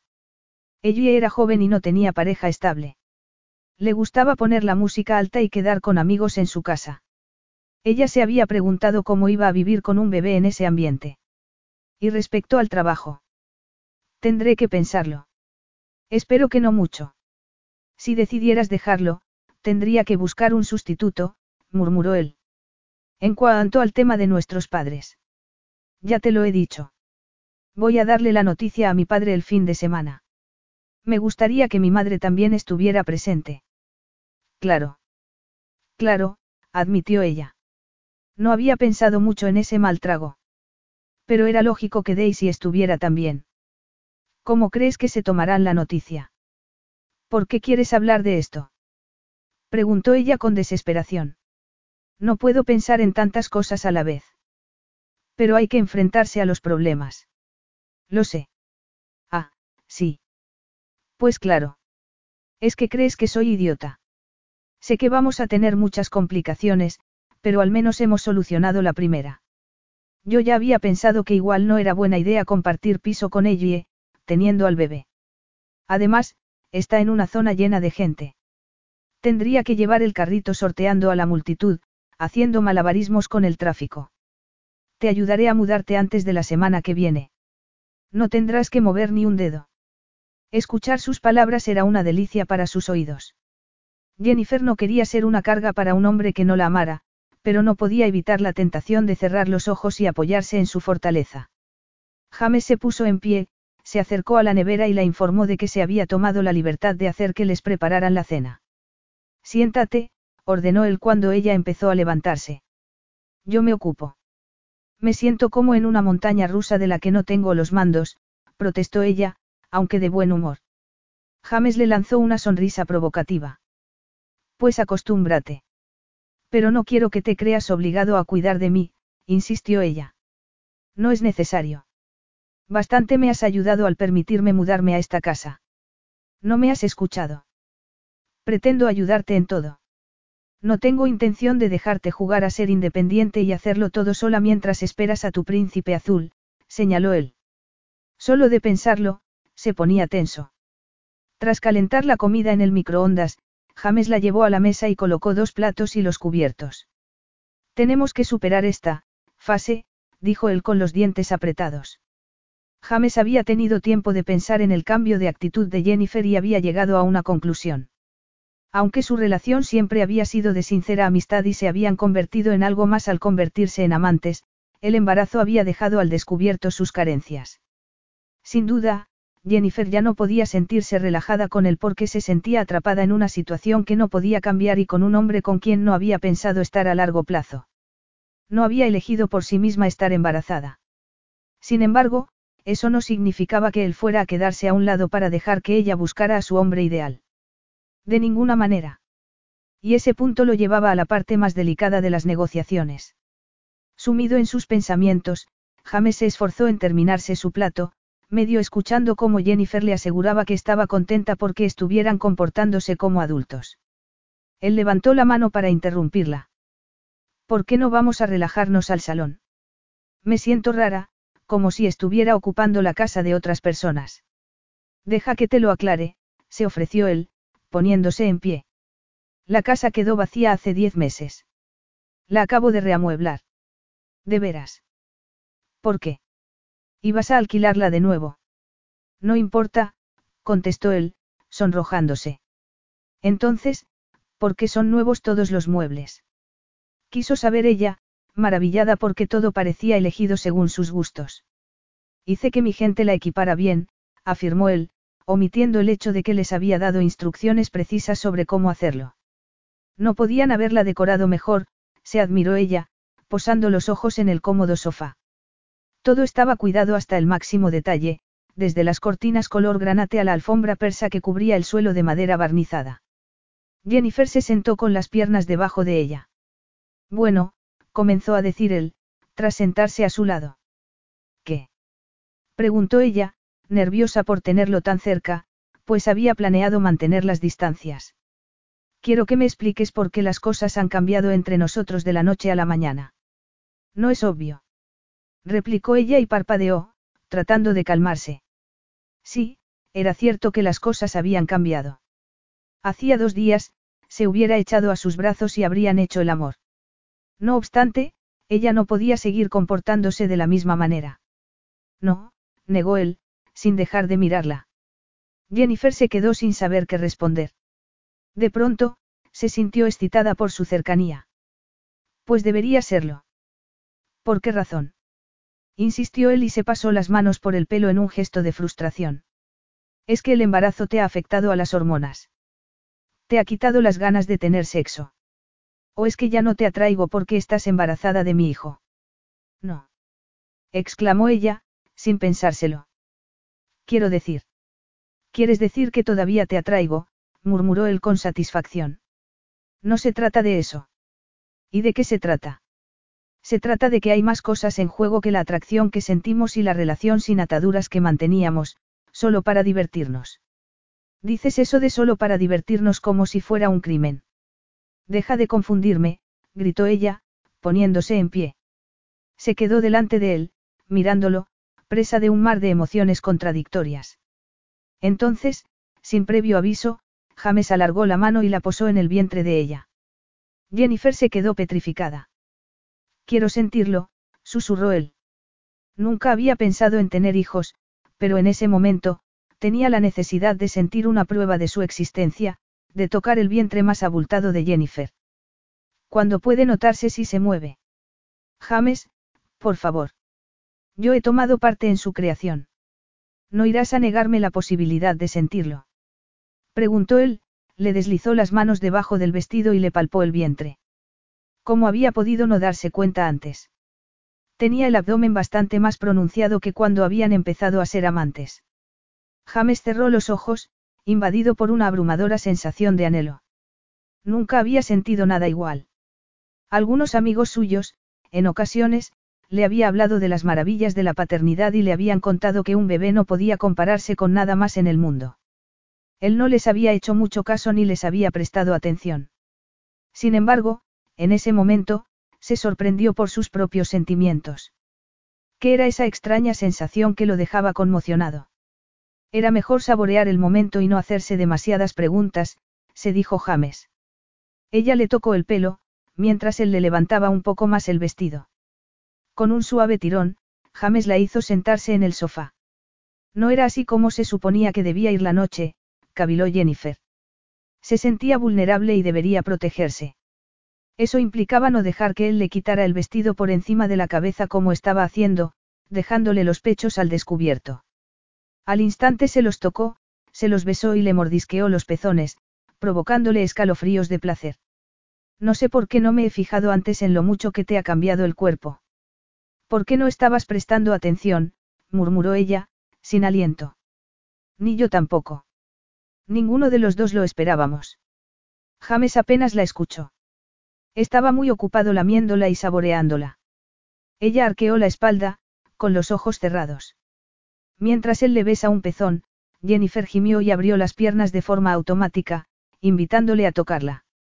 James notó su excitación a través de la ropa interior, pero no tenía prisa por quitársela. Siguió tocándola, sin dejar de deleitarse con sus gloriosos pechos. Le gustaba el modo en que ella se retorcía cuando iba hundiendo los dedos en su calidez. ¿Cómo era posible que Jennifer quisiera mantenerlo apartado? ¿Cómo podía negar lo bien que estaban juntos? Hicieron el amor despacio, como si tuvieran todo el tiempo del mundo y, después, ella estuvo a punto de quedarse dormida entre sus brazos. No deberíamos haberlo hecho, murmuró Jennifer, odiándose a sí misma por haber sucumbido a la tentación. Hizo un amago de ponerse en pie, pero él la sujetó, impidiéndoselo. Intenta sonar más convencida y te creeré. Lo digo en serio, James. No está bien.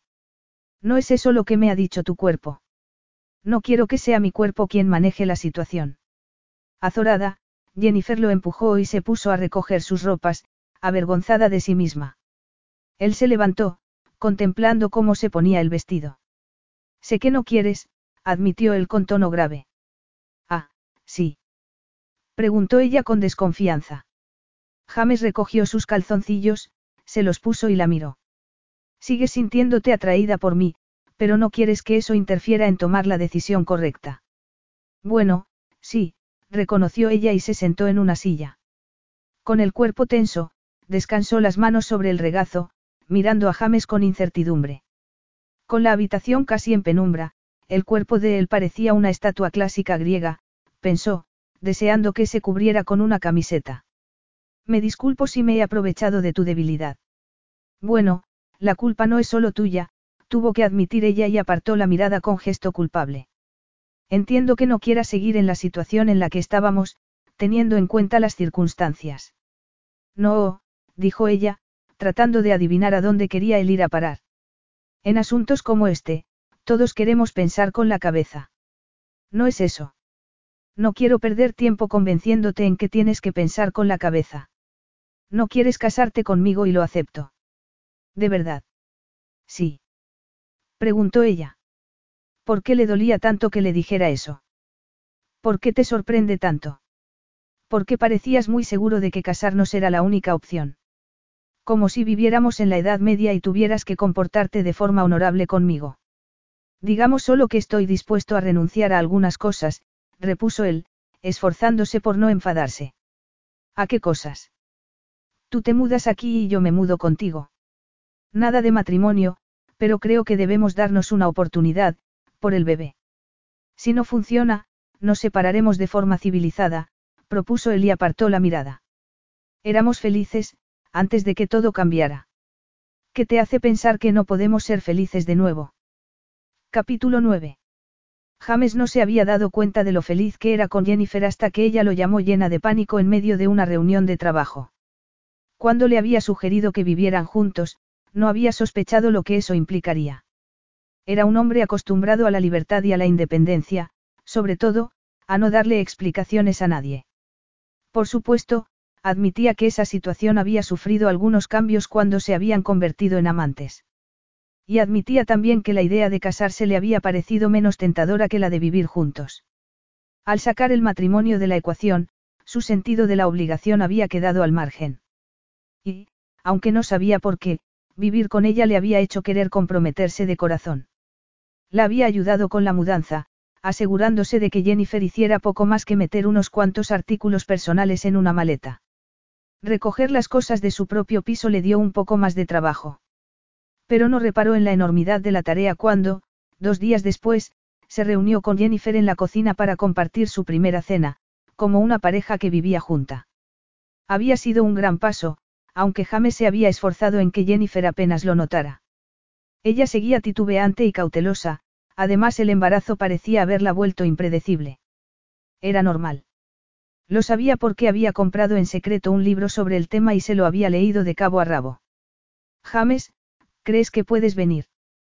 ¿Qué pasa? Pocas personas tenían el número de móvil de James. Lo había sentido vibrar en el bolsillo y había visto el nombre de ella en la pantalla. De inmediato, había indicado con una seña a los presentes que continuaran con la reunión y había salido de la sala. Cuando Jennifer había empezado a trabajar en la pequeña editorial de su compañía, nunca lo había llamado. Había dejado el empleo hacía dos semanas y no lo había telefoneado a la oficina ni una sola vez, a pesar de que él le había repetido que podía hacerlo cuando quisiera. Por eso, aparte de su tono de voz, le alarmó el mero hecho de que lo llamara. Un poderoso sentimiento lo atravesó. Miedo. Estoy sangrando, seguro que no hay nada de qué preocuparse. Voy para allá. Jennifer se tumbó en el sofá con las piernas levantadas e intentó mantener la calma. Mirando a su alrededor, se fijó en los pequeños detalles que había incorporado a la casa, en la que desde el principio se había sentido en su hogar. Había jarrones con flores del jardín, fotos enmarcadas sobre la chimenea, adornos que había comprado en el mercado de Portobello hacía un par de semanas, no estaba segura de si James se había fijado en ellos, pero tampoco había querido comentárselo. Se había quedado un poco decepcionada cuando él había abandonado el tema del matrimonio con tanta facilidad. Habría sido un alivio para él no tener que comprometerse. Vivir juntos era muy diferente. Sin embargo, solo se podía culpar a sí misma por no haber aprovechado la oportunidad de casarse cuando él se lo había propuesto. En el presente, lo lamentaba. Seguía pensando que, sin amor, un matrimonio era solo una farsa. Aún así, James había sido la pareja perfecta desde que se habían mudado juntos. Ella no había hecho más que decirle que no hacía falta que la tratara como si fuera a romperse, aunque, al mismo tiempo, le había encantado sentirse cuidada. Tal vez por eso, había empezado a creer que era posible que él llegara a amarla algún día. Pero, en ese momento, había una preocupación más acuciante. Jennifer no quería ni pensar en que podía perder el bebé. Deseó haber prestado más atención a los mareos que había tenido de vez en cuando. Si lo perdía, ¿qué pasaría con James y con ella? Prefería no pensar en la respuesta, porque la hacía agonizar de dolor. Cerrando los ojos, intentó no pensar, pero su mente no dejaba de darle vueltas. Ya amaba a ese bebé que no había nacido. Si algo malo le pasaba, cómo iba a enfrentarse a ello. Jennifer suspiró con alivio al oír a James abriendo la puerta principal. Al instante, estaba a su lado, con la preocupación pintada en el rostro. No debería haberte molestado, murmuró ella y trató de sonreír. James sacó su móvil y comenzó a marcar. Deprisa. ¿A quién has llamado? Al médico. Tengo mucho miedo. Lo siento, James. Seguro que solo necesito descansar. Él se arrodilló a su lado y le tomó la mano. No eres médico, Gen. No sabes lo que necesitas. Gregory es el mejor de Londres y es amigo personal de mi familia. Le he preguntado si era mejor llevarte yo al hospital o llamar una ambulancia, pero me ha dicho que vendrá a verte a casa primero. Me has asustado mucho. No era mi intención. James quiso saber cuáles eran sus síntomas y le hizo una batería de detalladas preguntas. Cuando le confesó que llevaba un libro de embarazo en el maletín, ella sonrió. A veces, el conocimiento es peligroso, James. ¿Por qué no me habías dicho que los mareos no habían cesado? No quería preocuparte. No pensaba que fuera importante, contestó ella. Además, Jennifer no había querido ni pensar que algo podía enturbiar su idílica felicidad. Sin embargo, los problemas no podían superarse ignorándolos y, en ese momento, había que enfrentarse a ellos. Sé que me vas a decir que no es el momento adecuado para hablar de esto, James, pero... Adelante. No sabes lo que te voy a decir. Sí, afirmó él con una sonrisa provocativa. ¿Crees que no te conozco? Cada vez que vas a sacar un tema delicado, te humedeces los labios con la lengua y empiezas a tocarte el pelo. No pensaba que te dieras cuenta de esas cosas. Te sorprendería saber de todo lo que me doy cuenta, apuntó él. No vas a perder el bebé. ¿Y si lo pierdo? Le espetó ella en un arranque de valor. Entonces, cerró los ojos e intentó calmarse respirando hondo. Entonces, es buen momento para hablar de qué pasaría con nosotros, antes de que llegue Gregory. No te sienta bien estresarte, pero necesito decirte algo. Jennifer lo miró con resignación. Esperaba que él le dijera que su acuerdo no sobreviviría una pérdida. Era mejor hablar de ello de una vez, en lugar de seguir ahí tumbada, fingiendo que todo andaba bien. Y, si no perdía al bebé, era mejor saber cuál sería el próximo paso. Se dio cuenta de que, a pesar de la felicidad que había experimentado en las últimas semanas, siempre había existido la venenosa sombra de la duda sobre su relación. Sé que compartir esta casa no era lo que tenías en mente cuando supiste que estabas embarazada. Vivías en pos de la aventura y, de pronto, el destino tiene otras cartas para ti. ¿Qué quieres decir con que vivía en pos de la aventura? Quiero decir, respondió él y suspiró. Dejaste tu casa en Kent para irte a París y volviste convertida en una persona nueva. Eres muy sexy y tienes mucho por descubrir.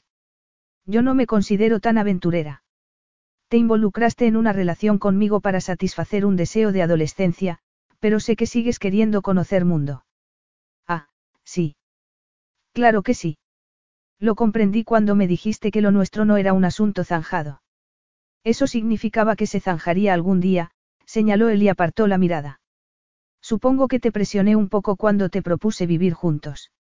Ya habías rechazado casarte conmigo. Admito que te hice un poco de chantaje. ¿Cómo ibas a rechazar casarte y rechazar también la otra alternativa razonable sin parecer una egoísta? Acepté porque me pareció una buena idea, confesó ella con el corazón acelerado. Sí, no ha estado mal, ¿verdad? Jennifer asintió, conteniéndose para no admitir todo lo que sentía. ¿Y si le decía que habían sido las semanas más felices de su vida? James había sido atento, afectuoso, protector y, como siempre, divertido y entretenido. Había vuelto temprano del trabajo para cocinar para ella. Había soportado las visitas frecuentes de ella y sus historias sobre su vida amorosa. Había consentido su debilidad por las teleseries y le había preparado tazas de infusión siempre que ella había querido. La había malcriado y ese era el problema. La suya parecía una relación de verdad.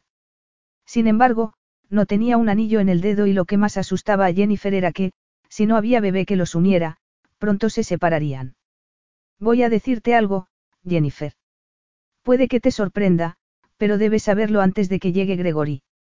James la miró y sintió que el suelo se movía bajo sus pies.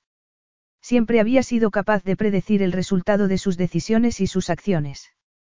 Pero eso había sido en lo relativo a los negocios. Se había dado cuenta de que, en lo que tenía que ver con los sentimientos, todo era impredecible. Jennifer se preparó para lo peor. Se recordó a sí misma que era mejor saber la verdad y aceptarla de una vez. Si pierdes este bebé, y no creo que eso pase, de hecho, creo que igual no habría hecho falta llamar a Gregory, pero siempre es mejor actuar sobre seguro. Di lo que tengas que decir, le pidió ella. Soy yo quien se pone a hablar sin parar cuando está nerviosa. James abrió la boca para decirle que no estaba nervioso, pero no era cierto. Pase lo que pase, quiero casarme contigo, Jennifer. De acuerdo, me conformaría con vivir juntos. No quiero apresurarte y, viviendo juntos, al menos, puedo intentar hacerte cambiar de idea. Pero quiero que nos casemos, con bebé o sin bebé. Ella lo miró en silencio durante unos segundos interminables. Tanto, que James comenzó a temer que no iba a estar de acuerdo. Lo hemos pasado muy bien. Lo has dicho tú misma, le recordó él con tono defensivo. Muy bien, susurró ella al fin. Los ojos se le llenaron de lágrimas. Las hormonas del embarazo la habían hecho muy sensible. Quizá, también le hacían oír cosas en su imaginación. Estás diciendo que quieres que nos casemos, pase lo que pase. Pase lo que pase. Pero no entiendo por qué. ¿Por qué no puedo imaginarme un día en que me levante sin ti a mi lado? Te amo, Jennifer, y aunque no me correspondas, quiero poner mis cartas sobre la mesa. Cuando dices que me amas. Te quiero. Con ataduras. Tantas ataduras que te enredarías intentando deshacer los nudos. Yo también te quiero, afirmó ella, sin poder contener una sonrisa. ¿De qué ataduras estás hablando? Te lo diré después. El médico había llegado. Era un hombre muy alto y fornido, de pelo cano. Su expresión severa se relajó cuando hubo terminado su examen. Aceptó la taza de té que le ofrecieron y les informó de que no era nada grave. Tenía la tensión un poco alta, pero no era nada que un poco de relajación y descanso no pudieran aliviar. El sangrado pasaría y había hecho bien en tumbarse. Había escuchado el corazón del bebé y todo estaba bien. Además, ella estaba en buenas manos, lo sabía porque conocía a James desde que había nacido, pues él había atendido el parto. Jennifer lo escuchó aliviada y sonrió. Al mismo tiempo, no podía dejar de pensar en lo que James acababa de decirle. La amaba. Lo habría dicho para tranquilizarla, se preguntó y lo miró a los ojos, tratando de calmar sus dudas. La mirada de James la inundó de calidez. Sin embargo, había estado tan convencida de que no la amaba que se resistía a creerse lo contrario. Él debió de leerle la mente porque, en cuanto el médico se hubo ido, la ayudó a tumbarse en el sofá, rodeándola de cojines, a pesar de las protestas de ella, diciendo que no era una inválida. Ya no sé si creerte, después de que me has estado ocultando lo de los mareos, le reprendió él. Jennifer se incorporó y lo abrazó. Y yo no sé si creer lo que me has dicho antes. Sabía que estabas dándole vueltas, comentó él y suspiró, tomándola de la mano. Y no te culpo. Sé que te dejé claro desde el principio que no quería nada serio y que te conté la historia que lo justificaba. Mi vida era el trabajo y no imaginaba que ninguna mujer pudiera ser más importante que eso. No me di cuenta de lo que sentía por ti hasta que te fuiste a París. Me había acostumbrado a tenerte siempre a mi disposición. Lo sé, reconoció ella. Yo era para ti una chica con la que podías relajarte, pero no te fijabas realmente en mí. No hacías más que salir con rubias exuberantes y eso mermaba mi confianza. Cuando me licencié y conseguí ese trabajo en París, me invitaste a cenar. Pensé que era una cita en toda regla. Creí que, al fin, Habías comprendido que ya no era una niña, sino una mujer. Me emocioné tanto. Y yo te di calabazas. Debería haber adivinado que nada había cambiado cuando me regalaste tarta con helado como sorpresa, con una bengala en lo alto. Haría lo mismo ahora, afirmó él con una seductora sonrisa. ¿Te encanta la tarta con helado? No te di calabazas porque no me gustaras. Pues a mí me lo pareció. Estabas a punto de irte al extranjero. Cuando me besaste, me sentí como un viejo verde aprovechándose de una joven inocente y llena de vida. Pensé que te merecías algo mejor, pero me costó mucho apartarme.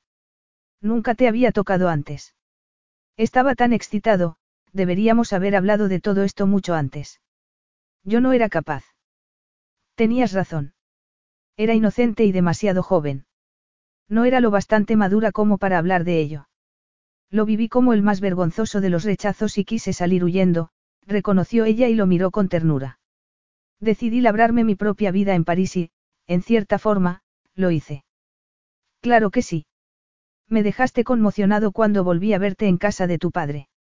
No eras la misma chica que se me había insinuado años atrás. No podía dejar de mirarte. ¿Por qué había cambiado mi aspecto externo? Eso pensé yo, confesó él. No quería darle muchas vueltas.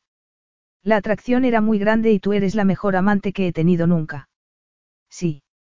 ¿De veras? Preguntó ella con una sonrisa de entusiasmo. Ahora te toca a ti. Lo sé. Me había pasado años soñando despierta contigo y, justo cuando había pensado que lo había superado, nos encontramos y descubrí que seguía loca por ti. Cuando nos hicimos amantes, fue lo más maravilloso del mundo, aseguró ella, recordando su primera vez. Nunca creí que fuera a quedarme embarazada y lo más curioso es que lo que falló fue mi preservativo, el que había llevado a esa cena hacía cuatro años. ¿Para usarlo conmigo? Preguntó él, atónito. ¿No lo dices en serio? Muy en serio. No quería deshacerme de él, incluso creo que debió de caducar. Tampoco ayudó mucho a su conservación el estar rodando en mi bolso con un montón de cosas más, explicó ella. Cuando me di cuenta del embarazo, tuve que enfrentarme a la verdad. Yo estaba segura de que te gustaba porque nos conocíamos desde hacía mucho, pero que no me amabas. El amor no estaba en mis planes. Solo sé que me soltaste la noticia bomba y lo más razonable me pareció casarnos. No me paré ni a pensar que podrías rechazarme. Si hubiera sabido. ¿Te puedo confesar algo? ¿Qué? Mandé reformar esta casa especialmente para ti. ¿Qué quieres decir? En cuanto la vi, supe que era para ti, y eso fue antes de descubrir que estabas embarazada. Cielos, no quería darme cuenta de lo que sentía. Desde el momento en que empecé a pensar en acomodarte en una casa, debí haber adivinado que me había enamorado de ti. Jennifer lo miró emocionada y lo rodeó con sus brazos. Cuando renunciaste a la idea de casarnos, pensé que en el fondo estabas aliviado porque yo me hubiera negado, la mayoría de los hombres se habrían sentido atrapados con un embarazo no deseado. Aliviado. Repitió él, riendo, y le acarició el pelo. Pues yo creía que tú preferías esperar a tu hombre ideal y que, por eso, me habías rechazado, ansiaba que ese hombre fuera yo, pero tampoco quería presionarte demasiado, por si te agobiabas y decidías apartarte de mí. Si quiero casarme contigo. No sabes cuánto. Lo que no quería era un matrimonio de conveniencia. Odiaba pensar que me lo ofrecías por obligación. Bueno, pues lo que te pido es si quieres ser el amor de mi vida. ¿Quieres casarte conmigo? La boda fue discreta y familiar. La pequeña Emily nació sana y fuerte. Estaba gordita y rosada, con pelo oscuro y tanto Jennifer como James se enamoraron de ella a primera vista. Para haber sido tan reacio al compromiso, James se adaptó sin problemas a su nueva vida. Volvía temprano a casa por las tardes y muchas veces trabajaba desde casa. Jennifer iba a tener que acostumbrarse a tenerlo cerca porque, tal y como él la informó, estaba cansado del ajetreo de la ciudad. El entorno urbano no era lugar para criar a todos los hijos que habían pensado tener. Además, él ya tenía más dinero del que podían gastar en toda una vida. ¿Por qué perder el tiempo trabajando más cuando había cosas más satisfactorias? Y no había duda de a qué cosas se refería. Jennifer bromeaba con el respecto a lo mucho que había cambiado. Y estaba dispuesta a pasarse toda la vida devolviéndole con creces la felicidad que le había proporcionado. Fin.